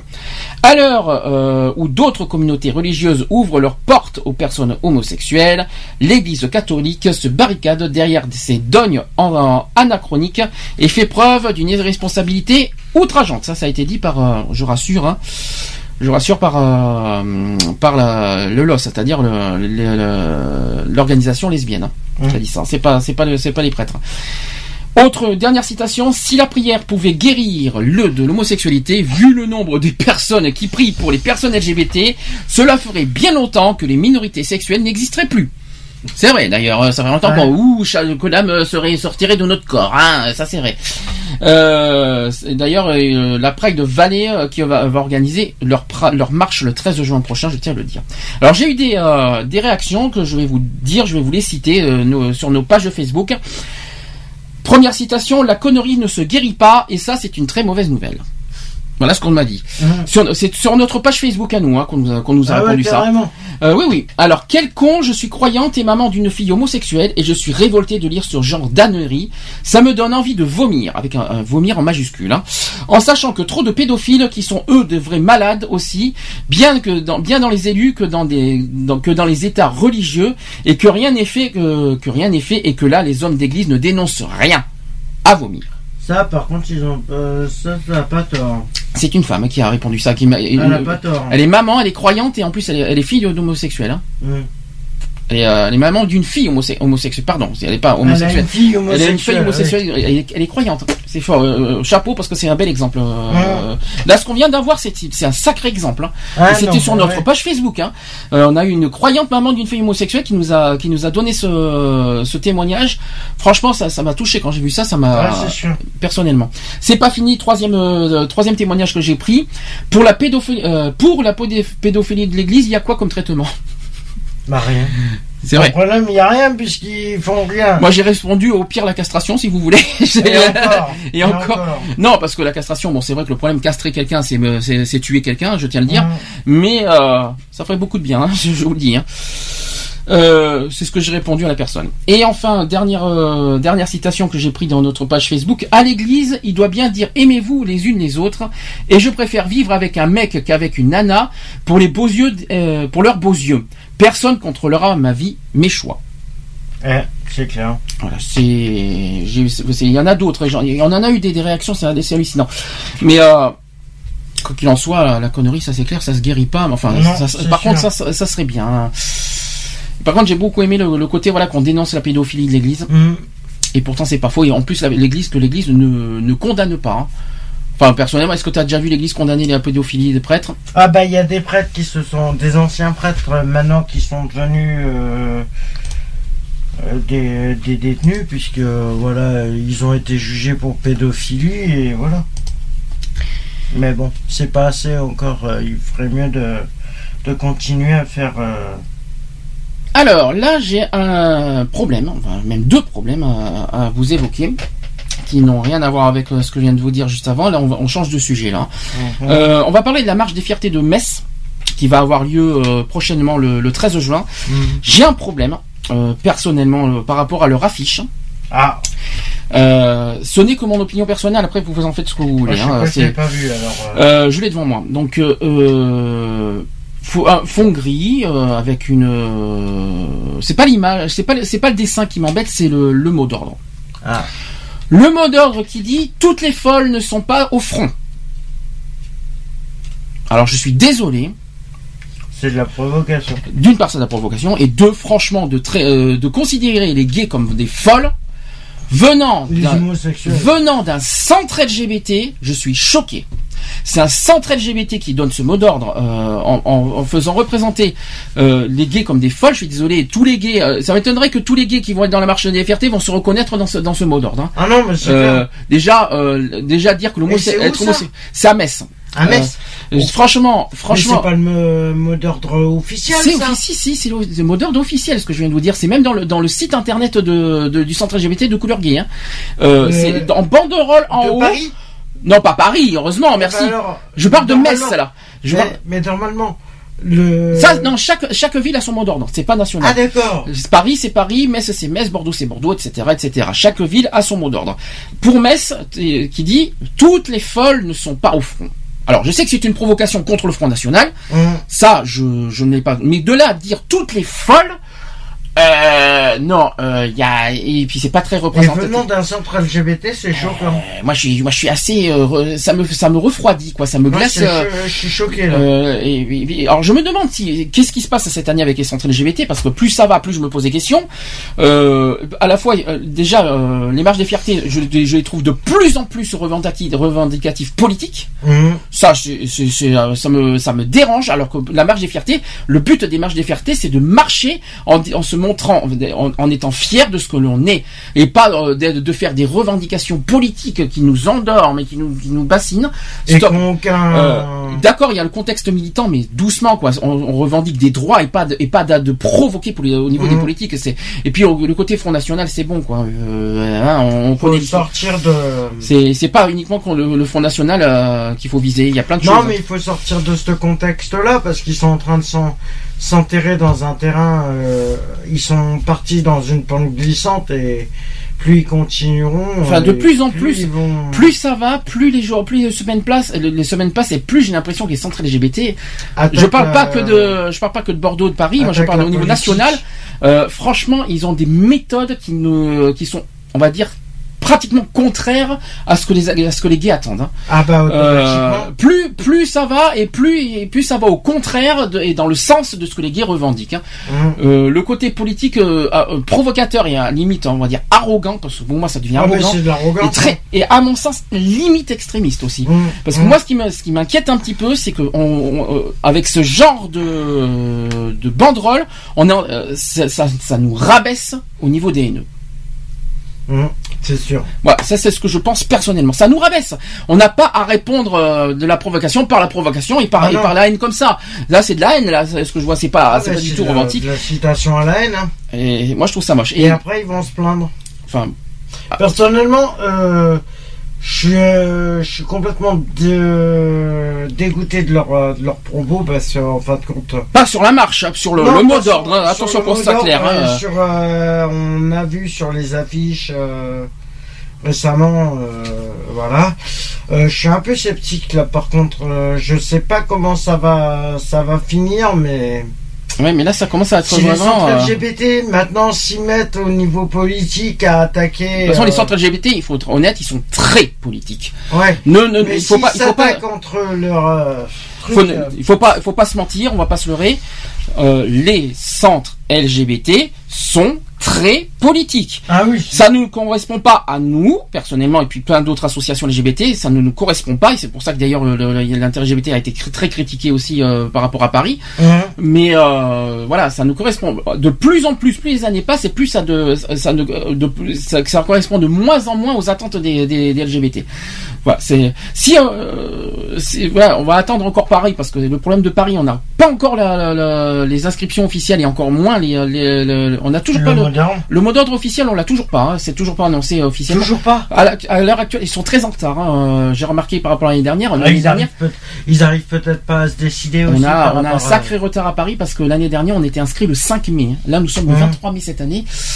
J'espère C'est un que- peu j- compliqué, là. c'est- J'espère qu'il n'y a pas de souci euh, grave au niveau de Paris parce que je m'inquiète un petit peu pour être honnête. Bon, ça c'est une autre histoire. Euh, donc, au passage, toujours sur l'histoire de Metz, c'est que le 8 mai dernier, il y a eu euh, le, le centre LGBT Couleur Gay qui a manifesté en présentant cette affiche que je viens de vous citer de, de la mage FRT en pleine commémoration de la victoire à, à, à Hayange. Les sympathisants du Front National ont bien sûr, sans surprise, été en colère et le maire euh, de, de la ville va même déposer une plainte pour diffamation. Ah ouais?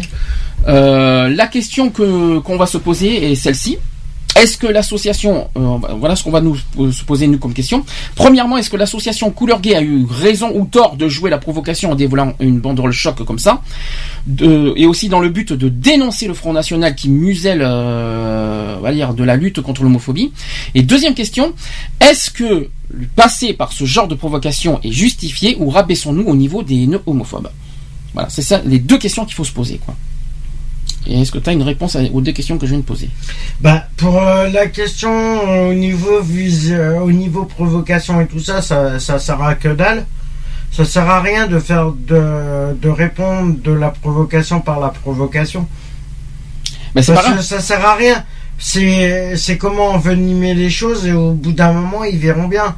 Ils verront bien ce que ça va faire et euh, ils verront le jour où ça va vraiment éclater, où vraiment les personnes euh, qui sont militantes et bénévoles et tout ça des associations vont en avoir vraiment ras-le-bol et vont se retourner contre les, centres LGBT ou les trucs euh, comme ça.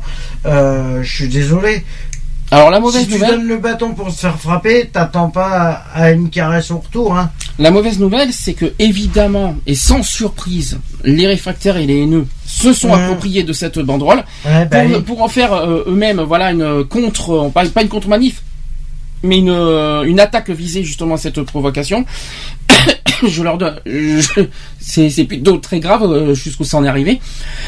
Alors. Les réfractaires ont évidemment réagi et d'ailleurs ils nous ont fait aucun cadeau au passage. Ouais. D'abord en soutenant le maire euh, entre contre couleur contre couleur gay euh, de manière déplorable parce qu'ils ont dit ceci. Écoutez bien ce que je vais vous dire, c'est que c'est réel, c'est sur un site internet.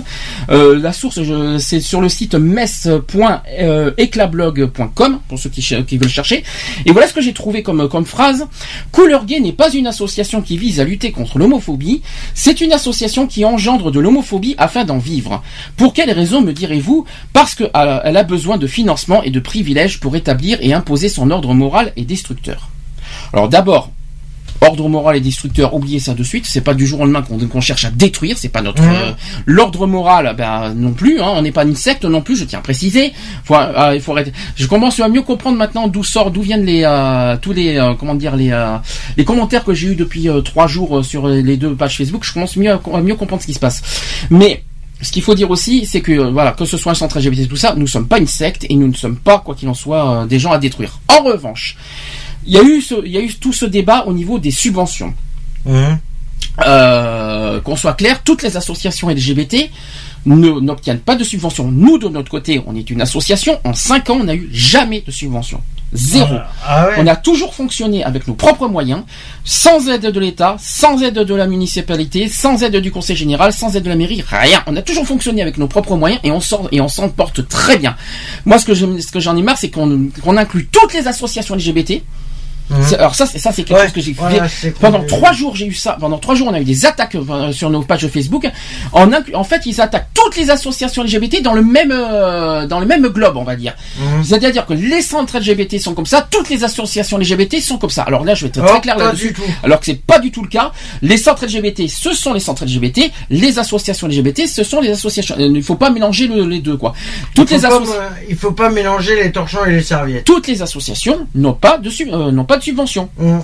parce que c'est faux. Ce que ce que j'ai, c'est une rumeur fausse et catégorique. On n'est pas nous-mêmes, nous, notre personne, euh, avec notre association Equality, nous ne sommes pas une association pour avoir de l'argent. Alors ça, c'est archi faux. Si vous voulez qu'on vous prouve avec les comptes, on est bien, on est tranquille, on a la conscience tranquille en 5 ans.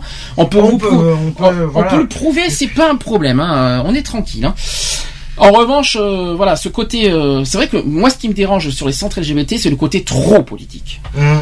Trop de politique, tue la politique. Moi, c'est vrai que j'aimerais que le. Ouais, mais le problème, voilà, c'est qu'ils sont obligés de partir dans la politique parce qu'ils attendent les subventions, ils vivent que de ça. Oui, mais là, le problème. Les centres LGBT, ils vivent que de ça. Oui, mais le problème- Les subventions. le problème- c'est pas le beau. Le problème, c'est que ça plombe, on va dire, le- Ouais. le, combat LGBT, euh, ce Ouais. côté trop politique. Euh, non, parce que là, il y en a trop. Voilà, c'est ça que je veux dire. Il, y en a- Ouais, il en faut un minimum, c'est normal. On a des, on a des causes à défendre, on a des combats à défendre. Mhm. Mais d'en faire des caisses, des caisses, des caisses, et des tonnes, ça devient pénible, ça devient lourd, et ça devient. Mais c'est euh, pour- et, mais c'est et- pour une reconnaissance visuelle aussi. hein. Non, mais on a des causes à défendre et puis euh, il y a Mm. pas que euh, il faut quand même penser aux gens, il faut quand même penser aux citoyens au lieu de penser uniquement politique, rien que politique, on vise non, politique, mais- euh, la politique, la politique. Moi, j'en ai ras le bol moi politique, Ouais, politique. c'est là. clair, en ce moment, ça Euh, devient souvent. c'est très pénible quoi la langue. On a En ce causes. moment, ça, euh, il y a que ça. En ce moment, c'est politique, politique, politique. Ah, mais il y a que ils ont que ça en tête les centres LGBT. Moi j'aimerais bien qu'ils lâchent un petit peu du lest, voilà, et qu'ils reviennent un petit peu à la cause initiale de, nos- de nos combats, c'est-à-dire voilà des, euh, des causes à défendre et aussi euh, voilà euh, par rapport au- et puis on, fait ça. on- Il y a des centres LGBT ils font, font des combats et pas forcément on va dire dans le sens euh, commun de tous les gays. Mmh. euh, de tous les LGBT parce que tous les LGBT ne sont pas forcément d'accord avec euh, Ah non, avec les sûr. idées avec les idées politiques des euh, des centres LGBT hein. Mmh. Euh, voilà Bah, c'est juste ça que je je ne dis pas que les centres LGBT heureusement qu'ils existent bien sûr parce que s'il n'y avait pas de centres LGBT on aurait les, les- les droits aujourd'hui on n'aurait rien eu le mariage pour sûr. tous le mariage pour tous on l'aurait jamais eu sans les sans les centres LGBT il faut bien il faut bien le reconnaître Euh, il y a voilà il y a quand même il y a certaines choses qu'on a qui ont été reconnues heureusement les centres LGBT sont là mais ce que je veux dire par là c'est juste que c'est trop pénible le côté trop politique c'est juste ça que je reproche et pas de provocation alors là les provocations c'est vraiment pas le bienvenu parce Ouais, que ce franchement euh, se rabaisser au niveau des haineux non mauvaise euh, très mauvaise idée franchement Mauvaise stratégie. Oui, très stratégiquement, c'est très mort. Et en plus, les, euh, comme je vous ai dit, les, les réfractaires se sont appropriés de ce problème-là parce que ils ont en retour fait des. euh, là, je parle de Metz. Je reviens sur Metz. Ils ont fait à leur tour des, des on va dire, des affiches contre, euh, on va dire, contre euh, couleur gay. Je les ai devant moi. Je vais, je vous en donner quelques-uns. Vous allez voir comme c'est grave. Hein. Euh, samedi 13 juin à Metz, euh, 13e, euh, émeute gaucho pride d'activistes fanatiques LGBT, journée du, totali- du totalitarisme gay pour le meilleur des mondes. Ils n'œuvrent pas à faire accepter l'homosexualité, mais travaillent à un projet idéologique qui enferme les homos dans une, dans une caricature dégradante. C'est une affiche réelle, ce que je suis en train de vous dire. C'est aberrant. C'est grave.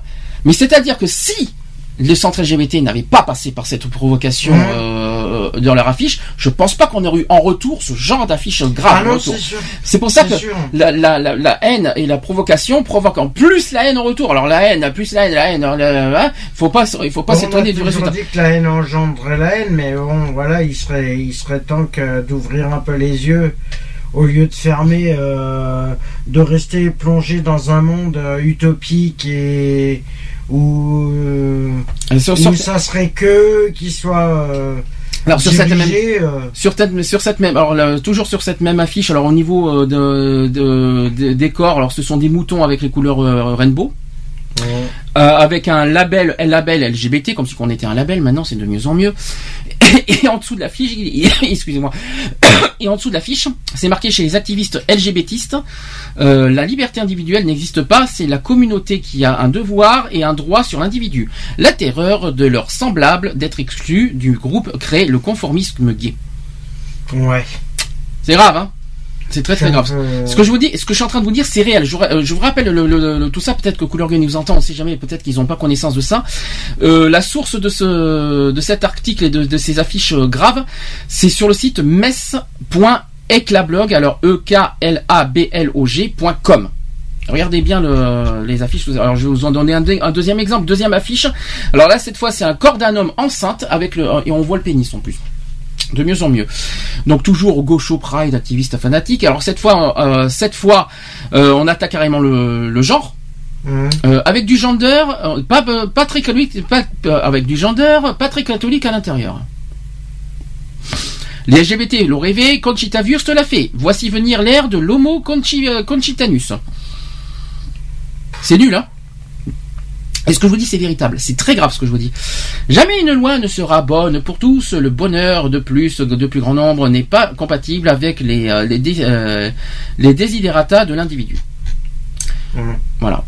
Après, euh, il y a- y une troisième affiche, alors là c'est carrément la totale. Euh, ABCD de l'égalité, plus PMA, plus IVG, plus Car- euh, Caroline Fourest, plus GPA, plus PS, plus NPA, plus Femen, plus NT, plus Gender, plus ELV, plus Conchita Wurst, plus Antifa, plus Tétu, plus IAG, plus etc. etc. égale la formule égalitariste de l'idéologie LGBTiste. Et alors, on cherche l'égalité, je vois, je vois pas ce qu'il y a de mal. C'est, notre droit de, de, de, d'être, de vivre en, en toute égalité comme tous. Je vois pas Ah ce qu'il y a, bah, je vois pas ce qu'il y a, je vois pas ce qu'il y a de, de, de- d'activistes intégristes et de totalitarisme et gravistes, on va dire comme ça, de, de chercher, euh, de, de, de chercher l'égalité. Hein. Mhm. Voilà, là-dessus, moi, je vois pas ce qu'il y a de grave. Par contre, c'est vrai que, voilà, du coup, euh, bah, voilà, le, le- le Metz a joué, on va dire, le, le centre LGBT de Metz a voulu jouer avec le feu, et voilà le retour. Ah bah ils se sont brûlés. Hein. Là, euh, là, on est mal. Alors, moi, par contre, je suis contre, effectivement, je l'ai déjà dit, l'affiche de la marche des fiertés de, de Metz. En revanche, hein, les réfractaires, hein, euh, c'est pas comme ça, c'est pas avec vos, comment dire, vos, Vos provocations. retours, le- voilà, vos retours de provocation que vous aurez gain de cause. hein. C'est, c'est- Ah bah c'est là, c'est ça le problème, c'est qu'ils sont en train de partir dans des provocations, que ce soit les centres LGBT ou les politiques, ils se basent sur des provocations mutuelles et au contraire c'est qui en paye, c'est les citoyens qui en payent le plus. Peut-être. C'est ceux qui Enfin- font partie des associations gays. euh, Enfin, quoi qu'il en soit, c'est très grave. Euh, puis quoi qu'il en soit, c'est c'est peut-être bien fait hein, les, les affiches, mais c'est pas comme ça qu'ils vont avoir gain de cause et qu'ils vont être euh, Ah, mais entendus. Hein. pas. Je parle pas des centres LGBT, je parle des, des réfra- je parle des, euh, Ah, des, des réfractaires, euh, ouais. je parle des réfractaires. là. Je Ouais, parle de, ouais, leur- non, de- des là, affiches. euh, on va dire, je parle des, on va dire, on va appeler ça des contre-affiches, on va dire ça comme ça. Même si ça se dit pas, mais c'est pas grave, je l'invente. Euh, voilà, c'est pas comme ça que.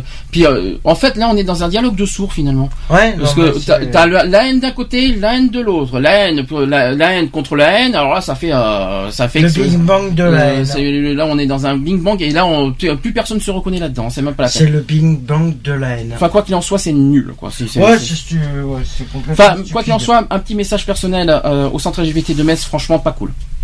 Le mot d'ordre. Voilà, le- juste euh, mon petit opinion, mon opinion personnelle.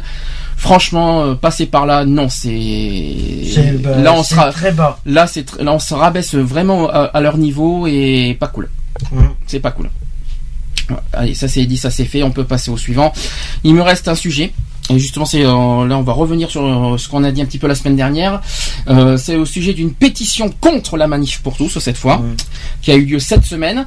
Alors, petite explication, c'est que la manif pour tous est officiellement un parti politique depuis le 24 avril dernier. Le mouvement opposé à l'égalité des droits pour les couples de même sexe bénéficie d'un statut fiscal privilégié qui permet désormais à ses donateurs de bénéficier de 66% de réduction d'impôts. Évidemment, rappelons que c'est une aberration totale. Alors pour notre part, on ref, euh, et puis alors que ce soit moi et aussi pour la personne qui a fait cette pétition, il faut refuser en fait de participer au financement d'un mouvement homophobe. Voilà, ça c'est le but recherché de Ouais. cette pétition.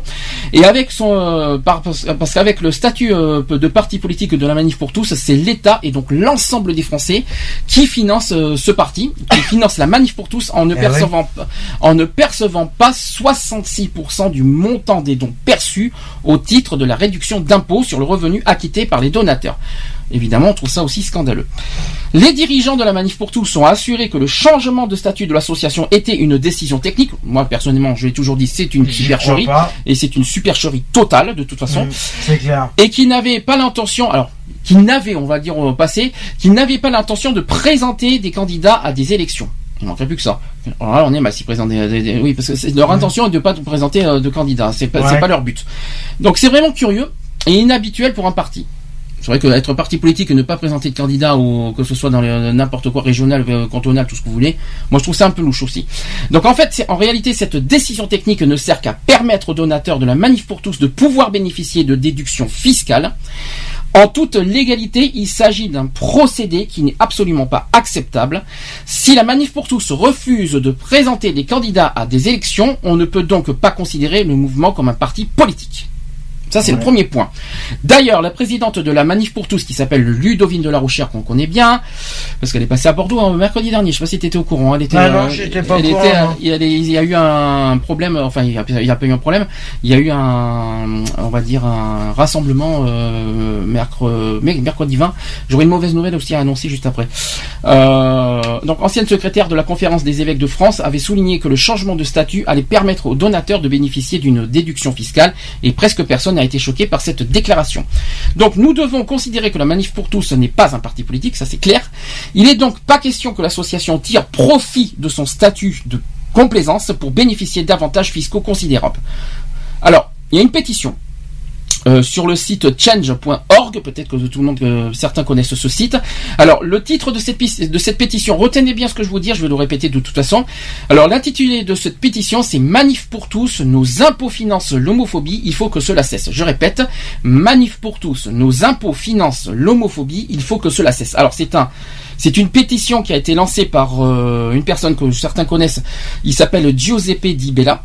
Il est à la fois journaliste d'ailleurs, pour ceux qui le connaissent. Euh, cette pétition est adressée à Michel Sapin, qui est ministre des Finances et des Comptes Publics, pour lui demander en fait de se pencher sur ce dossier et de mettre un terme, le cas échéant, aux avantages fiscaux dont la Manif pour tous, qui n'est pas un parti politique, et aussi ses généraux donateurs bénéficient. Donc il faut signer. Euh, il faut vraiment euh, se mobiliser à fond pour signer cette pétition.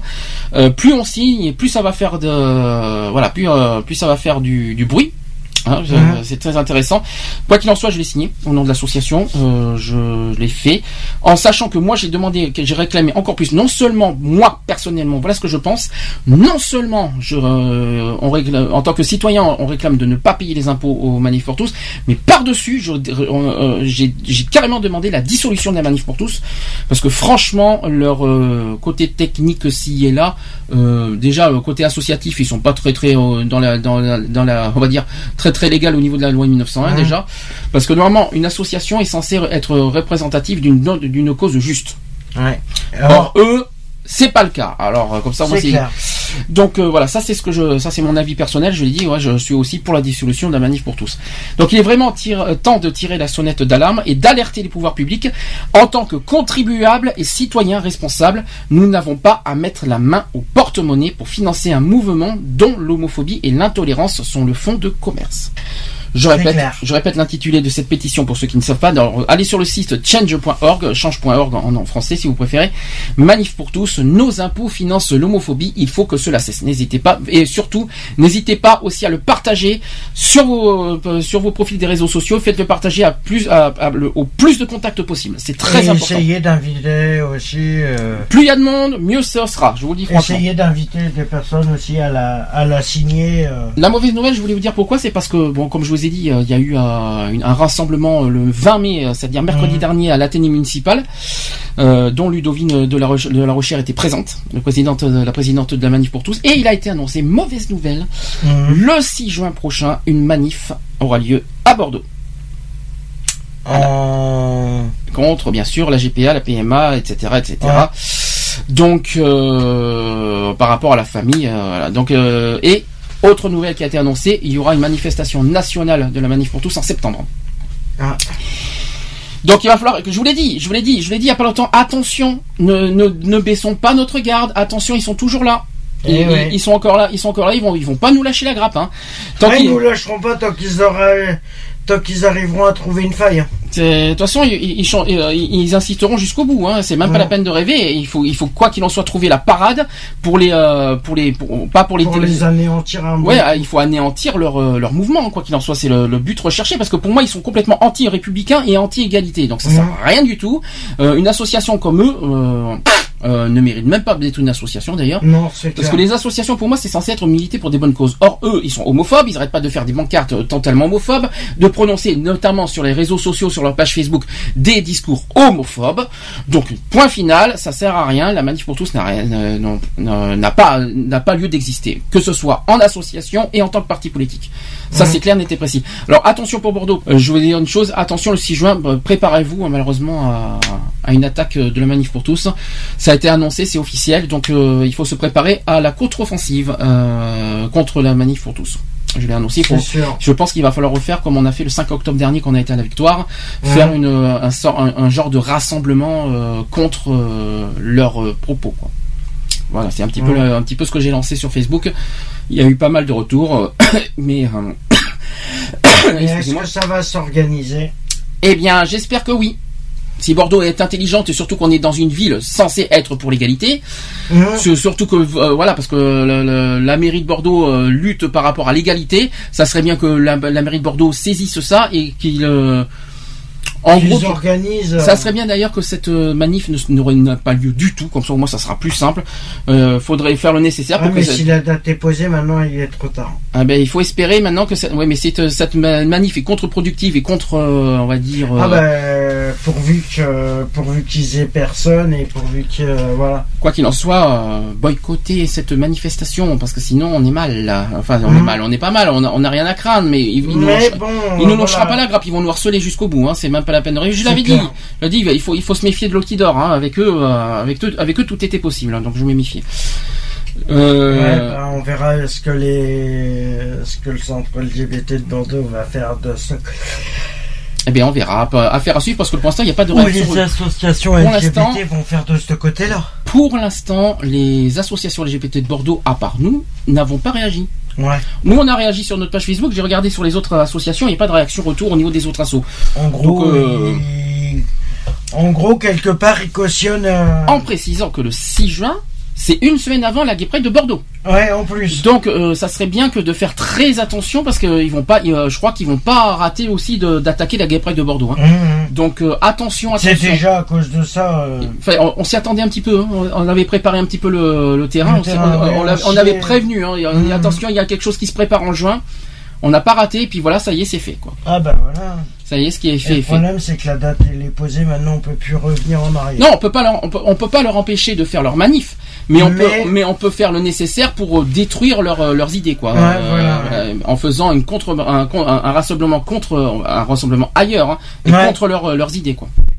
Et puis euh, surtout que nos idées, nos idées sont nobles, et tandis que leurs, leurs idées ne sont pas nobles. C'est là la différence. où euh, On ne sait pas. Euh, Encore pour l'instant, ils savent pas où c'est qu'ils se mettront euh, On ne sait pas. pour Donc, la euh, manif. Affaire à suivre. De toute façon, je pense qu'on le saura plus sur leur site ouais. internet ou sur leur, leur, leur Facebook. Bah, Donc, je pense qu'on en saura plus la semaine prochaine. j'espère, j'espère sérieusement que, que les assos LGBT vont pas laisser faire et surtout que, que la mairie de Bordeaux va pas laisser faire ça parce que Ouais, non, parce que là, euh, non, on est censé sinon dans- ça serait. Bah, déjà, c'est complètement contradictoire à l'esprit de la ville.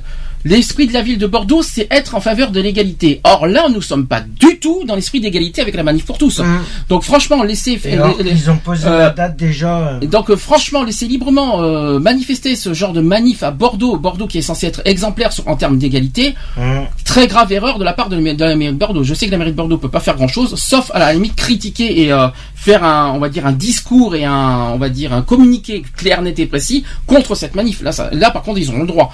Ils Mhm. peuvent pas l'interdire, mais ils peuvent faire un communiqué Aussi, clair. ils peuvent l'interdire, Euh, non, je pense pas qu'ils peuvent interdire. Si. Toute manifestation peut le- tout le monde peut faire une manifestation. Ce que je veux dire Oui, par là, mais- c'est qu'il faudrait un communiqué clair de la mairie et aussi des assos LGBT, on va faire un, co- un communiqué commun contre cette manif qui est complètement, on va dire, contre euh, contre l'esprit de la ville. Voilà, c'est Mhm. ça qu'il faut se dire aussi. C'est clair. C'est mon avis personnel. Chacun fait ce qu'il veut. C'est sûr, mais bon, après, voilà. Et euh, un petit rassemblement euh, contre eux serait euh, pas de refus. Contre la manif pour tous, bien sûr. Hum. Voilà, j'ai tout dit. Euh, 18h50. Hein. Oui, je vous l'ai dit qu'on finira avant 19h. Euh, affaire à suivre. Donc je répète que on va finir plus tôt que prévu euh, la saison de l'émission. Donc la semaine prochaine, on va se retrouver pour deux émissions. Exceptionnellement, c'est je crois que c'est une première. Je crois qu'on l'a jamais Oui. fait en 4 ans. Non, non, non, en ça a 4 jamais ans, été fait. en 4 ans d'émission, je crois qu'on n'a jamais fait deux émissions à la suite. euh, non, ça si je me jamais trompe été pas. fait. À part pour des, s'il mais- y a un week-end euh, Oui, mais les euh, c'était dans deux émissions Téléthon, différentes. Tandis que nous, euh, personnellement, euh, Equality, on n'a jamais fait deux jours à la suite. hein. Non, non. Donc, euh, pour combler le... J'espère qu'on pourra. Monsieur, on pourra. Pour combler le, donc pour combler la saison, pour finir la saison, et pour des raisons personnelles et de santé, c'est pour ça que j'arrête plus tôt Mmh. l'émission. Il euh, peux- je, moralement, je, ne- je ne tiens plus. Euh, donc, on va faire deux émissions la semaine prochaine. La semaine prochaine, samedi à 15h, on fera sur le sujet de la schizophrénie et de, des, des hépatites. C'était deux sujets qui étaient euh, qui étaient normalement à part, mais que j'ai décidé de fusionner en une émission. Quant au dimanche, on va se retrouver. euh, normalement, on est censé être tout le monde euh, dimanche euh, pour la finale. Donc, on va parler de des héros de, no- de notre société, c'est-à-dire les gendarmeries, les polices, les pompiers, les secouristes, etc. On va faire de nos héros. Et pour finir, on fera euh, toujours ce dimanche le bilan de la saison. Ouais. On fera un petit bilan ensemble euh, et ça sera dimanche aussi à 15h. Donc prenez note de tout ça, deux émissions excep- exceptionnellement euh, la semaine prochaine et on clôturera la saison dimanche prochain. Ce sera donc la fin de la saison et je répondrai à la question si oui ou non on fera une saison 5. Ça sera la question que tout le monde se pose, oui On ou verra. non. On, réponse dimanche prochain. Voilà, est-ce que tu vas finir Est-ce que tu veux dire quelque chose pour finir Ben non, ben à part que ben je remercie déjà euh, toutes les personnes euh, qui nous écoutent en podcast euh, ou qui nous ont écouté ce aujourd'hui. Voilà, ben pas mal de choses aussi qui sont très très très très fâchantes et voilà. Et euh, bon appétit à ceux qui sont à table. Sachant que et bon, Bon week-end, bon, de- bon long week-end, on est en, on est en pleine Pentecôte en passage. hein, Bon euh, week-end de Pentecôte. et Donc, puis, euh, bah, on se retrouve la semaine alors, prochaine, 15h. Alors, donc bon week-end au Pentecôte. Euh, ce soir, tiens, il y a l'Eurovision en fait. Est-ce que, hein, qu'est-ce que tu en penses Ouais. l'Eurovision? Oui. Bah, à voir. L'Eurovision ce soir, bon, euh, je m'attends pas à des miracles pour la France. On joue euh, avec toutes les, les, les, les- côtés politiques des votes. Je vais préférer même pas en parler, hein, Mm. notamment sur l'Europe de l'Est. hein. Vous savez comment ça fonctionne dans l'Europe de l'Est. La Russie gagne des points même si c'est même si la, la chanson est pourrie. La, la Russie peut avoir la, la, chanson la plus pourrie du monde. Ils, peut- ils auront 12 points de, de- des pays de l'Est. C'est ce qu'on a Ah, remarqué. mais hein. C'est hallucinant. Les, les, les triches sur les votes, c'est hallucinant. Quoi. On peut, ils peuvent pas, ils peuvent pas juger sur euh, sur tout ça. Bon, bref. Mais non, mais tout est. Tout est truqué. Il y a des- au niveau de l'Europe de l'Est, c'est truqué, ça c'est sûr. Ouais, ouais, non, mais ouais. Euh, voilà, donc l'Eurovision, bon, je, je m'attends pas à des miracles sur la France. hein. Bon, la bah, France, la France, elle a- Lionel si vous continuez à nous écouter. Voilà, la- je reviens sur l'Eurovision, la France va passer en deuxième position ce soir. C'est sur France Ah. 2, ne vous trompez pas de chaîne, c'est sur la 2, c'est pas sur la 3 cette année. Euh, Ne vous trompez pas de chaîne. 2. Voilà, ça sera 21h. Euh, tu, oui, pour Lionel, bah, du coup, euh, on a été abandonné par Lionel euh, d'un coup, comme ça, sans, sans rien, on n'a pas eu de nouvelles.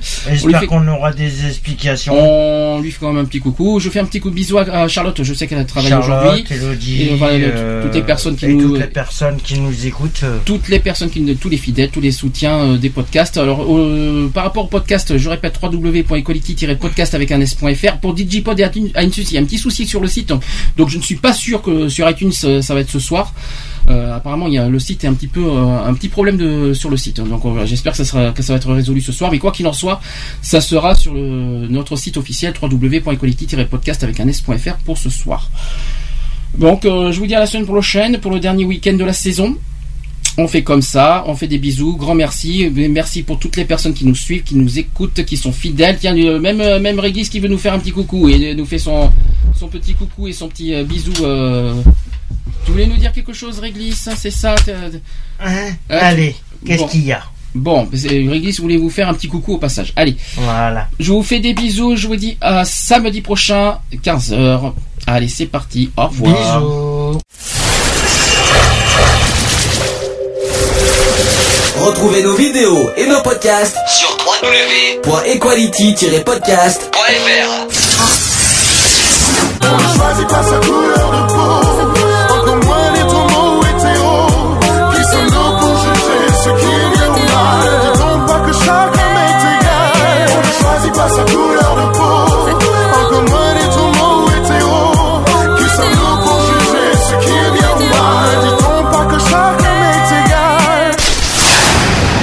voilà, c'est fini. À très bientôt.